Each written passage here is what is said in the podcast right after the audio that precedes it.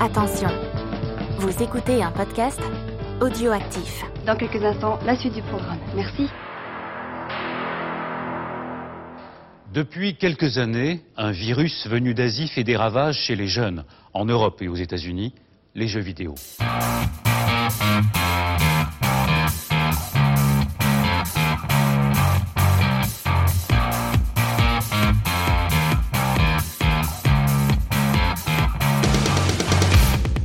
Salut et bienvenue dans Backlog. Backlog, c'est l'émission qui a loupé le train de la hype. Backlog, c'est l'émission qui parle de jeux auxquels vous avez joué il y a 3 ans, alors que nous, nous y jouerons dans 2 ans.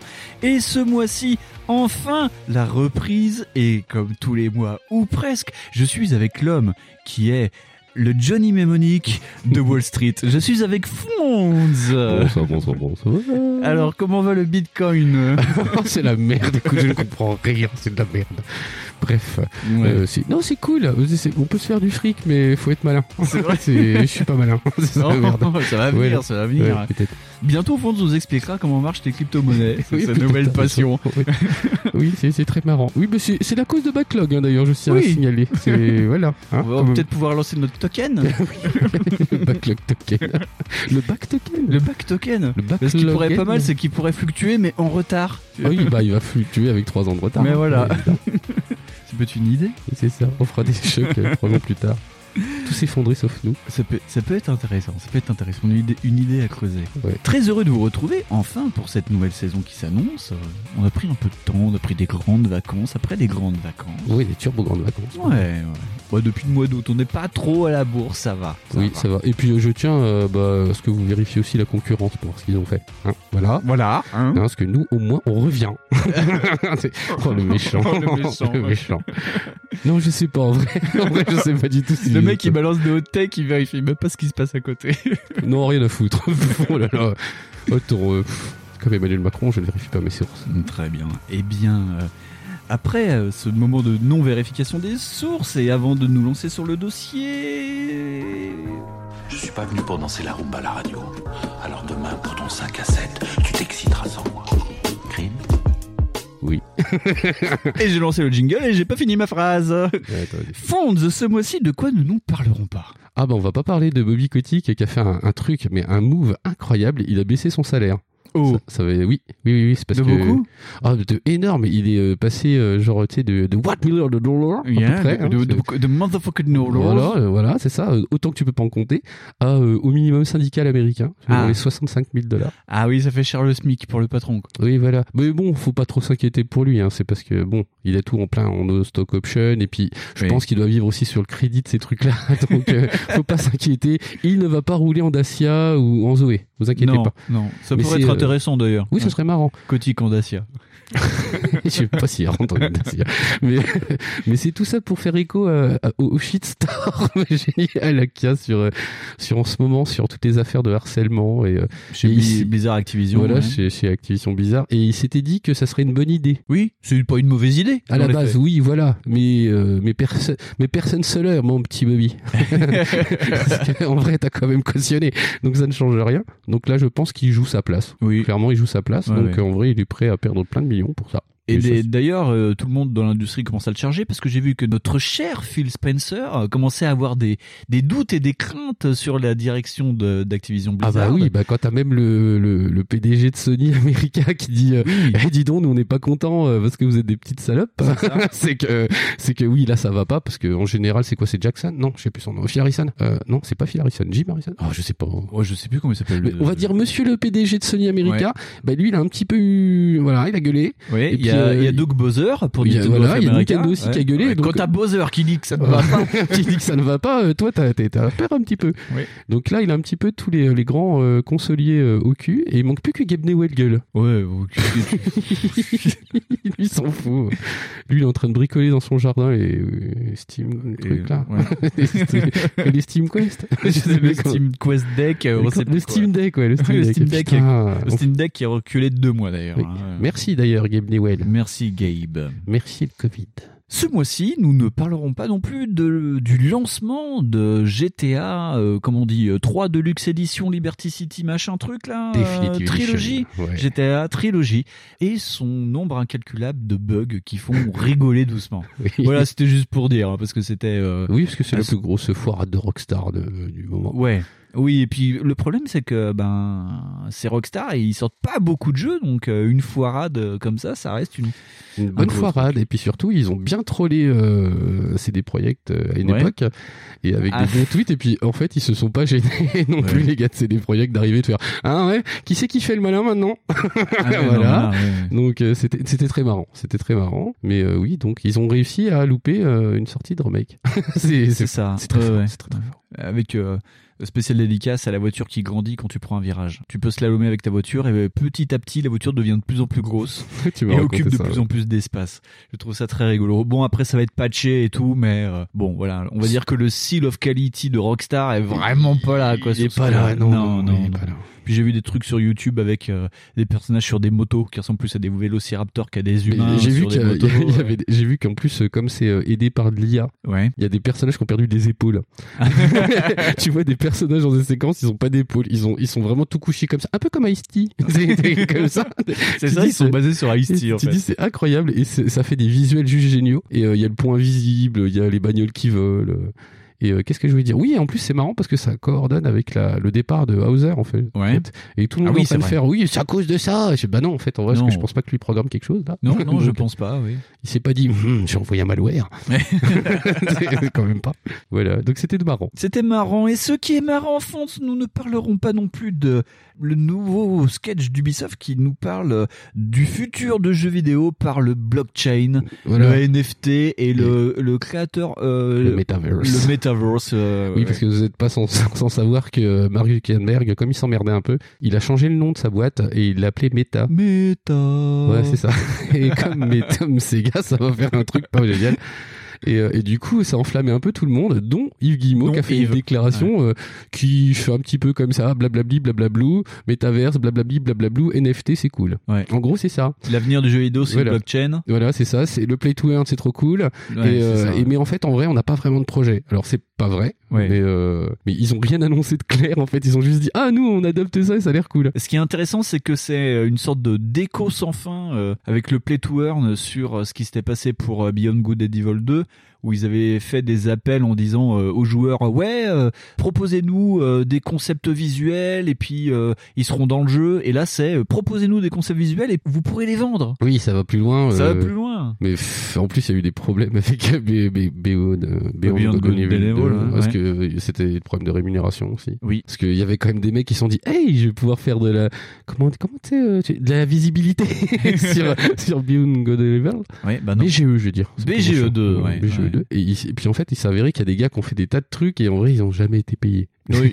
Donc euh, voilà, c'est et puis ils seront encore plus pas payés parce que la rumeur veut que BGE 2 enfin Beyond Good and Evil 2 soit euh, prêt à être annulé au final Ouais, après, on, on sait pas verra la rumeur Ça, là, on ne parlera pas de bonus, ça. C'est ça. C'est- euh, on, ne parlera, annulé. on ne parlera pas de EX2. euh, Et voilà, PS, euh, tu, arrobase. Non, Arrobase. Non, point, point. Comment c'est point. Je sais pas comment on fait. C'est 3.3. Ouais, Euh, peut-être, je sais pas. C'est la version. Bref, Voilà. on s'en fout. Et enfin, ce mois-ci, nous ne parlerons pas de la précommande chez Micromania du mini frigo Xbox Series S je trouve ça tellement génial. pour la modique somme de 99 euros. Ça va. Sachant que dans ton mini frigo Xbox Series X et pas Series S comme je viens de le dire, en fait tu peux mettre ta Xbox Series X. Le volume du frigo correspond à la taille exacte Tu de dit, la nouvelle Xbox. tu m'avais dit que c'était pour des canettes de coca. Et en fait, on peut en mettre que deux. C'est ça, on peut en mettre trois, euh, trois dedans. 3, Ouais. 4, quoi. C'est pas grand. hein. Tout ça en partant d'une blague, en disant que ça ressemblait à un frigo. Ils avaient continué la blague en vendant un, enfin, en donnant un vrai frigo taille frigo américain à Snoop Dogg et tout le monde a trouvé ça fun et donc ils sortent un mini frigo tu peux mettre quatre, trois canettes dedans normalement Ça- fait 4, heures de Ford. c'est ça peu ouais, près. léger rapide Ça va. ouais, Voilà. ouais, C'est cool. ouais. Et puis, ne mettez pas votre Series X dedans. Ça sert à rien. ça ne marche pas pour le water cooling Voilà, ça, c'est pas fait pour ça. c'est pas, une fon- mauvaise idée mais c'est pas ça une part d'un bon sentiment, mais c'est pas du tout fonctionnel. Ça me fait très marrer. Très bien. Je trouve ça génial. J'ai envie de la précommander. Ah oui, oui, oui. C'est complètement inutile, donc euh, complètement obligatoire. En plus, je pourrais complètement le mettre là. tu vois. Ah oui, je vois, je où tu. Ouais, tu. C'est pas du tout euh, radiophonique, mais non, je vois non, très non, bien. mais c'est Ouais. visuel. Ouais, c'est ça. À, côté de la photo de euh, Megan Fox. Oui, les deux photos. de Megan Fox. Avant et arrière. Avant. Très bien. Eh bien, après, ce- on ne parlera pas de fonds. De quoi parlerons-nous dans Backlog 27 Oh bah aujourd'hui, on va parler euh, globalement du trauma, Ouais, des jeux qui font du trauma ouais, et des jeux qui parlent du trauma. ouais. Donc, euh, je, je, je sais pas plus euh, quoi dire. C'est oui. c'est pas mal, hein c'est bien Oui. résumé. t'as Eh bien, dans cette émission, nous allons parler de trois jeux qui abordent la psychose et maladie mentale, le PTSD. On va parler de MGS5 The Phantom Pain. Oui. Alors pourquoi on parlera de ça Euh, Parce qu'on va nous dire ah mais c'est un jeu d'infiltration. On verra ça après. On va parler du jeu, on va dire euh, de la génération 7, l'un des jeux de la génération 7. On va parler de Spec Ops The Line, enfin dans Backlog depuis le temps qu'on avait dit qu'on parlerait de ça. Et nous parlerons d'Hellblade Senua's Sacrifice. Qui est aussi un jeu de la génération. euh, non, d'après. De la génération d'après. Et de ce fait, avec Hellblade, vous voyez à peu près où on veut en venir. À peu près. À peu près. Mais avant de parler de tout ça, eh bien c'est le moment du retour de l'instant speakerine. Bonjour, c'est l'instant speakerine. Je suis Gawen et je vais vous aider à aller plus loin sur le sujet sans toucher à une console. Plongez avec Sam Neill dans ses hallucinations les plus cauchemardesques et il n'y a pas de diplodocus dans celle-ci, avec L'antre de la folie de John Carpenter. Kane a disparu il y a deux mois sans laisser la moindre trace. Ce type qui écrit ses horreurs bon marché. Vous pouvez faire une croix sur Stephen King. Kane se vend beaucoup mieux. Je dois savoir s'il est en vie ou s'il est mort. Il me faut ce livre. C'est un coup monté. Il faut que j'arrive à savoir comment il a été monté, c'est tout. Les romans de Kane ont toujours eu un impact très fort sur les lecteurs. Vous voyez, c'est une carte. Vous avez organisé cette mascarade. Fichez le camp Tout ceci n'est pas réel. Tout ce qui s'est passé, c'est la réalité. Ce livre va rendre les gens complètement fous. Eh bien, espérons-le. Le film sort le mois prochain. L'antre de la folie. Un ancien Dr Gonzo poursuivi par un ancien Man in Black dans un remake presque pas caché de Rambo avec Traqué de William Friedkin. Je vais vous enseigner comment tuer. Faut que ce soit rapide, précis, efficace. Une fois que mentalement vous serez prêt à tuer, physiquement ça suivra. Le plus dur, c'est de savoir vous arrêter. Elty. Vous êtes comme un père pour moi. Les deux hommes ont été retrouvés à moins d'un kilomètre d'ici. Il faut que je vous parle. Ils ont été tués avec une hachette et ensuite on les a éviscérés, comme s'il s'agissait d'un rituel. Je crois que je perds la boule, Elty. C'est lui. Qui? Il s'appelle Aaron Alam, sergent-major Aaron Alam. C'est une machine à tuer. Vous voulez encore des morts? C'est ce que vous aurez si vos hommes déclarent la guerre à mon élève. Vous feriez bien d'être prêt à me tuer. Sauvetage de monde sur fond de lavage de cerveau et de complot, vous avez Un crime dans la tête de Jonathan Dane. Ça fait 12 ans que je fais le même rêve. Pas des variations autour d'un rêve, le même rêve. Je ne suis pas fou Je le connais, mère. J'ai servi sous ses ordres. Il n'est... Il n'a pas toute sa tête. Ils ont de l'argent plein les poches. Manchurian Global finance des recherches douteuses pour introduire une taupe à la Maison Blanche. Raymond Shaw est le type le plus généreux, le type le plus courageux que j'ai connu jusque-là.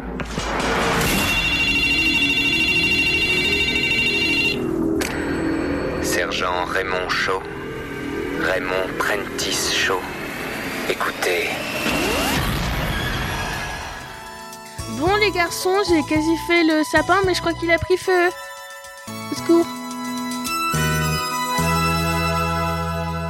Fonds, euh, après cet instant speakerine, euh, on va commencer par le gros jeu et on va essayer de le réduire euh, vraiment à sa portion congrue. on va parler de MGS5 The Phantom Pain.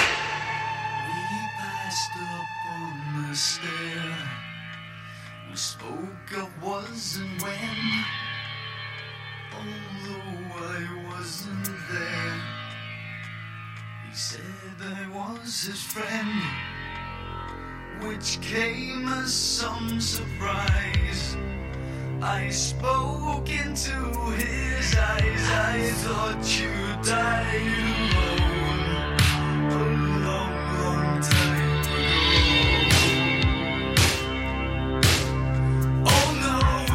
Alors MGS5, euh, bah, sans essayer de résumer, c'est Oula. voilà, c'est chaud quoi, parce qu'en vrai tout le monde connaît sans vraiment connaître, parce que MGM5 c'est le début Ouais. de Big Boss et la conclusion en même temps. C'est ça, c'est le l'Ouroboros. C'est le début et la fin. Voilà, c'est ça. Et donc on va faire les, les, les trucs pour le début. C'est sorti sur PS3, Xbox 360, PC, Oui. Xbox One, PS4 et c'est sorti en 2015.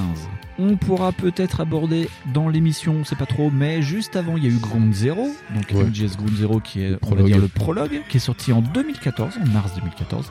C'est un jeu de Konami et fait par euh, Kojima Prod et c'est le vraiment le dernier jeu de Kojima le- Prod sous bannière Konami. Voilà, c'est le vraiment gros jeu euh, de Kojima chez Konami. Avant de démarrer, d'habitude, je, je- on fait toujours un petit point sur, euh, ouais, euh, ils ont créé les jeux comme ça et tout, euh, la machine à café, ouais, voilà. machin. Là, non, ça, enfin, euh, c'est un peu compliqué d'expliquer comment Kojima euh, crée tout ça. Oh, c'est long, c'est chiant C'est long, euh. c'est long, c'est chiant. Donc moi, je voulais juste en fait aborder le jeu par l'intermédiaire de, de la présentation avec euh, le, le studio Moby Dick. Tu te souviens de la Ah fausse oui, pub ah oui, oui. Bon, Voilà. dès, le départ, ça a commencé avec des faux semblants et avec des, des pistes euh, qui, euh, qui menaient à rien du tout. C'est ça, ouais. Parce qu'en fait, ils étaient partis sur un mec qui s'appelait Mogren, je crois. C'est ça. Donc en gros, euh, au Video Game Award 2012, pendant la cérémonie, il balance un jeu, un trailer d'un jeu qui s'appelle The Phantom Pain.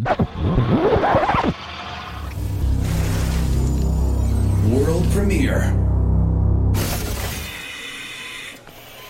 Please try to relax. There is plenty of time. I need to tell you something. You've been in a coma for quite some time. Découvrira plus tard que c'était en fait l'introduction de MGS The Phantom Pain où tu vois euh, un homme dans un hôpital euh, qui essaye de s'en sortir avec euh, des, des militaires qui le poursuivent, qui tuent tout le monde. Tu vois une baleine en feu qui sort d'un immeuble, qui mange un hélicoptère, un mec en feu sur une licorne, enfin un truc complètement délirant. Qui mange un hélicoptère. Voilà, et, et ça finit avec marqué The Phantom Pain. Et ça avait pas mal foutu le feu à tout le monde en disant, waouh, c'est quand même super cool et tout. Et donc, c'était vendu comme le, le jeu d'une nouvelle boîte qui vient de se monter à Stockholm Ouais, par ça. Joachim Mogren, donc qui s'appelle Moby Dick Studio, qui est fait avec des anciens euh, de la production AAA, des mecs qui viennent d'Ubisoft, euh, des, des mecs, euh, des underdogs qui sortent d'Activision. Enfin, c'était vraiment vendu, genre, on fait du AAA, on est personne, mais en fait, on a bossé sur plein de trucs, donc c'est normal. ouais, voilà. On est des cadors, mais vous le savez pas encore. En plus de ça, Geoff Kingley, qui fait euh, les Video Game Awards, Ouais. marche dans le truc en disant ouais, ça a l'air prometteur. Euh, non, je ne connaissais pas cette personne parce que déjà à l'époque, on trouve que le héros du jeu ressemble un peu à Snake. Donc des gens disent que ce serait pas Kojima quand même. Il fait non non non non, il ressemble vraiment à un Suédois, euh, Joachim Moglen. euh. non puis euh, Kojima, bah il travaille sur autre chose. voyons.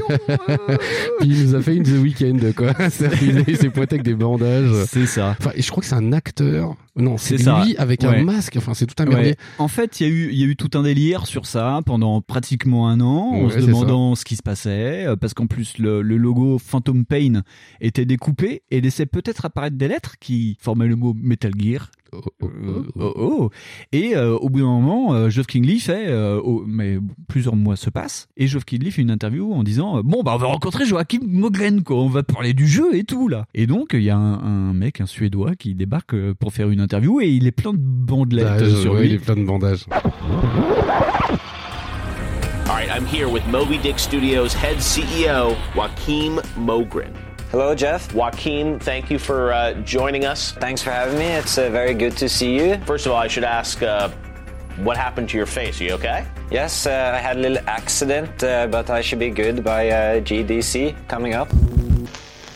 Et donc, euh, il fait vraiment mais une interview. Je me souviens, je l'avais regardé. mais Il dit pas grand chose, quoi. Enfin, non, il, dit rien. vend son jeu. Euh, euh, voilà, il dit oh là là, achetez-le, c'est bien, c'est cool. Ouais, ouais. C'est En plus, il dit par contre que oui, on développe sous le moteur Fox Engine, moteur qui a été développé Ouais, quelques années Konami. avant par, euh, par Konami et Kojima. Donc d'ailleurs, euh, Fox Engine, c'est le- les moteurs de Silent Hill, enfin le, le PES. Tipeee, les PES jusqu'à dernièrement et, et les MGS. Voilà. Et à côté de ça, en plus, t'as Kojima qui continue à faire sa promo parce que Ground Zero était déjà annoncé et on cours de sortie et il disait oui ouais j'ai vu euh, les images de Phantom Pain ça a l'air pas mal hein, je faudrait que je rencontre ces mecs le studio Ça a l'air bien cool. ouais ça a l'air cool Ils sont sympas. la photo est propre ouais j'ai hâte d'y jouer tu vois Enfin, le mec, il. Genre ouais voilà c'est ça c'est on te mène en bateau C'est pendant ça. des plombes c'est ça et ça sentait aussi un peu téléphoné au bout d'un moment Oui, ça commence à être téléphoné, surtout qu'après, euh, le mec fait une conférence sur euh, euh, duper le joueur, parce qu'il fait en fait euh, une table ronde euh, apparemment sur euh, MGS2, et tu sais la présentation de MGS2 où c'était euh, Ah ouais. Où, où c'était en fait duper les joueurs sur ce qui allait se passer, et donc ça laissait quand même des jalons où le mec prépare comme ça et tout. Et donc on apprend que Phantom Pen et Moby Dick Studio vont parler à la Game Developer Conference de 2013 en disant bon, bah, vous en apprendre plus sur le jeu. Voilà, on déballe, on déballe tout quoi, sachant que Kojima était aussi là. Et à la Game Developer Conference, il balance le trailer de Phantom Pen et au final, au-dessus de Phantom Pen, apparaît les mots Metal Gear et au final, euh, euh, Kojima arrive avec la tête, euh, une, une tête euh, en latex de Joachim Moglen en- et en disant euh, alors ça vous a plu, En genre vous avez bien rigolé pendant un an. Et donc il dit bon voilà, c'est en fait le vrai MGS5 qui qui déboule. là là. Ah. Alors qu'en fait, il avait déclaré pendant des années que ce serait le Peace Walker qui était le vrai MGS. Voilà, Peace Walker qui est donc un jeu qui est sorti sur, Sur PSP. PSP. On on en a parlé l'an dernier rapidement. Oui, oui, oui. Et Ouais. qui est très bien fait, lui. Et qui est très bien fait. Et d'ailleurs, en fait, il renie pas vraiment le truc. Parce Non, il que le renie pas, parce que c'est intégré dedans. The Phantom Pen va beaucoup s'appuyer dessus. Oui, énormément. Ouais, ouais. D'ailleurs, ça a été un peu délirant parce que c'était vendu sur un- comme un jeu portable à l'époque. Et Je Ouais. sais pas si tous les jeux... Moi, j'arrive pas à me rendre compte parce que je suis pas un die-hard fan comme tu peux un peu l'être aussi sur MGS, toi. Bah, euh, le, le truc, c'est que MGS, euh, enfin pour le Peace Walker, si, il a été vraiment pour lui, ça a été euh, déclaré comme le l'épisode final du truc au départ. Je sais pas, j'ai pas exactement suivi ce qui s'était passé après. Je pense que Konami a dû pousser au cul parce que franchement, ça a marché. Ouais. De toute façon, Kojima, euh, ça faisait déjà des années qu'il disait qu'il voulait faire autre chose. Ah oui, oui, oui, ça fait euh, depuis Peace Walker facile qui dit ça, donc ça doit faire 5 ans, quoi. Enfin, en- à ce moment-là, ça Ouais. faire 5 ans que le gars dit non, je vais arrêter, j'en ai marre, je vais arrêter de faire ça, parce qu'en plus, tout le monde aussi réclamait une autre licence, Oui, oui, oui. qui est Zone of the Enders, Zone of the Enders. et euh, qui, euh, bah, du coup, ne sortira jamais. En fait, Bah, maintenant, que, non, euh, c'est du foutu. coup, sans, sans Kojima, ça, c'est possible, mais ça sera pas le cas vu que Konami est occupé à euh, À vendre des serviettes. des serviettes, voilà. Ouais. Ça va être compliqué. Mais, mais du coup, tu vois, cette licence-là, pareil, elle a été Ouais. mise en avant. Tout le monde disait, bah, s'il arrête Metal Gear, il va peut-être reprendre Zoé. Ouais. Tu sais pas trop, quoi. Mais là, pour le coup, bah, direct, c'était affiché, quoi. Si tu, tu lances euh, le gros dernier jeu euh, de la génération, euh, Mm. qui va être parti, quoi. Donc, euh, là, c'est fini. t'as, t'as le truc du siècle, quoi. Et donc, le jeu est vendu comme la vitrine du Fox Engine. Oui. D'ailleurs, moi, j'ai joué sur 360. et C'était vraiment. euh, Qui est une réussite incroyable. c'est vraiment considéré comme le vrai, le vrai chant du cygne de Bah, cette génération. Ouais, ouais. c'est le jeu facile euh, le plus beau euh, enfin Ouais. je veux dire si enfin moi je l'ai fait euh, récemment sur la PS4 Oui. et je l'ai je l'avais acheté Tu l'avais sur 360 je l'avais aussi. acheté sur 360 il y a enfin vraiment les différences sont minimes quoi Ouais, sont vraiment vraiment minimes de là à dire que oui c'est du cross-gen je suis d'accord Oui, mais, c'est du euh, très beau cross-gen. voilà aujourd'hui euh, tu euh, Faut se rendre compte de ce qui était sorti en cross-gen à l'époque, hein, sur la, la, la- la charnière euh, One euh, Ouais, 360. euh, hein. ouais, Forza Horizon 2, tout le monde s'en souvient. Voilà, ouais. Mais euh, après non, euh, apparemment le moteur il est hyper efficace et euh, genre tu peux encore jouer avec des configs assez modestes à PES Ouais. sur PC quoi. Ouais, ouais. Donc en vrai ça tourne bien. Et donc pour conclure sur ça, le jeu sort donc en 2015. Et apparemment, on apprend petit à petit que la situation se dégrade entre Kojima et Konami, parce que de toute façon, euh, Kojima apparemment dans les derniers mois de travail sur le jeu, s'était bunkerisé dans son bureau, il voulait plus voir personne, enfin c'était un peu compliqué. Et pour les Video Game Awards de 2015, pour boucler la boucle apparemment au début de l'histoire, il va recevoir donc des prix pour le jeu qui ne sont pas démérités. D'ailleurs, il y a Kiefer Sutherland qui fait la voix de Snake. D'ailleurs, enfin c'était vraiment euh, au-dessus du lot, toi, tu vois, c'est vraiment un truc cinématographique. Donc il va recevoir des prix et Konami va interdire à Kojima de venir chercher les prix. Thank you very much, uh, Kiefer, for accepting that award.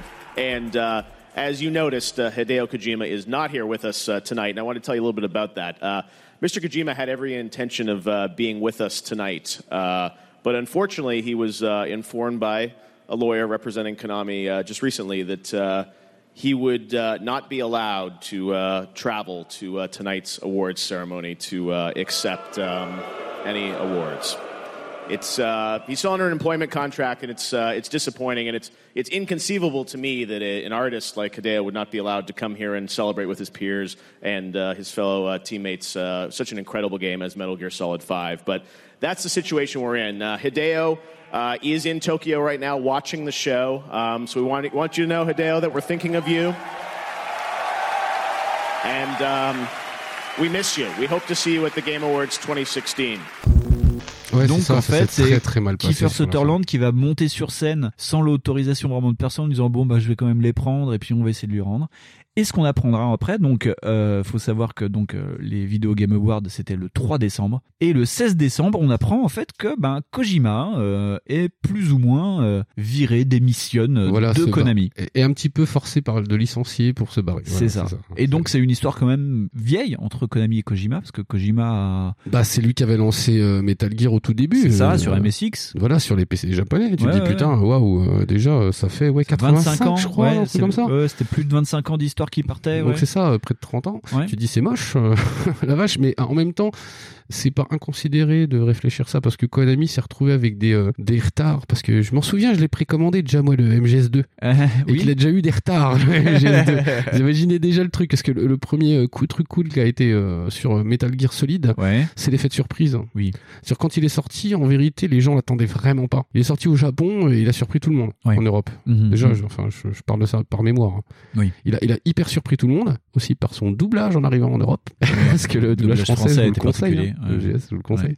C'est très Ouais, Il y a des tonnes de vidéos là-dessus Oui, sur est- euh, tu veux que je te tire l'oreille. Tu veux que je te tire l'oreille. Ouais, Moi, je suis fan. Après, voilà. Ouais.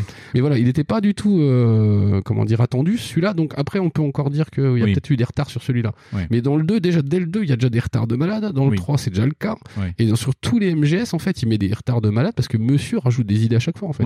Et ce qui est rigolo, c'est qu'il fait partie d'un trio de réalisateurs, euh, on va dire un peu euh, borderline, c'est-à-dire qu'il a fait des conférences. Moi, j'ai vu des conférences euh, dans un bar à Tokyo où tu vois euh, Kojima qui débarque avec Shinji Mikami pour euh, parler gameplay et avec leur copain rookie qui est Suda Goichi. Oui, oui, Voilà. oui, oui. Et ils sont dans un. Ouais, c'est un bar. C'est à- ça. C'est un bar. ouais, un c'est un ouais. petit bar comme il y en a chez nous à Dijon. Je crois ouais. qu'il y en a un qui est tout pété. hein. Ouais, non, mais ouais, ouais, bah c'est Shinji Mikami qui est à moitié ivre, je Oui, crois. c'est ça, et qui dit que de la merde. Bref. Et moi, j'avais vu des reportages sur euh, Suda 51 qui euh, mange au resto avec Kojima et qui lui donne des DVD en disant ah euh, tu mettes Kojima-san, euh, faut que tu regardes ça, c'est trop bien et tout. euh. Ouais, Donc oui, que- en fait, c'est des mecs qui turbinent de la tête. S'il y a personne pour les cadrer, ben C'est le bordel. Et c'est ça le problème. C'est enfin surtout Kojima parce que lui en plus, par exemple, le quand il a découvert Red Dead Redemption, le, le jeu a pris un retard à cause de ça. Oui. Parce qu'il dit oh putain. Ça se sent d'ailleurs dans le jeu. au Et début. pareil comme par hasard dans le jeu, ah bah tu retrouves des chevaux, tu dis oh putain sans déconner. Et dès qu'il a une bonne, enfin dès qu'il y a une bonne idée qui lui apparaît, il la rajoute. Donc forcément, ça peut constituer un retard dans un jeu. C'est ça. Et donc, je te coupe la parole parce qu'on avait dit qu'on faisait un peu synthétique. Parce que ce que je vais préciser quand même, c'est que Fonds aime beaucoup Metal Gear. Moi, je l'ai vu perdre sa vie en jouant sur des modes pour faire des missions euh, en triple A, en S, euh, sur euh, Gear, ouais. Subsistance, hein, quand même, par exemple. Oh, C'est- putain, ouais, ouais. Voilà. Donc, non, il, a, il aime beaucoup, beaucoup. Donc, euh, on va essayer de tailler dans le vif. Je disais donc, euh, il se fait virer. Et ça va avoir un impact sur le jeu parce qu'on va voir qu'en fait, pas que le jeu n'est pas fini. Et c'est ça, en fait, qui est. euh, Bah, c'est pas le premier jeu pas fini qu'on traite dans Backlog, Non, mais, non, non, non. mais là, c'est vraiment un triple A pas fini. Ouais, et ça se voit dans la construction du jeu. Parce que tu as euh, plusieurs répétitions de missions que Oui. tu dois finir dans d'autres niveaux. Oui. Et si tu le fais pas, bah, t'en avances pas dans le jeu. Il y a une, une, constru- une déconstruction du truc qui est abominable, c'est-à-dire que c'est pas du tout euh, linéaire. Et donc, de ce fait, pour la non-linéarité, faut se rappeler aussi que Kojima aime suivre l'air du temps. On est donc dans des années où on nous parle de la mode du Le séquençage des épisodes, des du parties, jeu voilà. épisodique. Donc il va s'inspirer de ça. Donc on va avoir un jeu où chaque mission est un épisode. Avec des génériques. Avec des génériques à la fin. Bah, c'est très chiant parce que tu peux faire des missions de deux minutes, t'as un générique à la fin. Ah bah le générique est plus long que ta mission. C'est ça. Sachant qu'en plus, il fait comme le- les séries américaines, il met les noms des personnages au début de la mission. Donc t'es dans ton hélicoptère et t'as les personnages qui vont apparaître. Et le problème, c'est que ça te spoil l'émission. Parce que ça te permet de savoir les boss de Ouais, fin ouais, ouais, ouais, Ça, c'est compliqué. Et ça me fait flipper, moi. Ça, ça fait un peu flipper. Donc, de ce fait, maintenant qu'on a un peu défloré tout ça, fonce de quoi ça parle MGS5 The Phantom Pain? Bah, et en MGS euh, 5, ça parle du euh, donc Big Boss. C'est euh, c'est un personnage qui est inscrit dans une légende du soldat euh, le plus grandiose et le plus fort de toute la planète. Ouais. Et en fait, tout ce qu'on voit, c'est euh, son départ vers le côté méchant. Parce Ouais. que Big Boss, en vrai, dans tous les autres jeux, c'est le méchant. À partir du 3, on le considère plus du tout comme ça. Oui. Parce qu'on commence à avoir un autre, un autre côté. Mais au départ des premiers Metal Gear, en fait, c'est lui le méchant. Ouais. Et en fait, tout ce qu'on voit là, le, le, le MGS5, c'est ça. C'est cette espèce de départ vers le, Vers la méchanceté. vers vers le voilà le côté euh, je, je suis plus du tout euh, un héros euh, Ouais. je vais me départir de ça et je vais devenir une espèce de hyper super vilain C'est ça, parce que dans le 3 et dans Peace Walker, il est considéré comme le soldat ultime, quoi. Il a été ça, formé par le plus grand soldat du, enfin la plus grand c'est soldat ça du et même monde. il gagne son rang en fait il gagne son titre enfin son pseudo Il, il gagne son titre en la tuant. en la tuant voilà et, euh, et tu dis putain euh, et là tu vois juste que le mec en vrai il est en train de, de réaliser tu sais son rêve de mercenariat sans frontières enfin c'est pas Oui, ça c'est mili- voilà, militaire sans frontières. voilà, en, gros, il a des mercenaires qui recrutent, en- euh, limite par la force aussi. oui bah oui parce que c'est une des features du jeu C'est ça. Et donc, ils ont une cité offshore sur C'est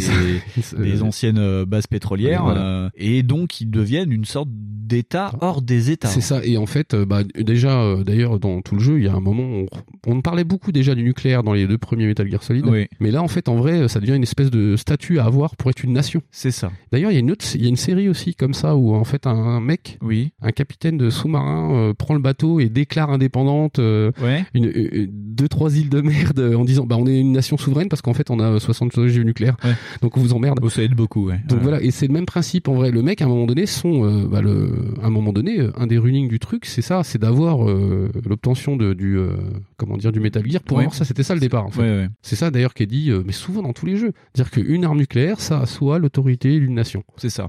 Et donc, en fait, le début de l'histoire commence à la fin de Ground Zero, c'est-à-dire que il y a un événement. Mais moi, je le considère dans le 5 après. C'est oui, voilà. compliqué. Alors, en, en gros, qu'est-ce qui se passe au début du 5 qui va emmener le début, Parce que le vrai pareil, début du jeu? voilà, c'est ça. Parce qu'en vrai, c'est une, une espèce de petite euh, introduction euh, qui fait le la passerelle entre le Peace ça. Walker et, euh, et le 5, où tu dois aller sauver Chico. Chico, ouais.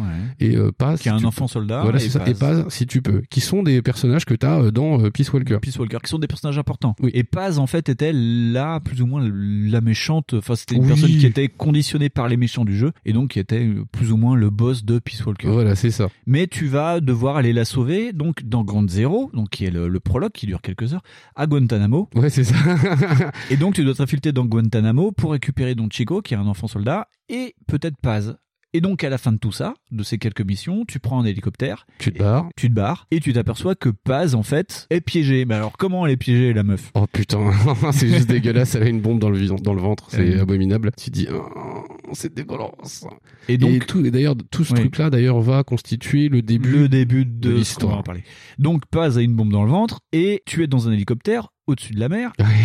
Et donc, en gros, elle va vouloir, ben, euh, en rédemption, euh, sauter de l'hélico euh, pour Ouais. t'expliquer que tu peux pas désamorcer la bombe, donc elle Non, saute. mourir, et voilà. donc la Paz saute de l'hélicoptère, explose. Et le problème, c'est que euh, ton hélicoptère va percuter un de tes autres hélicoptères. hélicoptère, voilà. Et donc ça finit par un, euh, Ground Zero finit par un crash euh, d'hélicoptère. En plus, ta base est attaquée par En même euh, temps, ouais, c'est par le grand méchant de MGS5. Donc tu perds tout, euh, tes hommes, ta vie et tout. Et donc MGS5 commence où tu es donc dans un hôpital C'est ça, un hôpital à Chypre, je crois. à Chypre. Et donc c'était ce qu'on avait vu dans en fait euh, le, Voilà. le il y a eu truc beaucoup, de beaucoup de rumeurs sur euh, le rôle du médecin, que- parce Oui. qu'en fait, apparemment, c'était un acteur, nanana, ils ont essayé de savoir qui c'était, pour savoir s'il avait une implication dans le truc. C'est devenu aussi un méga truc, ça. Ouais, ouais. Est-ce que c'est une émission où on va spoiler Oui, je pense. On est obligé de spoiler. parce que parce que du coup euh, non mais pour les trois jours, on est obligé de spoiler. C'est vraiment là. D'habitude, on fait pas, mais là, on est obligé de faire. Vu le sujet, on va être obligé de spoiler. parce que dès le, dès le début tu peux quasiment justement douter en fait de du thème Oui. c'est euh, parce que on, on- on a dit ouais c'est les traumas c'est les psychoses mais c'est aussi euh, par exemple ce qui va définir une personnalité tout bêtement Oui. et tu dis putain et tout le jeu questionne ça C'est tout ça. le jeu questionne mais qui tu es en fait? C'est comment ça. tu te définis par quoi tu te définis? Et donc, euh, on vit les premiers instants vraiment de Phantom Pain où on est sur un brancard, on est emmené dans une salle. Ouais. Il y a l'autre personnage euh, qui est euh, Miller, qui est ton bras droit, qui est avec toi. En plus, tu vois qu'il en chie parce qu'il est blessé aussi. Ouais. Et euh, mais tu sais pas que c'est lui non plus ah t'es t'es vraiment mais tellement tellement tellement perturbé tu sais pas où t'es tu sais pas ce qui se passe t'avances pas c'est une horreur T'as l'impression qu'il y a trois personnes en plus dans la salle. Enfin, tu ne comprends Ouais, pas vraiment. Tu ouais, vois qu'il y a plusieurs ouf, mecs blessés et tout. Et en fait, tu, il va se passer plusieurs années. Donc le jeu recommence vraiment en 1984. 84. Voilà, 84. Et tu as travaillé. Et là, le jeu commence vraiment. Et t'as une voix au téléphone qui dit euh, V s'est réveillé. Donc c'est vraiment donc le 5 et le V. Et on va te donner ton nouveau, Ton nom de nouveau code, code. qui est Venom. Venom. ouais. Et en fait, tu t'aperçois en te réveillant que t'as perdu un bras. Ouais. Et donc de ce fait Et que, que t'as t'as- une putain de un prothèse. morceau- et que t'as un morceau euh, d'os. Enfin, c'est un morceau oui, c'est ça, t'as un shrapnel dans le crâne Ouais, qu'on n'a pas pu t'enlever, mais le problème c'est que c'est un morceau d'os d'un des mecs qui a pété dans les hélicos. Voilà, donc, donc t'as une sorte de, de corne euh, au de, dans le crâne. quoi. Voilà, c'est ça. Et donc le jeu, euh, enfin vraiment Phantom Pain commence avec l'attaque de l'hôpital. Et donc la personne euh, qui est dans ta chambre va t'aider à t'en sortir. Et en fait tu t'aperçois qu'en fait c'est plus ou moins un garde du corps qui va se faire appeler Ismaël. Ismaël, ouais. Et toi, ton nom de code c'est Akab. Donc en plus ça rejoint avec Moby Dick Studio parce Oui, que c'est le personnage Oui, de c'est ça l'idée. Le jeu commence vraiment là-dessus. On te dit qu'on te fait changer de visage. Enfin, au début, c'est très flou. Oui, hein. d'ailleurs, c'est ça, c'est ça qu'en fait, euh, d'ailleurs, c'est très perturbant au début parce que euh, au début, on te demande ton visage et tu comprends pas pourquoi. Oui, oui, oui. Tu dis mais putain, mais c'est quoi cette connerie? Parce que tu dois fuir, tu dois te faire oublier parce que Voilà, ça. te gens viennent tuer Big Voilà. Donc tu dois changer Voilà, de il te donne une fausse excuse bidon et en vrai, c'est on en rétro en fait. Ouais. Tu dis ah putain, c'est à l'inverse en Ouais. fait. Et ce jeu, c'est que des faux semblants comme ça. ça. Il faut vraiment faire gaffe parce que si tu le joues en ligne droite Oui. et si tu fais pas les petits arrêts à côté pour faire les petites conneries, en gros, en, franchement, en gros, si t'es pas fan de Metal Gear, tu perds tout. Le, le jeu, tu vas perdre beaucoup de choses. Après, le jeu en soi, il suit Oui. bien. Mais donc, euh, donc, pour faire vite, on va très faire vite et puis après on va rentrer vraiment sur euh, ce qui nous intéresse. On te demande de changer de visage. Tu Ouais. t'aperçois au final que tu ne changes pas vraiment de visage. non, parce tu que- changes pas de visage. c'est ça le truc. Et en plus, le médecin te dit que tu, pendant quelque temps, tu te verras toujours avec ton visage. Donc vraiment, tu te vois vraiment euh, comme The Boss tout Ouais. le temps, partout. Le mec qui t'a aidé disparaît vraiment du jeu. Et après, il y a donc le- un vieux personnage qu'on connaît dans Metal Gear qui est Ocelot, Ocelot, ouais. qui va venir te chercher en disant bon bah voilà, euh, on va t'exfiltrer, tu vas reformer ton armée, on part en Afghanistan. Et donc le jeu en fait est basé sur deux théâtres d'opération l'Afghanistan en 1984 et l'Afrique dans une zone, une sorte de DMZ entre le Zaïre, le, Euh, la Rhodésie, la crois, Rhodésie. et le. Une zone pourrie d'Afrique, vraiment, mais pourrie, Ouais, pourrie. une zone pas sympa. une zone pas sympa du tout. Et donc le jeu, c'est vraiment euh, Snake qui reforme une armée et qui va se battre contre le mec qui l'a anéanti avant, qui s'appelle Skullface, donc un Oui. homme sans visage.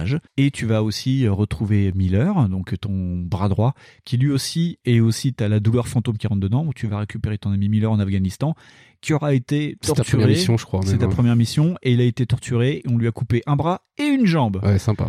Et en plus, il est à moitié aveugle. Enfin, Ouais, la totale. rien, en fait, Donc, et donc, tout le jeu, on va dire que la couche superficielle du jeu parle de la douleur fantôme, de ce que tu as perdu dans ton corps et ce que tu as perdu autour de toi. Voilà, c'est ça. C'est ce qui compte pour toi et qui, est et qui a disparu. en fait. Voilà. Donc, Fonds, rapidement, le gameplay. Qu'est-ce que c'est que- Bon, sur un Metal Gear euh, on ne peut plus classique avec vachement moins de rigidité que le 4. Ouais. C'est-à-dire qu'en vrai, euh, tout a été pris en compte. C'est-à-dire que ça s'est actualisé. euh, tu peux faire ce que tu veux dans le jeu.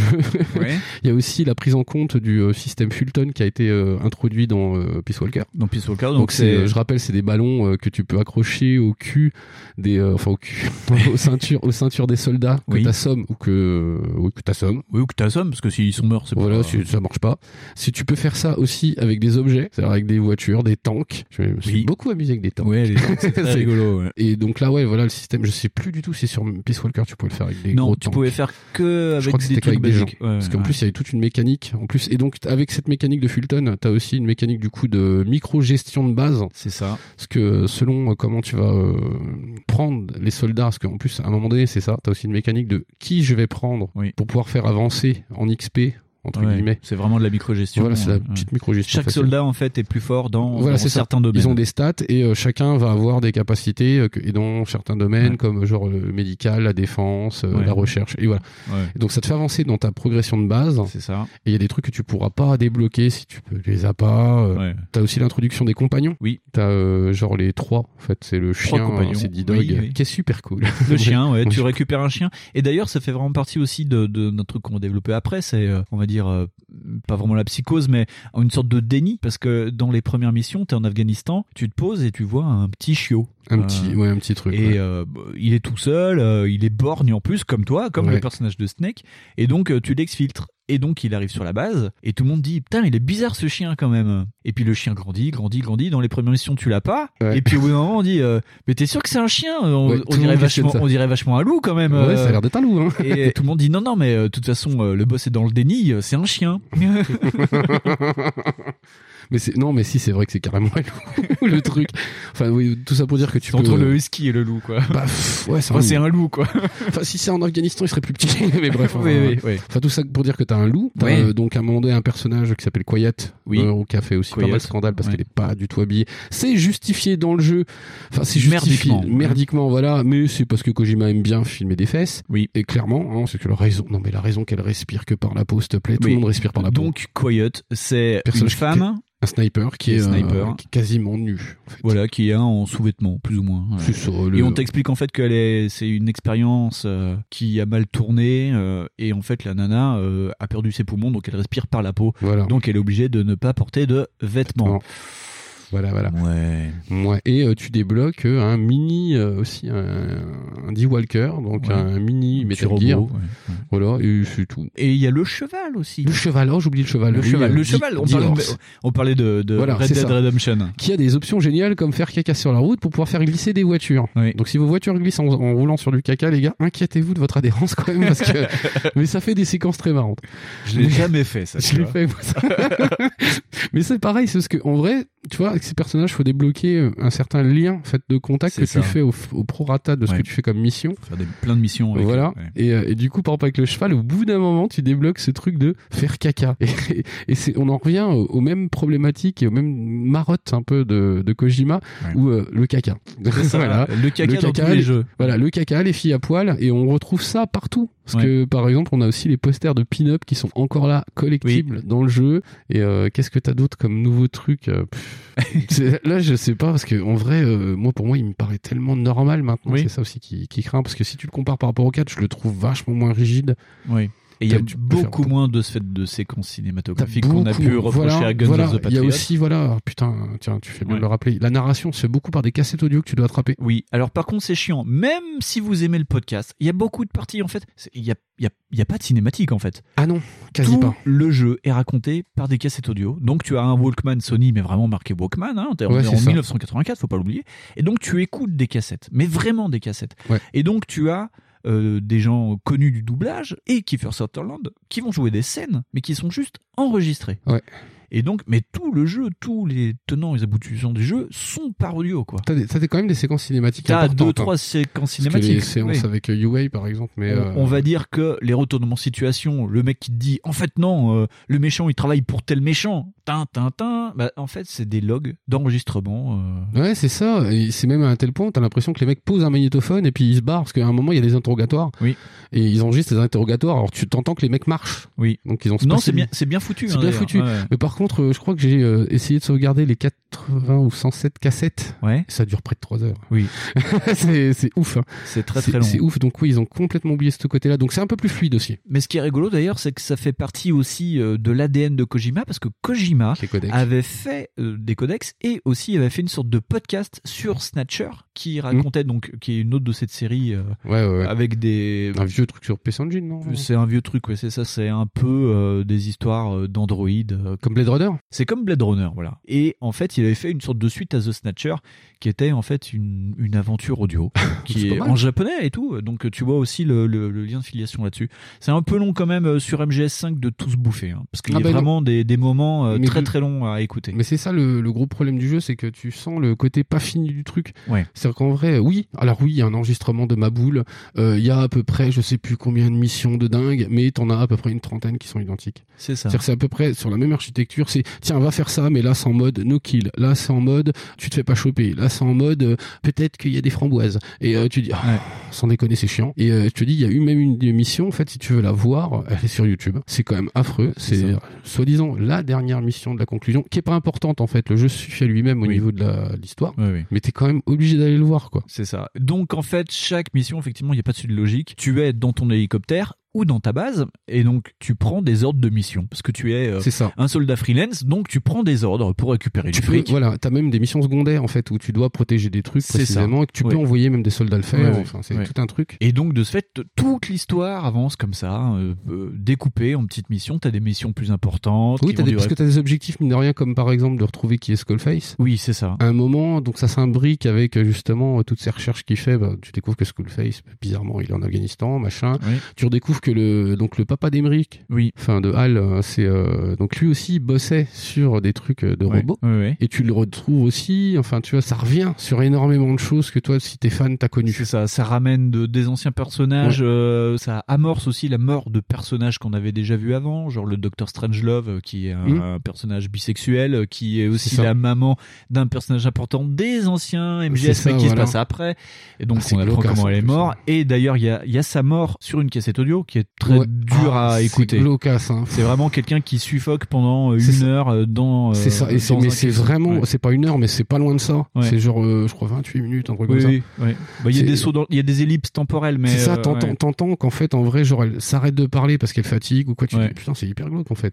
Donc, c'est bien mené sur ça. Ouais, c'est pas mal, c'est pas mal. Et donc le, le, le jeu a en fait une saison 1 et une saison 2. C'est que la première partie en Afghanistan se finit avec un climax. Il se passe, tu as un boss à la fin de l'Afghanistan Mm. et après tu partiras sur l'Afrique. Et par contre à partir de l'Afrique, tu sens que le jeu commence à se déliter. Ouais. Des, portants- des moments importants et puis d'un seul coup plus rien. Oui, parce que t'as plus de boss, en vrai. T'as Ouais. plus rien. euh, Genre, euh, c'est comme, euh, par exemple, la construction des, des méchants. Oui. Tu dis, euh, par exemple, on t'a balancé. Alors, il y a Psychomantis, hein, pour les fans. euh, bon, bah, c'est le personnage du premier qui vous fait changer votre port manette. C'est ça, le coup de la carte mémoire. Voilà, ouais, c'est ça, votre carte mémoire. Et en vrai, euh, on le voit, il est enfant. Il est mais là, clairement, c'est du fan service. Il ne sert quasi à rien. rien. dans le Si il fait avancer l'histoire, ça t'explique un peu. Oui, mais que- c'est ça, mais c'est un, c'est un Deus Deus Machina, Machina, ouais, comme ça ouais. qu'apparaît pour faire avancer des trucs. Parce que, par exemple, euh, sur le coup du, quand tu euh, vois le espèce de laboratoire de la mort là, Oui. avec les gamins, Oui. il est là, tu sais pas pourquoi. Vrai, il fait, oh, tiens, je vais téléporter bidule là, bah super. Voilà, ça sert à rien. T'as pas vraiment plus de, tu vois rien sur lui spécialement. Tu sais juste, euh, enfin, tu vois bien que Snake se demande, mais putain, c'est qui ce machin qui vole là avec des manches comme ça? C'est quoi ce gogol? Et euh, tu dis, mais en vrai, il découvre plus tard par des machins que c'est un gamin qui aurait cramé son village. Tu fais, ah Ouais. ok, super. Tu dis déjà la construction, elle est pas folle folle. Skullface, il disparaît, mais euh, bah, comme une crotte. Bah en fait, il, euh, on va dire que c'est l'un des méchants, c'est comme Vass, tu vois. Ils sont Vass de Far Cry de 3, Far Cry 3, ouais. où c'est des méchants super importants. On nous l'a vendu, Skullface. hein. Il Ouais, est méchant, il est fait- et il meurt euh, Mais merdiquement. comme une patate. ouais, tu dis, mais putain, en vrai, c'est con là. Enfin, c'est super con. Et, il t'explique qu'en fait, c'est pas vraiment le méchant. Il y a un autre méchant qui est plus Oui, méchant que moi. mais- Ouais. Et c'est tout. Et Ouais. tu fais, ouais. Et c'est encore pour te dire, ah, mais tu vois, le méchant, c'est toi, presque. Tu vois, c'est ça. ça, l'idée. ouais, ouais. C'est si tu me tues, ce sera toi le méchant. Voilà, et tu dis, mais ouais, super. Mais en plus, ça brasse énormément de sujets, comme par exemple euh, tout ce qui est transmission de langue. Oui. Il y a un moment, bah, parce qu'en fait, ça parle beaucoup de la transmission dans Metal Gear. Oui. Parce que dans le deuxième, par exemple, on parlait des mèmes. À l'époque, c'était ça, euh, ça venait d'arriver, la théorie Oui, sur oui. les mèmes sociaux, euh, genre tout ce que tu peux reproduire comme comportement, comme waza, par exemple. Mm, mm, mm. C'est un truc hyper con. Ouais. Alors que dans le premier, on te parlait de la génétique, qui est Ouais. aussi une forme de transmission aussi. C'est ça. Patrimoine. Et là, là, on te parle de la langue, qui est une, forme aussi de Il y a transmission. un virus qui se transmet par la langue que Par- tu parles. Voilà, par la langue que tu parles. Et d'ailleurs, Quiet, elle parle pas à cause de ça. C'est pour ça. Ouais. Tu ouais. dis putain, sérieux, mais il y a tellement. Mais c'est ça le truc, c'est que Kojima veut mettre tellement de choses dedans, et en même temps, il veut mettre ses blagues caca et ses blagues cucupipi dedans. Et il veut finir en plus. C'est l'objectif du jeu. Il doit finir son jeu. Parce Ouais. que ça doit t'expliquer comment le gentil des derniers jeux, plus ou moins, devient le méchant des Et c'est premiers jeux. pas, et c'est pas si, euh, comment dire, tu sais, c'est pas si progressif que ça. Non. Parce que effectivement, t'as plein de missions où tu dis, bah ouais, bah mec, c'est la guerre, c'est normal de faire ça, quoi. Mais c'est pas tant que ça, en fait. C'est surtout sur les dernières minutes où il y a une mission, effectivement, où, euh, bah, tu sais, la mission, tu dois tuer tes hommes, quoi. Oui, oui. Tu dis, ah putain, euh, là, euh, ouais. Ouais, là, là, il y en a de la responsabilité. Tu dis, bah, en vrai, euh, c'est un peu comme Spec Ops qu'on abordera plus ça, tard. ouais. T'as le choix pire et t'as le choix moins pire. Et donc, en fait, petit à petit, en fait, le méchant développe un virus qui se met sur tes cordes vocales. Et si Ouais. tu parles une langue, en fait, le virus se propage par la langue parlée. Ouais. Et donc, il va avoir des quarantaines sur ta base. Tu vas devoir toute une partie du jeu où il se passe pas rien. Tu fais de la micro-gestion. Tu dois comprendre comment se transmet le virus. Donc, tu regardes les langues parlées par, par tes hommes que tu as récoltés pendant toute Ouais. l'histoire. Tu dois les mettre en quarantaine et tout. Et au final, on t'apprend que le truc commence à muter petit à petit. Et donc, il y a une nouvelle recrudescence. Et on te demande en fait ben, de, de, de, de tuer toute Tuer une, une série partie de de, ton- de personnages pour sauver tout le monde. Et donc tu rentres avec euh, des, euh, des lunettes de vision nocturne pour voir euh, qui est contaminé et qui ne l'est pas, puis finalement tout le monde le monde l'est. Et donc tu dois tuer tout le monde. C'est ça, globalement. euh, Globalement, à un moment, t'as un espoir de dire. T'as un espoir de dire que tu tueras pas tout le monde, mais en fait si. Mais si, si, si. Et en vrai, c'est hyper glauque là. Voilà, Tu et donc c'est le sang sur les mains. euh, Ouais, c'est ça, voilà. Et c'est d'ailleurs le projet Ogre. C'était le projet que devait faire euh, En fait, il disait en 2011, oui, euh, j'ai arrêté de travailler sur le France Engine. Maintenant, je vais faire le projet Ogre. Euh, vous verrez, il sera peut-être pas euh, du MGS et tout, mais en fait, si, c'était MGS et projet Ogre. Chronos. Et donc, c'est Chronos. Et donc, bah, le jeu, c'est ça. Tu es un le, le- le grand gentil et au final, tu dois manger tes enfants. Mais t'es vendu comme ça pendant ça. tout le long d'ailleurs. tous les mecs te montrent des respects, des machins, et tu dis mais putain, en vrai c'est ouf. Mais toi, tu vois pas forcément l'autre côté du truc. Tu dis bah oui, toi, de ton sens, comme on te le vend le truc, tu dis putain, mais en vrai, je suis un super héros quoi. C'est ça. Et tout le long, tu penses pas à ce côté-là. Et c'est justement à la fin du jeu où justement ils abordent ça. Ils te disent bah en vrai, euh, t'es un petit peu une raclure quand même. Ouais. Après, t'as plein de logs où euh, le personnage de Miller ou d'Oslot, qui est quand même quelqu'un qui est spécialisé dans la torture, te disent plusieurs fois, oui, tel personnage, on va le torturer. Est-ce que est-ce qu'on le fait? Et t'es toujours à dire, oui, faisons-le. T'as toujours sais t'as des pas, séances de torture. euh, Il y a des séances où t'as euh, l'un des personnages qui a des, des jambes robotiques, où le mec se fait torturer pour pour savoir euh, si c'est un espion ou pas. Et le, le- la vidéo est assez Ouais, gratinée parce qu'en aussi. plus c'est un truc euh, greffé sur ses jambes, sur enfin, ses- les os. c'est vissé sur ses os, Ouais, ouais, et ouais. c'est assez chaud. Mais après c'est pas plus pire que d'autres trucs, si tu Oui, veux, parce que t'as oui. l'impression qu'ils sentent un peu le sens du vent. Mais c'est aussi euh, pareil, le coup de Oslot est ton pote, tu devrais déjà te dire, attends, Oslot était pas le gros bâtard dans le cadre de jeu. C'est ça, bah si. ouais, Alors ouais. donc en vrai, tu devrais te dire que déjà, euh, ça pue du cul. Voilà. Non mais Oslot est un bâtard. Miller Bah, c'est aussi. Pas mieux, en fait. En vrai, tu vois que c'est un mec en colère, c'est un mec ouais. euh, qui il Bah, le mec, il a perdu un bras, une jambe, il est en colère, il veut tuer. C'est ça, tu vois. Et il s- lui, lui, il l'a payé cash en fait, Ouais. le, le coup de l'amour patrie, et puis qu'en fait, elle, elle en a rien à foutre ta patrie, tu Ouais. vois. Donc euh, voilà. En ça, plus, le, le jeu fait une pirouette assez rapidement parce qu'au début du jeu, donc toi, tu as été amputé d'un bras, mais très rapidement, tu vas trouver donc euh, Un une prothèse cybernétique. Ouais, un bio géotechnicien, ou je sais plus quoi. Ouais, enfin, c'est ça. Un biotechnicien. Enfin, un euh, mec qui va te faire un bras en métal. Voilà, il va te faire une prothèse. Et Miller, lui, par contre, il a pas de prothèse et il dit. Il refuse même, hein. Ok. Et, et il explique à ton personnage, à toi, ok, tu passes outre. Et après, c'est une démarche aussi du joueur de dire que finalement, euh, tu passes outre euh, l'amputation parce que toi, tu t'en fous, t'es un joueur. Et Miller te dit, tu passes outre, mais moi, je passerai pas outre. Et donc, euh, c'est lui qui instaure la première douleur fantôme du jeu en disant. Euh, moi, je, je je vais pas me mettre des prothèses pour garder cette douleur et cette colère que j'ai. Ouais, ouais. mais c'est ça. euh. C'est ça, mais tu vois, c'est pareil, c'est une espèce de reflet. Puis d'un autre côté, ils vont te sortir des logs avec euh, les burgers de Kazuya. Ah ouais, ouais, c'est ça, fait- ouais. Tu vois, mais ça, c'est rempli de trucs. C'est pas c'est pas logique. Parce que ouais. la thématique, elle est, elle est pas si claire. Il y en a plein, en fait. Il y en a plein parce que là, on n'a pas encore abordé le coup, mais c'est qu'en fait, tout le long du jeu, t'es pas Snake, quoi. C'est ça. T'es pas Allez, Snake. on va rentrer en fait dans le dans le spoiler. voilà. Bah là, c'est bon. Donc en fait à la fin du jeu, qui n'est pas une fin du jeu parce que tu as des missions, il se passe des trucs et on te prépare à une saison 3 au final. C'est ça, parce qu'en vrai, c'est à un certain moment du jeu, quand t'as fait certaines missions, Ouais. tu peux voir ça. Et donc il y a une il y a la fin, on va dire du jeu se fait par euh, tu as récupéré dans le jeu un Metal Gear et en fait l'un des personnages, un des enfants euh, que tu as récupéré parce qu'il y a des enfants soldats, il y a, ça parle aussi pas mal de ça. Il y a Ellie donc qui est un enfant soldat blanc qui part avec toute la série des enfants soldats. Et ben, Ellie qui est Liquid d'ailleurs. Qui est Liquid Snake des, premiers jets. Donc, euh. Et donc il part avec les enfants soldats, il emporte le, le Metal Gear avec lui et, et il se barre et, et on te prépare en fait à, à avoir un troisième antagoniste dans le jeu. Donc Ellie, tu sens qu'il va avoir une mission et en fait non, tu dois faire des missions pourries, des missions secondaires et d'un seul coup la fin arrive où tu vois euh, Snake, donc Venom Snake, plein de sang devant une vitre qui est à moitié pétée Ouais. et qui écoute une cassette et sur la cassette il est marqué de la part de l'homme qui a vendu le monde. Ouais, c'est ça. Et donc qu'est-ce qui se passe, Fonz? Bah, tu découvres qu'en final, c'est plus que, c'est une espèce de remerciement sacrifice de ce que t'as fait parce que t'es pas du tout Snake, mais t'es le médecin. en fait. C'est ça. Et donc, quand on fait revivre la séquence d'ouverture, où tu ça. revis la séquence Et là, de tu la vois, voilà, tu la vois avec, euh, on va dire, un autre angle, et tu sais que c'est pas toi. Et voilà, tu découvres que c'est pas toi, mais que pour continuer à perpétuer et sécuriser le mythe, il y a une espèce de sosie qui est mis en place, et tout le truc, et tout. Après, là-dessus, c'est ça, c'est le, le truc se construit là-dessus, c'est de dire, mais en fait, ah, il Ouais. s'est passé quoi C'est ça. C'est bordel de merde. Mais est-ce que si je suis pas Snake, je suis qui Et en fait, le truc te reflète, dire ouais, mais en fait, les gars, c'est vous, vous êtes les joueurs. En fait, Ouais. vous avez le droit d'être le Snake que vous voulez. Et tu passes outre, en fait, parce que ce qu'on t'a montré au début avec euh, choisir ton visage. Ouais, c'est au ça. début, tu Et là, tu piges, hein, du tu coup. piges, en fait, que Que c'est ça. tu c'est pas le visage que t'as choisi que les gens voient, c'est que le visage que t'as choisi c'était celui que t'avais avant, Avant, voilà. et on te met le visage de Snake et tu t'aperçois donc Ismaël, la personne qui t'a protégé au début du jeu, en fait c'est Snake Ouais, c'est ça. qui te sort du truc et lui il va vivre sa vie au final. euh, Il va faire d'autres merdes. et d'ailleurs, ce qui est rigolo, c'est que la séance de fin où tu vois le vrai Snake sur une moto en train de fumer son cigare qui part vers le lointain en disant bon bah voilà, Ouais, moi je me la pars tranquille, c'était le dernier plan des trailers. Donc on Ouais. avait vu cette scène. Ouais. En plus Kojiba nous montre la scène en disant bah, c'est ça, c'est là. Non, mais il adore ça, tu vois. Ça, Et donc tu es quelqu'un qui a été en fait euh, ben préparé psychologiquement pour endosser la vie d'un autre, le visage d'un autre, et tes souvenirs vont rentrer, on va dire, en, en collusion avec les siens. C'est pour ça qu'il y a des scènes qu'on va développer avec chelou, Paz.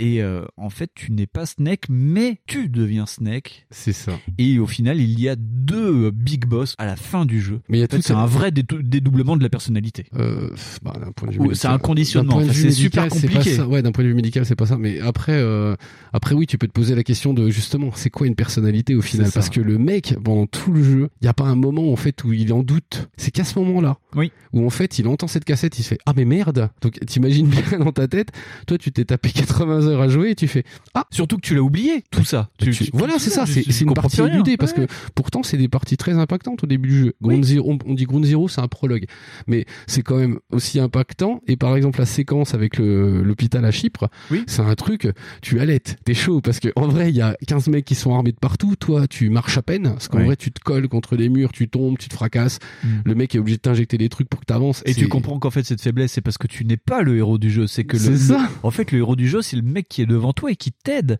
à avancer dans cet C'est hôpital. ça, et toi, en fait, en vrai, t'es un spectateur du truc, et tu dis, ah, ah, D'ailleurs, on, mais- on- on peut rester un peu sur cet hôpital. Tu sors Oui. de la chambre et en fait, tu es poursuivi par des soldats, tu es désarmé, tu tiens pas debout. Et donc, Mm. euh, le vrai Snake t'aide à fuir, à te cacher. Mais en fait, c'est le tout début, tout cette, la première partie de l'hôpital, avant les gunfights qu'il y a dans la deuxième partie, Ouais. c'est vraiment, euh, t'es faible. Ah bah et- tu peux pas tu avancer, rien. tu fais rien, c'est déjà tu prends ça comme un tutoriel super bien Et c'est un tutoriel bien fait parce que Ismaël t'apprend à, à prendre une arme, à tirer. En fait, c'est voilà, ça te permet de, aussi de, de commencer le début du jeu. C'est ça, mais c'est l'un des tutoriels où tu le vois même pas quasiment Ouais. en fait. En vrai, c'est c'est pas que ça te fait chier d'habitude un tutoriel Ouais. aussi un petit peu quand même. Oui, un petit peu, ouais. Et euh, tu dis merde, là en fait c'est bien foutu, c'est intégré. En plus t'as le temps de le faire et tout. Bah oui, Oui. parce que t'es pas fort, t'es machin. T'as- en plus t'as le concept de cache que tu commences à voir et tout. Oui. Non, si c'est bien foutu. Hein. ouais. Mais ouais, tu, il y a pas un moment en fait. Après tous ces moments là, tu vois tous ces trucs là, Ouais. tu les revois et tu dis ah putain Kojima t'es vraiment un enfoiré. tu vois, Ouais, c'est ça que ça fait. Ça fait un petit peu comme de revoir Usual Suspect. Tu vois, ça, te dire ah putain t'as d'accord. fini le jeu. Tu dis qui est Kaiser Soze? Ah bah je sais, c'est vraiment un gros bâtard. Voilà. Et d'ailleurs, Kojima est pas bête en te refaisant revivre cette scène ben, limite à l'identique. En fait, rien ne bouge, sauf que toi, ta perception de la scène a changé. Elle a changé, ouais. Et tu comprends aussi pourquoi, à la fin de cette scène de l'hôpital, en fait, tu as un accident euh, dans, dans une ambulance et Ismaël disparaît. Et tu as de ce fait le point venu d'Ismaël où en fait il sort de l'ambulance, il te laisse dans l'ambulance et il se barre et Ocelot euh, dit au vrai Snake Bon bah voilà, euh, prends des habits, prends la moto Tiens, vas-y, et casse-toi. C'est ça, c'est genre pour éclairer, euh, tu sais, euh, la réputation de Snake à cet endroit, et puis comme ça, toi, tu Ouais. peux aller faire des saloperies. Moi, j'ai trouvé ça incroyablement fourbe. mais Oui, voilà. oui. Parce que au final, tu dis, euh, quelque part, ça écorne aussi cette fameuse légende du Big Boss, tu vois. C'est ça. Parce que je me dis, bah, ce mec-là, il est même pas, en fait, en vrai, il est tellement légendaire qu'il est obligé de se cacher derrière un sosie comme euh, n'importe quel président euh, Ouais. d'un pays de Sud-Amérique. c'est quand même un peu chaud. Après, le, le- la cassette dit qu'au final, ils sont deux big boss, euh, vu qu'il a créé un nouveau big Oui, boss. c'est ça, parce le mec endosse vraiment sa personnalité et, et ce qu'il a fait. Donc, oui, après euh, tu peux le prendre comme tu veux si tu Oui. veux. Après tu peux aussi te dire bah le mec en vrai, il va pas lui dire Ah, tu n'es qu'une pâle copie, t'es qu'une sale merde. Ouais. Tu vois, il va pas lui dire ça. Bon, après, ça euh, permet aussi de faire une pirouette parce que normalement, tu as déjà tué le, big boss dans les premiers Metal Gear où tu, en fait, dans le premier Metal Gear, tu dois aller donc à la cité de Bill Boss Mais- pour mais, le euh, tuer, hein, mais dans je sais plus-.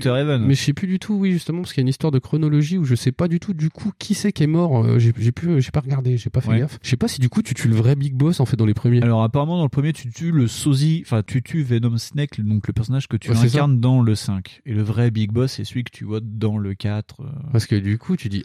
Ah oui non mais oui. Après que- c'est amour, gloire et beauté pour les gens qui ne connaissent pas Metal Gear. Ah, on est vraiment euh, dans le délire là. Ah ouais ouais non c'est la c'est le royaume du redcon quoi. C'est euh, tu, dis ah mais c'est pas préparé en Star fait. Wars à côté non tout va bien. hein. Oui voilà à côté c'est calme. Marvel pareil.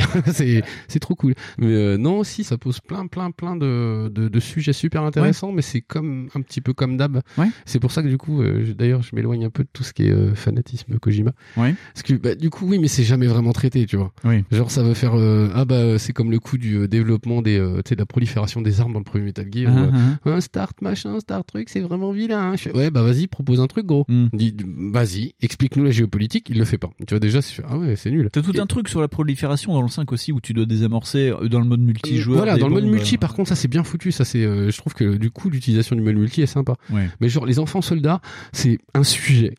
c'est tout. C'est ça. C'est un sujet. Tu dis, ouais, il y a d'autres. Mais, euh, mais tout, tout est un sujet jeu. Chaque personnage est un sujet, mais c'est gratté comme ça. C'est ça, et c'est ça qui est un petit peu dommage parce que tu sens en plus que bah tu dis bah oui, comme il a pas eu le temps parce qu'il arrêtait pas de remettre son œuvre sur les. Ouais. Le jeu euh, clairement il est pas fini parce que du, il y a pas d'ordre. C'est C'est-à-dire qu'en vrai il aurait pu mettre 30, 40, 50 missions posées qui faisaient des trucs différents. Non, au lieu de ça, on se tape 4, 5, 6 variantes de chaque mission C'est ça. qui sont pas forcément agréables.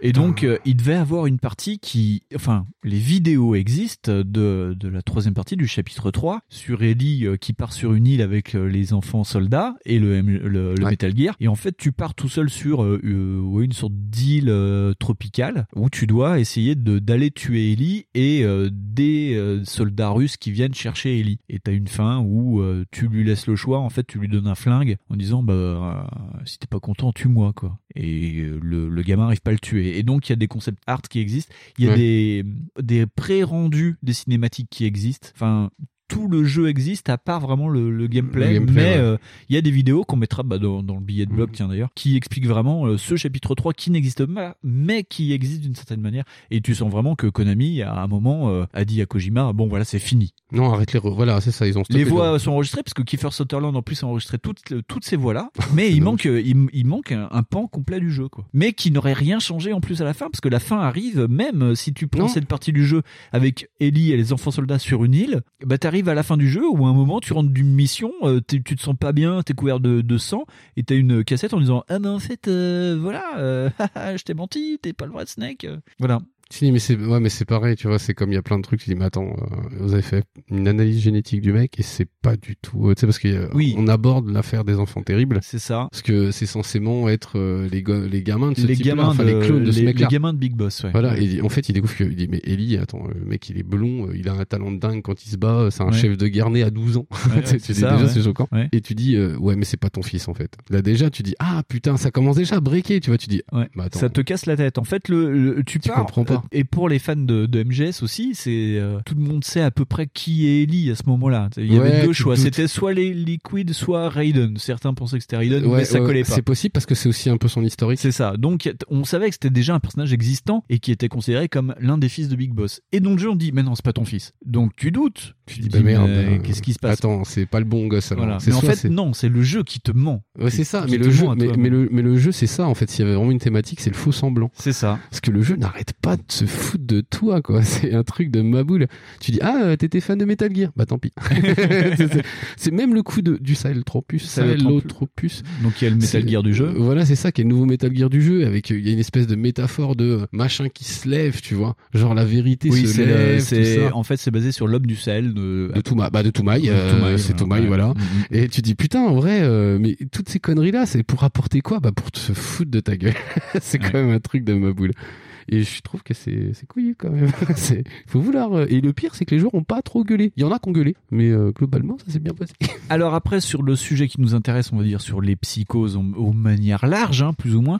euh, le jeu n'aborde pas trop le truc. On te dit au début Non, que tu vas vraiment- que tu vas avoir des problèmes de dissociation de ton visage et de de l'autre visage. Finalement, il n'en est rien. C'est juste dans ta tête parce que tu penses qu'en fait que le visage de de Snake que tu vois c'est le tien, mais que les autres voient l'autre que t'as créé, mais en fait c'est l'inverse. T'as très peu de coups d'hallucination au final. Et le seul, la seule vraie hallucination que tu découvres petit à petit et qui va poser un doute dans tout le jeu, c'est l'émission avec Paz. Mm. C'est-à-dire que d'un seul coup, À la fin du premier tiers du jeu, on te dit Paz n'est pas morte. Donc la fille qui s'est fait exploser au début du jeu euh, dans l'hélicoptère, on Ouais. te dit elle est pas morte. On l'a récupérée. En fait, elle est tombée dans l'eau. Elle a perdu la mémoire. euh, en fait, elle s'en est sortie. Et euh, donc, elle est enfermée dans une chambre euh, dans, dans la partie hospitalière Et- de ta base. Et il y a des missions où tu vas devoir récupérer des soldats de ton ancienne base, donc de Mother Base. Et chaque fois que tu récupères ces personnages-là, et ce qui est rigolo, c'est que à chaque fois que tu dois récupérer un de ces soldats, on te dit ah c'est bizarre, euh, ce soldat-là n'était pas avec nous sur la base quand il y a eu euh, l'explosion de la base. euh, c'est une sorte d'étranger qui a eu un coup de bol. et chacun a une photo de l'histoire en fait de, De Paz, Peace Walker ouais. sur Paz qui explique donc la vie de Paz et en fait par ricochet aussi de ce fait ben euh, la vie de, de Snake sur la Mm. base d'avant et petit à petit t'avances sur ça jusqu'à découvrir que Bah, c'est une grosse allure malade et qu'en fait, euh, ouais, je crois que c'est ça, c'est Ocelot qui dit non mais réveille-toi en fait, en vrai, Ouais. euh, elle est morte, vraiment, elle est morte. tu fais un déni total C'est sur ça, ça, tu fais un déni malade, tu fais un gros gros. euh, C'est même pas, je sais pas, c'est un déni parce qu'il y a la moitié de l'hallucination déjà. Et Oui. tu dis ça colle avec ce qu'on t'a dit au début. Ouais, ouais. Tu vas halluciner. Oui, tu vas Et- halluciner. Et, l'hallucination, ça peut apporter ce genre de phase de déni là. Euh. Si par exemple, je sais pas moi, euh, tu t'arrêtes pas de voir des ovnis, un mec qui dit non mais ça n'existe pas. En vrai, c'est ta vision à toi du truc qui fait que tu vois pas. Tu vois, il y a plein de gens à qui ça arrive ça et tu- c'est très difficile ce genre de truc de après de percevoir la réalité. C'est ça. Et ce qui est intéressant, c'est que même en fait à la fin, tu découvres que la, la pièce où elle est n'existe pas. en pas. fait, t'es sur un balcon, euh, t'es- c'est une que je porte qui donne sur un balcon en fer et il y a rien. Et a je, rien. crois, et je crois me souvenir que les soldats t'entendent. Genre, Oui. je crois qu'il y a une, une remarque à un moment d'un des soldats que tu croises. Il dit, mais qu'est-ce qu'il fait le boss? En fait, il parle tout seul. Ouais. Et voilà, c'est ça. Il fait, ah, mais tais-toi. euh, Enfin, toi, à sa place, il fera peut-être pareil. c'est le genre de truc à la con comme C'est ça. ça, ouais. ouais. Mais ça, c'est bien foutu aussi, ça. C'est, mais oui, mais ça, ça aborde, euh, ouais, la question de l'hallucination, mais vite fait, vraiment vite oui, fait. vite fait. Et c'est pas évident, évident, parce que si par exemple c'est pas un truc que tu vas trouver naturellement dans le jeu, faut faire gaffe à ça, il faut connaître le truc. Ouais. Je pense que le type qui a jamais joué à Peace Walker, qui connaît Ouais. pas Paz, qui a pas fait le prologue, oh, il va peut-être pas le chercher. Parce que moi, tu vois, mon deuxième run, j'avais oublié. Ouais, mais ce qui est rigolo d'ailleurs quand tu fais le prologue, donc quand tu fais Ground Zero, tu as aussi donc des cassettes audio à écouter et tu as euh, le journal intime de Paz qui te raconte sa vision donc de Peace Walker où Paz t'apprend en fait qu'elle est un agent double, qu'elle déteste ce qu'elle fait, qu'elle déteste les gens avec qui elle est, qu'en fait elle est à la limite de la sociopathie parce qu'elle veut tuer tout le monde et elle doit se faire passer par une gentille jeune fille qui est complètement euh, Peaceful. euh, peaceful quoi, c'est Candy. Enfin son personnage c'est Ah, Candy. c'est ça, ouais, avec la voix qui va avec. Voilà. Et toi, les logs que tu vas avoir dans The Phantom Pain, quand tu vas récupérer donc les parties de souvenirs de Paz, tu as une sorte de de problème, c'est que Paz, elle bloque sur un jour, c'est le jour de la paix. Elle doit préparer une chanson Ouais, avec d'autres le personnages, paix, ouais. elle est toute gentille, et d'un seul coup, ben son cerveau vrille parce que euh, il y a aussi ça, c'est que vu qu'elle a soi-disant perdu la mémoire, elle se souvient pas qu'elle est méchante. Donc dans sa tête, elle est gentille, et quand elle arrive au moment où elle doit trahir tout le monde, son cerveau braille et elle Ouais, comprend pas qu'elle est méchante. Et en fait, non, c'est le tien de cerveau qui braille. Enfin, c'est super compliqué Bah, sur ça. pff, ouais, c'est parce que toi tu dis en vrai c'est enfin c'est pareil, c'est si t'as envie de te souvenir de quelque chose particulièrement puis que tu le refuses. Ouais, si ça peut être du déni de réalité ça. Ouais. Mais, euh, mais là pour le coup si tu veux, pour Paz, ouais, c'est ça, c'est de l'amnésie quoi. C'est genre la meuf elle fait non parce que si je me souviens de ça, je devais- elle va péter un plomb, crier, ça. machin et c'est il y a déjà eu des gens Chaque fois, euh, chaque fois qu'elle qu'elle dit ah mais euh, telle personne il est où euh, et puis d'un seul coup elle se rend compte qu'il y a un truc qui a pas. Ouais, c'est ça, puis ah, j'ai ah, mal à la tête. Voilà, Ouais. c'est ça. Et, et c'est ce genre de truc là, tu vois. Et c'est, mais, mais tous les personnages ont des, des espèces de breaks comme ça. Parce que genre, euh, ah, il y a peut-être pas Ocelot. Ocelot, ça a l'air d'être même bizarrement le personnage le plus sain de l'histoire. Ben en fait c'est le vrai gentil du jeu alors que dans les autres jeux oui, mais c'est ça. Tu vois, mais c'est ça le truc. La- la- le paradoxe de la chose, c'est que en vrai, je me rappelle lui dans le premier, qui est, c'est un espèce de cowboy psychopathe, quoi. Et tu dis, mais qu'est-ce qui se passe? Qu'est-ce qui s'est passé entre la- le 5 et le 1 pour que le mec vrille, quoi? Parce que tu dis, et c'est ça qu'on n'a pas. Parce que, enfin, moi, je l'ai pas. Hein, en Euh, fait c'est une conclusion qui laisse des trous euh, mais, mais c'est volontaires aussi je pense. hein. Mais est-ce qu'il y a de la volonté? Est-ce qu'il y a aussi du manque de temps de Konami? Enfin, Ouais. de, de, De Kojima, Kojima. Tu sauras pas. Parce que par exemple, ça aurait été intéressant de voir le prisme de justement de cette déchéance, enfin pas une déchéance, mais de changement. Changement, ouais. Changement de Celot. Mais Ocelot, c'est pareil. On voit que finalement, dans ce qu'il dit, il est déjà beaucoup pragma... il est très très pragmatique. Ouais. Donc tu dis, en vrai, il change pas tant que ça. Parce que le mec, il devient agent double, c'est surtout pour euh, avoir un peu la finalité de l'histoire, tu vois, pour dire, bah en fait, j'en sais plus que vous, et puis comme ça, au moins, Ouais. je fais ce que je veux, quoi. Et c'est un peu ça que tu sens dans les autres Metal Gear. Enfin, moi, c'est comme ça que je sens ça. Après, il décrit son autre code qui est pas l'autre. Enfin, il a un de code en Afghanistan. Chachaska, et en gros, il explique que euh, oui, euh, c'est une sorte de démon, et puis lui, lui, quand il fait de la torture, bah, il les fait pas par quatre chemins. euh, puis euh, bon, il peut te proposer une pizza, mais il peut t'enlever l'œil. C'est ça, c'est ça qui est dingue. C'est ça qui est dingue, c'est le pro de la torture et le mec est sympa. Il va, il va, il va sortir ton chien quand t'es pas là. mais le mec, C'est lui qui éduque le chien au début. C'est ça, jeu, tu dis tiens, vas-y Didi, euh, va voir ton maître. Mais putain, sans déconner, ça, il est frappé lui. tu comprends totalement ce que vit euh, Miller parce que bah ouais, c'est un mec déçu de sa, de ses opinions au final. Ouais. C'est le mec qui a vécu dans une certaine croyance dans un monde qui existe et au final il voit qu'il n'existe pas. Donc il lui en veut quoi. Il dit mais il en veut au monde qui est là. C'est ça Ouais. me choque pas. C'est je sais même pas si c'est vraiment une pathologie ça. Par de la colère. c'est mais ouais non c'est perclus de trucs comme ça mais il y a pas de thème vraiment abordé à part le, ouais le coup de le, le coup du euh, qu'on pourrait aborder un petit peu avec le candidat Manchou que je t'avais dit comme Oui, oui, film qu'on ouais. pourra peut-être parler euh, dans, Ouais, euh, dans la Speakerine. Où justement on crée des assassins. Et c'est un peu ce genre de délire là qu'on a en fait, cette espèce de syndrome là qu'on a. Et encore, on n'a même pas euh, ce qu'il y a dans le film. hein. Parce que dans le film, à un moment, le mec break un peu justement parce que euh, la mémoire c'est pas quelque chose de, de stable. C'est pas quelque chose pas qui est- linéaire, une- Voilà, ouais, c'est ouais. pas. Tu peux pas par exemple télécharger une mémoire dans un mec et dire tiens, toi tu vas t'appeler Michel maintenant. Ça marche pas. Ça marche pas. Donc il y a forcément des trucs et des réminiscences qui vont sortir. Et là, on les a pas en fait au final. Mm. Le seul moment qu'on a un petit peu gogol, c'est euh, Paz. C'est cette espèce d'hallucination avec Mais Paz. parce qu'en fait, ton le personnage que t'étais avant de devenir Snake, c'était l'infirmier qui était avec Snake pour sauver Paz. Et donc en fait, tu connais Paz et l'événement de l'hélicoptère parce que tu étais le troisième homme de l'hélicoptère. Et c'est en fait tout tourne sur un cylindre sur l'hélicoptère, et ça sur aussi, Paz. euh, et ça pose aussi des questions sur la personnalité du Toubib. Hein. Parce que tu dis, le mec devait vraiment pas avoir un gros caractère pour se dire, je vais tellement m'effacer pour Ouais. sauver Snake. T'imagines le niveau de dévouement qu'il faut pour faire ça avec quelqu'un? Après, le jeu t'explique que euh, Le mec était ça. Et puis tous les soldats de Snake sont, on va dire, euh, plus ou moins programmés pour. oui, ils sont dévoués, euh, mais oui, après ça, la- moi j'appelle ça de la facilité scénaristique, parce que bon après, Ouais. parce que tu oui, dis, oui, euh, oui, des, ouais. des mecs à ce Après, il y a pas. il y a deux trois textes dans le jeu qui te dit ah ben euh, telle personne euh, que t'as emmené par Fulton euh, qui est en prison, on a été obligé de le casser psychologiquement parce qu'il voulait pas s'intégrer aux autres quoi. Donc Oui, c'est ça, parce que été, on t'explique qu'il y a des méthodes, machin, ouais, mais après c'est pareil, ça marche Oui, pas oui. sur tout le monde. Ça marche- ouais, bien sûr. Ça explique pas tout. Le, le lava- le lavage de cerveau, ça a des limites. si mais, mais tu vois, c'est pareil, c'est un truc qui est dommage. Ils en ont pas trop abordé parce Ouais. qu'effectivement, il y a plein de fantasmes sur le lavage de cerveau. C'est aussi un domaine qui est pas forcément très très connu non plus parce que c'est pas très euh, diffusé, Ouais. enfin, diffusé comme truc. Ouais. Mais, euh, mais ça, ils en parlent pas, tu vois. Genre, les mecs parlent de, du combat avec l'Afghanistan et il y a pas de, il y a pas de question là-dessus, Ah mais il y a aucun, ça parle des Pashtuns. À un moment, il y a un massacre de Pashtuns, mais, c'est tout. mais ça n'apporte rien. c'est ça.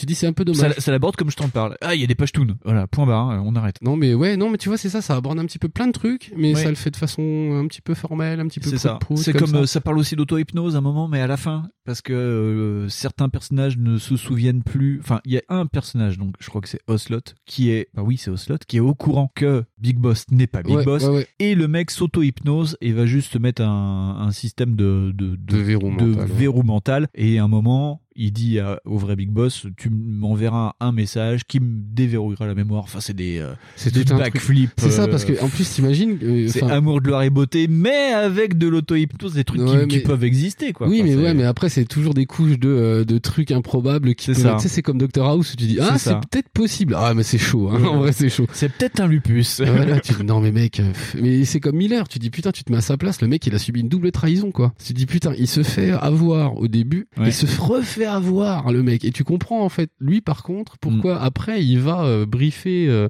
Solid Snake et puis il fait des machins ça. et tu dis ah ouais lui il- en vrai il s'est fait baiser.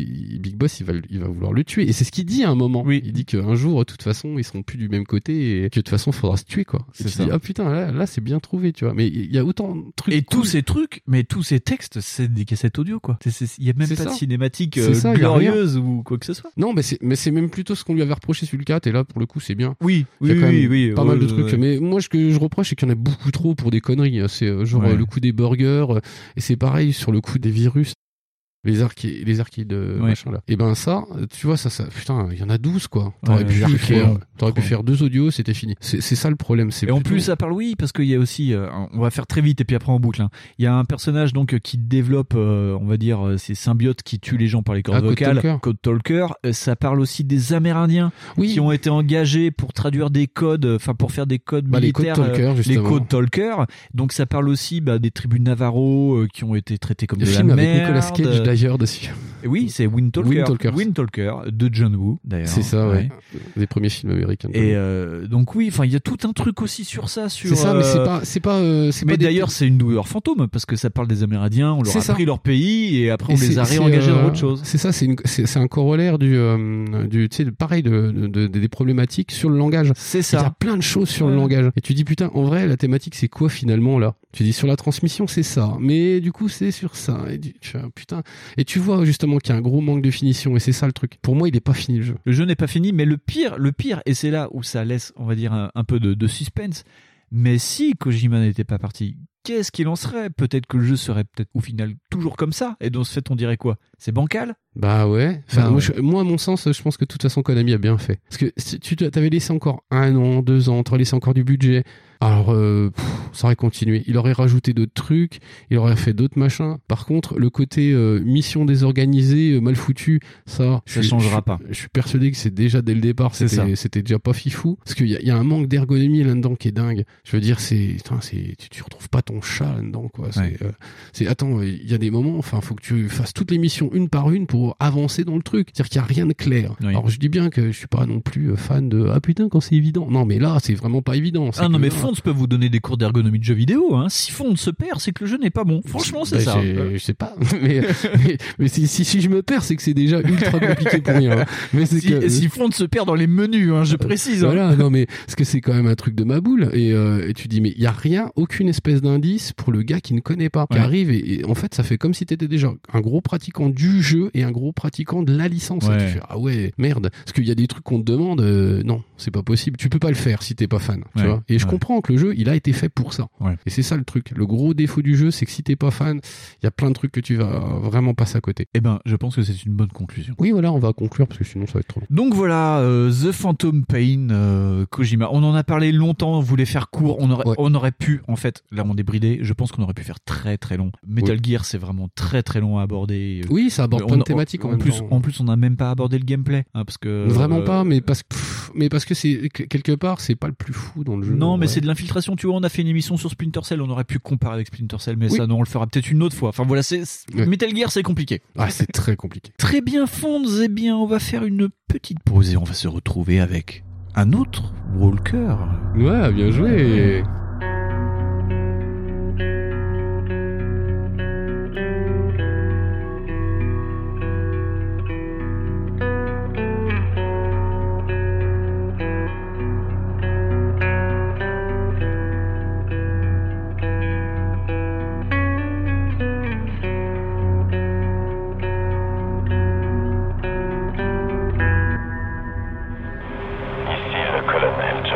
De l'armée américaine.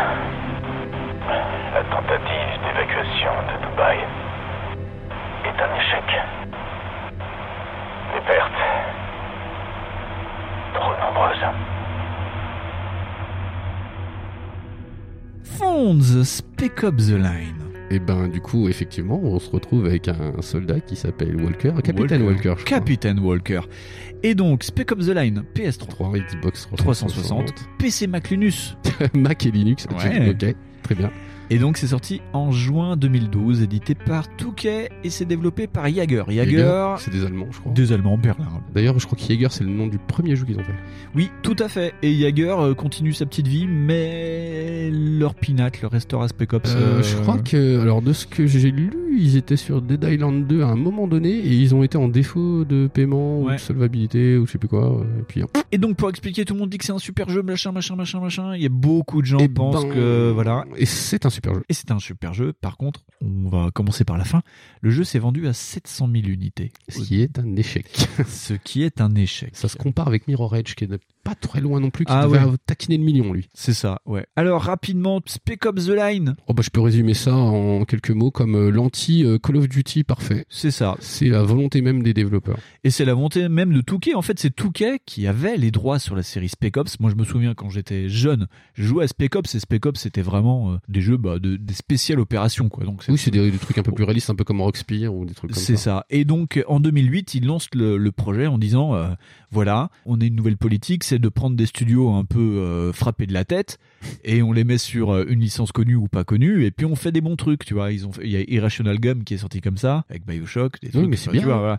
Et donc ils lancent en 2008 euh, Spec Ops et ils le donnent à Jagger. Donc ils mettent des mecs euh, compétents, on va dire, sur le truc. Ça va, ouais. Et donc, bon, c'est un jeu qui a plusieurs mecs. C'est pas comme Kojima ou comme qu'on verra après sur sur Hellblade où il y a Antoniades qui était sur des MC déjà. Enfin, tu sais, c'est des, des mecs. Mhm, mhm. Là, il y a euh, Walt Williams qui s'est occupé surtout du scénario, qui est parti pendant le jeu. Et il y a François Coulon et François Coulon, qui est un Français, qui a travaillé sur oh, Splinter Cell, comme c'est bizarre. c'est bizarre.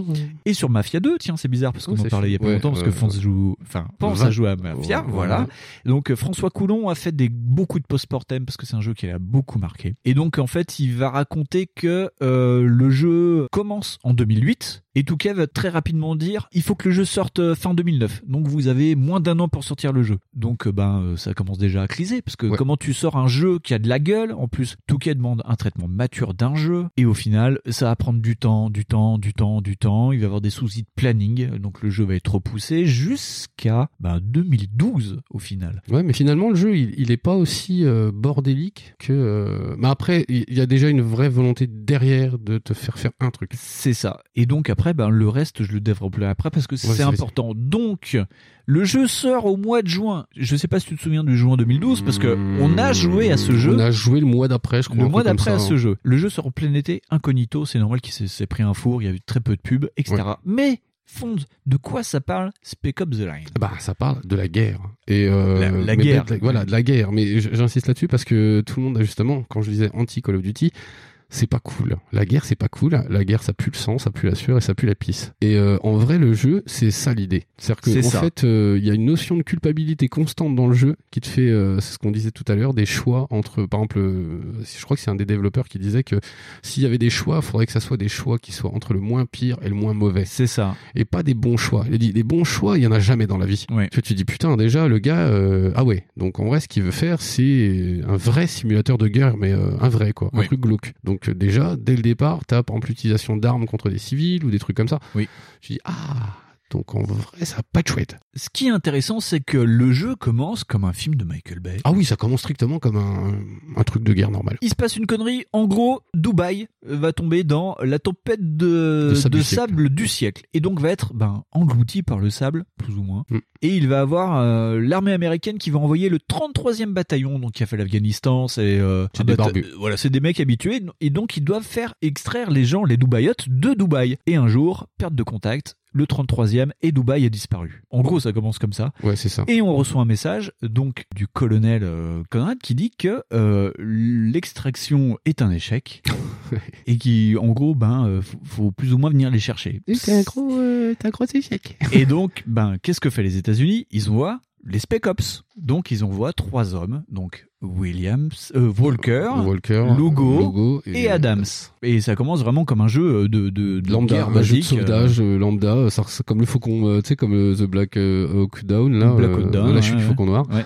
Tu dis, ah, ça commence comme ça. En vrai, euh, d'ailleurs, tu commences en hélico. Tu commences en hélico, euh, il y, a, y a une sorte de vraiment de, de, de scène de guerre de fou où t'es dans un hélico, tu sens que c'est tu sens que c'est la merde, t'es dans un hélico euh, à travers Dubaï dévasté, euh, post-apocalyptique, Ouais, et t'as des d'autres d'autres hélicoptères qui t'arrivent dessus, et toi tu fais l'agence touriste, donc t'as une mitrailleuse lourde et tu tires sur tous les hélicos, ça se finit par euh, l'hélico qui qui, qui qui crash, qui tombe Voilà. et tout, et tu recommences à zéro, donc où tu vois trois soldats euh, qui arrivent Ouais, à. Dubaï en disant soldats bienvenue à Dubaï et tout. ouais, c'est ça, c'est bienvenue à la partie camarade. Et donc t'as euh, un, un mec, euh, donc Adams, c'est vraiment le, le sergent avec le, la grosse mitrailleuse. T'as Lugo, c'est le petit jeune mais qui gère euh, la radio et le sniper. Ouais. Et donc toi tu es Walker, le héros, qui ressemble à Shepard. On Ouais, est sur ouais, le brun avec les cheveux courts. Donc C'est le, ça, le mec lambda. voilà, le, le mec lambda, mais c'est c'est Captain America quoi au final parce que il, il est droit dans ses bottes et il connaît le colonel Conrad parce que Conrad l'a sauvé de la mort en Afghanistan. Voilà, ce qu'il a servi avec lui, tout ça. Et donc ça commence comme ça. C'est vraiment popcorn. Hein. Tu tires sur c'est un, un jeu à la troisième personne. Donc t'avances, euh, tu tires Oui, sur des méchants. euh, Si tu peux donner des ordres à tes copains,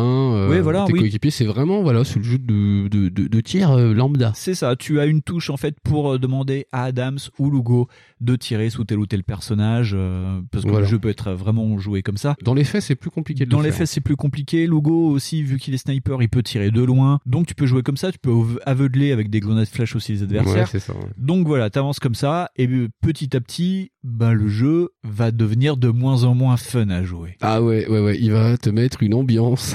Mon gars, la culpabilité est ton ami, quoi. C'est ça. Parce qu'au début, tu commences à tirer sur des Dubaïotes en colère euh, qui Oui, sont des des AK-47. Tu te dis, oh, voilà, c'est Call of Duty, quoi. Des Tu- rebelles, quoi. Des rebelles, euh, tu Tu- des rebelles. Et tu te poses pas trop la question au début. Et tu découvres en fait que le 33e a pété les plombs et qu'ils qu'ils ont mis. euh, Ils ont imposé Dubaï, la loi martiale sous euh, pour Dubaï et que c'est parti un peu en turbo turlute. Hein. C'est Au turbo turlute avec des mecs pendus de partout. voilà, c'est ça. Des mecs brûlés de partout. Et donc toi, en fait, en vrai, à un moment, t'essayes de d'avoir des réponses. Hein. C'est ce que c'est la première euh, réaction que t'as. Tu dis, mais qu'est-ce qui s'est passé? Oui, en bon soldat, Voilà. en boy scout. Parce qu'en plus, le mec euh, te questionne en te disant non, mais c'est pas possible que ça soit lui qui ait fait ça. Il y a eu une raison qui a fait que ça s'est passé. C'est ça. C'est les mecs qui ont été des salopards. Et d'ailleurs, pendant une bonne phase du jeu, tu dis c'est c'est les autres qui se sont rebellés. euh, Il y a une bande C'est de ça. connards. Ouais, ouais. Il y a un Et truc qui va pas. Voilà, il y a un truc qui coince. Ouais. Surtout que très vite la CIA arrive dans le jeu où tu t'aperçois qu'il y a des agents de la CIA qui travaillent avec les insurgés dubaïotes. Voilà, tu, tu dis, mais et tu penses que ah c'est eux les méchants. En fait. Ah, c'est eux les foutoirs. hein. C'est comme d'hab, hein, c'est Et en fait, pas du tout. C'est- enfin, pas du tout. euh, J'imagine qu'ils ont dû essayer, hein, mais Oui. euh, mais du coup, tu découvres que c'est pas ça. Que c'est juste parti en couille parce que c'est parti en couille Parce que c'est la guerre. parce que c'est la guerre voilà et que c'est pas l'agence touriste justement que c'est pas euh, oh euh, on a réussi cette mission complètement foireuse atterrir un tank euh, en plein vol non c'est pas possible Mm. là là tu prends tous les euh, tu sais tous les espèces de petites scories de bah, des, de la guerre quoi C'est un bataillon qui est bloqué dans une ville avec voilà. des, des, des, des gens à surveiller quoi. C'est ça, et qui sont acculés dans un coin qui voulaient pas, les gens euh, veulent s'enfuir, il y a pas d'eau. Tu dis putain, euh, ah ouais, là ça pose les déjà. Tu dis ok. Et là oui, on sort totalement du discours de euh, complètement unilatéral de Call of Duty qui te dit bah de toute façon on ne se pose pas des questions sur les méchants, on ne se pose pas, on est là parce que America fuck yeah, Fuck ouais, yeah, ouais. ouais. et euh, de toute façon on est là pour défendre la mère patrie et puis la grandeur de la démocratie mondiale. Tu dis ok, là c'est pas du tout ça. Et donc le rêve euh, du soldat qui tue euh, proprement ses adversaires va déchanter et très rapidement on va te demander de faire des choix, genre de, Des choix de laisser vivre ou mourir euh, un agent de liaison de la CIA. Est-ce qu'on le, le laisse vivre et on tue tout le monde ou on le laisse se faire égorger et on peut passer tranquille Des choix comme ça aussi. voilà, c'est ça. Ou euh, tuer euh, un soldat américain ou un Dubaïote parce que le Dubaïote a fait une connerie mais, euh, mais le soldat américain a fait une, autre, connerie. Voilà. Quelle est la pire connerie? Et euh, va se mettre à ça vraiment les atrocités de la guerre. Des mecs qui sont passés, euh, qui sont brûlés à coups de diesel euh, sur, euh, sur Ouais. des chaises, euh, Oh, putain, ouais. des trucs Oh, comme ça. Tu as vraiment aussi t'as des audios. Tout se passe aussi au casque. Avec les messages audio. Parce que tout- de- la radio est importante. Tout le monde communique de loin par euh, CB, donc par euh, Tokibuki au final, et donc tu entends des mecs qui se font torturer dans ton oreillette, donc tu dois, euh, ça te fait avancer le jeu. C'est une course en avant. T'avances, t'avances, t'avances, t'avances, t'avances. Oui, et comme tu me l'avais fait euh, remarquer, ouais, parce que ça c'était super fort, j'avais pas fait gaffe. En fait, c'est une métaphore de la descente aux enfers. C'est ça. Parce que en vrai, tu n'arrêtes pas de descendre. C'est ça, parce que quand t'arrives à Dubaï, en fait, euh, Dubaï est rempli par le sable, mais ça fait une sorte de fosse. Et donc t'arrives par le haut des immeubles, tu marches dans le, dans le désert, et en fait Ouais. t'es en haut des immeubles, et petit à petit tu dois descendre, mais descendre bah, de, de gratte-ciel en gratte-ciel, de dune en dune, et tu descends de plus en plus profondément toute la première partie du jeu dans Dubaï. Ouais. Tu descends, tu descends, et plus tu descends, plus il fait sombre, plus il y a des mecs qui se font torturer, plus tu commences à t'échanter, moins ça devient commencer à fun, jusqu'à ce que tu arrives à plat au niveau, enfin le, le sol originel de Dubaï, au milieu d'une zone de guerre, et il va se passer l'événement qui va faire transporter le jeu ailleurs, c'est-à-dire que tu dois attaquer, donc euh, c'est devenu de, le- la rigueur, tu attaques le 33e bataillon, Voilà, tu ça. penses que c'est devenu les méchants du jeu, et il y a des civils, et tu dois euh, taper dans le 33e bataillon, et tu tapes dans les civils. Oh putain, ah, cette séquence-là, wow, ouais, t'as pas le choix. hein. Vraiment, c'est ça le truc. En fait, si t'as le choix, c'est On te un- laisse le choix partout, sauf là. Ouais, c'est ça. Si si t'as le choix, c'est que c'est pas un bon choix de toute façon, quoi qu'il arrive dans le jeu. Et, et ce coup-là, là, avec la population là, non mais c'est pareil. En fait, moi j'ai pas bougé. Ouais. J'ai attendu longtemps. J'ai attendu un petit moment avant que ça. euh, Je me dis non, je vais pas tirer sur les gens, merde. Et en vrai, ils te forcent. ils te forcent, qu'ils te mettent des mandales. Et tu dis ah ouais, ok. Donc t'as pas le choix. T'es obligé d'avancer dans une espèce de truc comme ça. Moi, je te parlais du phosphore blanc. Là, tu me parles d'une scène qui est encore euh, plus problématique Plus- à la ouais, fin. carrément. Ouais, le phosphore blanc, Le, c'est phosphore encore- blanc. je trouve alors, ça plus problématique. ouais. déjà, le phosphore blanc, déjà, ce qui est intéressant, c'est que Jaeger va reprendre une arme qui n'est pas autorisée par l'ONU, qui est utilisée au final par beaucoup de gens, qui a été utilisée en Iran il y a pas longtemps. Hein. En gros, c'est de balancer des bombes au phosphore. Non, mais l'Amérique aussi. Et l'Amérique- aussi le fait. D'ailleurs, dans le jeu, on va te demander d'utiliser des, des mortiers américains Ouais. qui sont remplis de phosphore blanc. Et toi, t'arrives en plus en Michael Bay avec ton équipe. Ah tu dis, ouais. oh, putain, il y a un bataillon. Mais oh, les mecs, ils ont des tanks, on va tous mourir. Qu'est-ce qu'il fait? Bah, Il y a du phosphore blanc. On va leur niquer la gueule. On Voilà, va les il- brûler sur place. Il quoi. tire à vue comme ça, ouais. Et, et donc tu as une scène au drone où tu es vraiment euh, tu guides un drone donc tu balances en, en vue thermique des bombes au phosphore sur des gens et tu vois pas trop ce que tu fais. En plus les mecs euh, en face te tirent dessus donc tu vois le reflet de ton visage sur euh, sur, Sur le, moniteur plus, ouais, et ça hurle de partout en disant vas-y ils sont là tire tire tire et donc tu balances du phosphore en hauteur. Mais je crois que c'est la scène qui, euh, qui peut le mieux résumer ce qu'est le jeu. C'est ça. Parce que vraiment, c'est ça. C'est t'as, t'as cette espèce de, de langage visuel qui te fait dire regarde, c'est toi qui Ouais, fais ça. C'est toi qui fais. C'est toi qui fais. Et au final, quand t'as fini cette séquence, bah tu te rends compte que t'as pas tiré forcément sur des gens qui étaient vilains. C'est ça. Et, euh, et, et putain, et même tes mecs, enfin tes coéquipiers font, mais qu'est-ce qu'on a fait là? Et tout le jeu d'ailleurs, et ces coéquipiers là, au début tu dis ouais, ils sont là pour le soutien tactique, et nanana. ils sont Non. aussi là pour le questionnement. Parce Oui. que tu dis putain de merde. en vrai, euh, genre Lugo il pète un plomb. En fait, il fait mais putain, on fait quoi là? Au final, Lugo et Adams, ça devient euh, comme dans les vieux cartoons, ça devient l'ange et le démon. Voilà, c'est ça. Chacun va te dire, Adams qui est euh, donc euh, le, gros bourreau du lot, c'est un vétéran, il va te dire souvent, euh, vas-y, il faut qu'on fasse ça, on est obligé de le faire. Et Lugo qui est le petit jeune va dire, il y a peut-être d'autres façons de le faire. Mais dans cette mission, ça. tu vas devoir choisir le pire et donc de passer, de passer vraiment, mais c'est une extraction de civils au phosphore blanc, donc dans une fosse. Ah oui, c'est ça. Tu vas, mais mais mais tuer des femmes et des enfants. Voilà, euh, c'est ça. Tu tues des femmes et des enfants et t'arrêtes pas en vrai. Hein, et en plus, la, narration fait que tu traverses le champ de bataille après. Au début, tu vois pas ce que tu as fait. Et tu Non. traverses le champ de bataille, tu vois des mecs brûlés de partout. Et tu arrives vraiment dans une fosse avec euh, bah, des gens brûlés de partout. Et tu te rends compte que c'est Et tu te rends compte que tu as dépassé la première ligne, donc la The Line. En fait, ils auraient dû le mettre au pluriel. Parce que chaque fois, tu traverses ça, des ouais. lignes. Mentalement, euh, au niveau de ça, la tu- guerre, de ce que tu fais. C'est ça, ce que tu sens qu'à un moment tu descends. Parce qu'il y a un moment, bah, vers la fin du jeu, euh, c'est pareil, on peut spoiler le jeu là. Oui, hein. on spoil, on spoil tout c'est ce pareil, soir. tu dis, Ouais. mais tu, tu découvres que le type, en fait, en vrai, euh, il se raccrochait à une espèce d'idée, tu vois, qu'il avait de, du combat, de la guerre, machin. Et que le mec, il- en fait, il a plus du tout cette vision-là. Il dit, mais en fait, tout ce qu'on a fait aujourd'hui, c'est pas du tout ça. ouais. Et le mec, il, bah, il a perdu ses illusions de, de bon boy scout et, euh, et il pète un boulard, en fait. Et c'est en fait c'est toutes les phases de, de l'acceptation, le déni, la colère et tout dans, C'est ça, dans un ouais. jeu. Parce que après cette scène, tu vas faire poter le chapeau au bataillon en disant euh, putain c'est pas de notre faute. Ouais, on n'a pas on n'a pas eu le choix de le faire. Voilà. Alors que si en fait, Enfin, il y a toujours Oui, c'est de la négociation, C'est de la des- négociation. voilà. Et donc en gros, tu à partir de, de ce passage du jeu où en fait la, la situation d'extraction de des civils, de savoir de ce qui se passe à Dubaï, en fait, ça va passer à la vengeance et tuer tous les soldats américains à Dubaï. Ouais, c'est ça, mais. Et donc tu pars dans une autre guerre pour buter tout ce qui bouge, pour trouver Conrad euh, et le faire payer pour ce qu'il a Ouais, soi-disant parce fait. qu'au début, tu dis, tu veux juste poser, tu dis, mais attends, il s'est passé quoi? Et là, après, en fait, en vrai, que tu vois ton personnage, il drive de façon à dire, non, mais je vais le buter, je m'en fous. Ouais.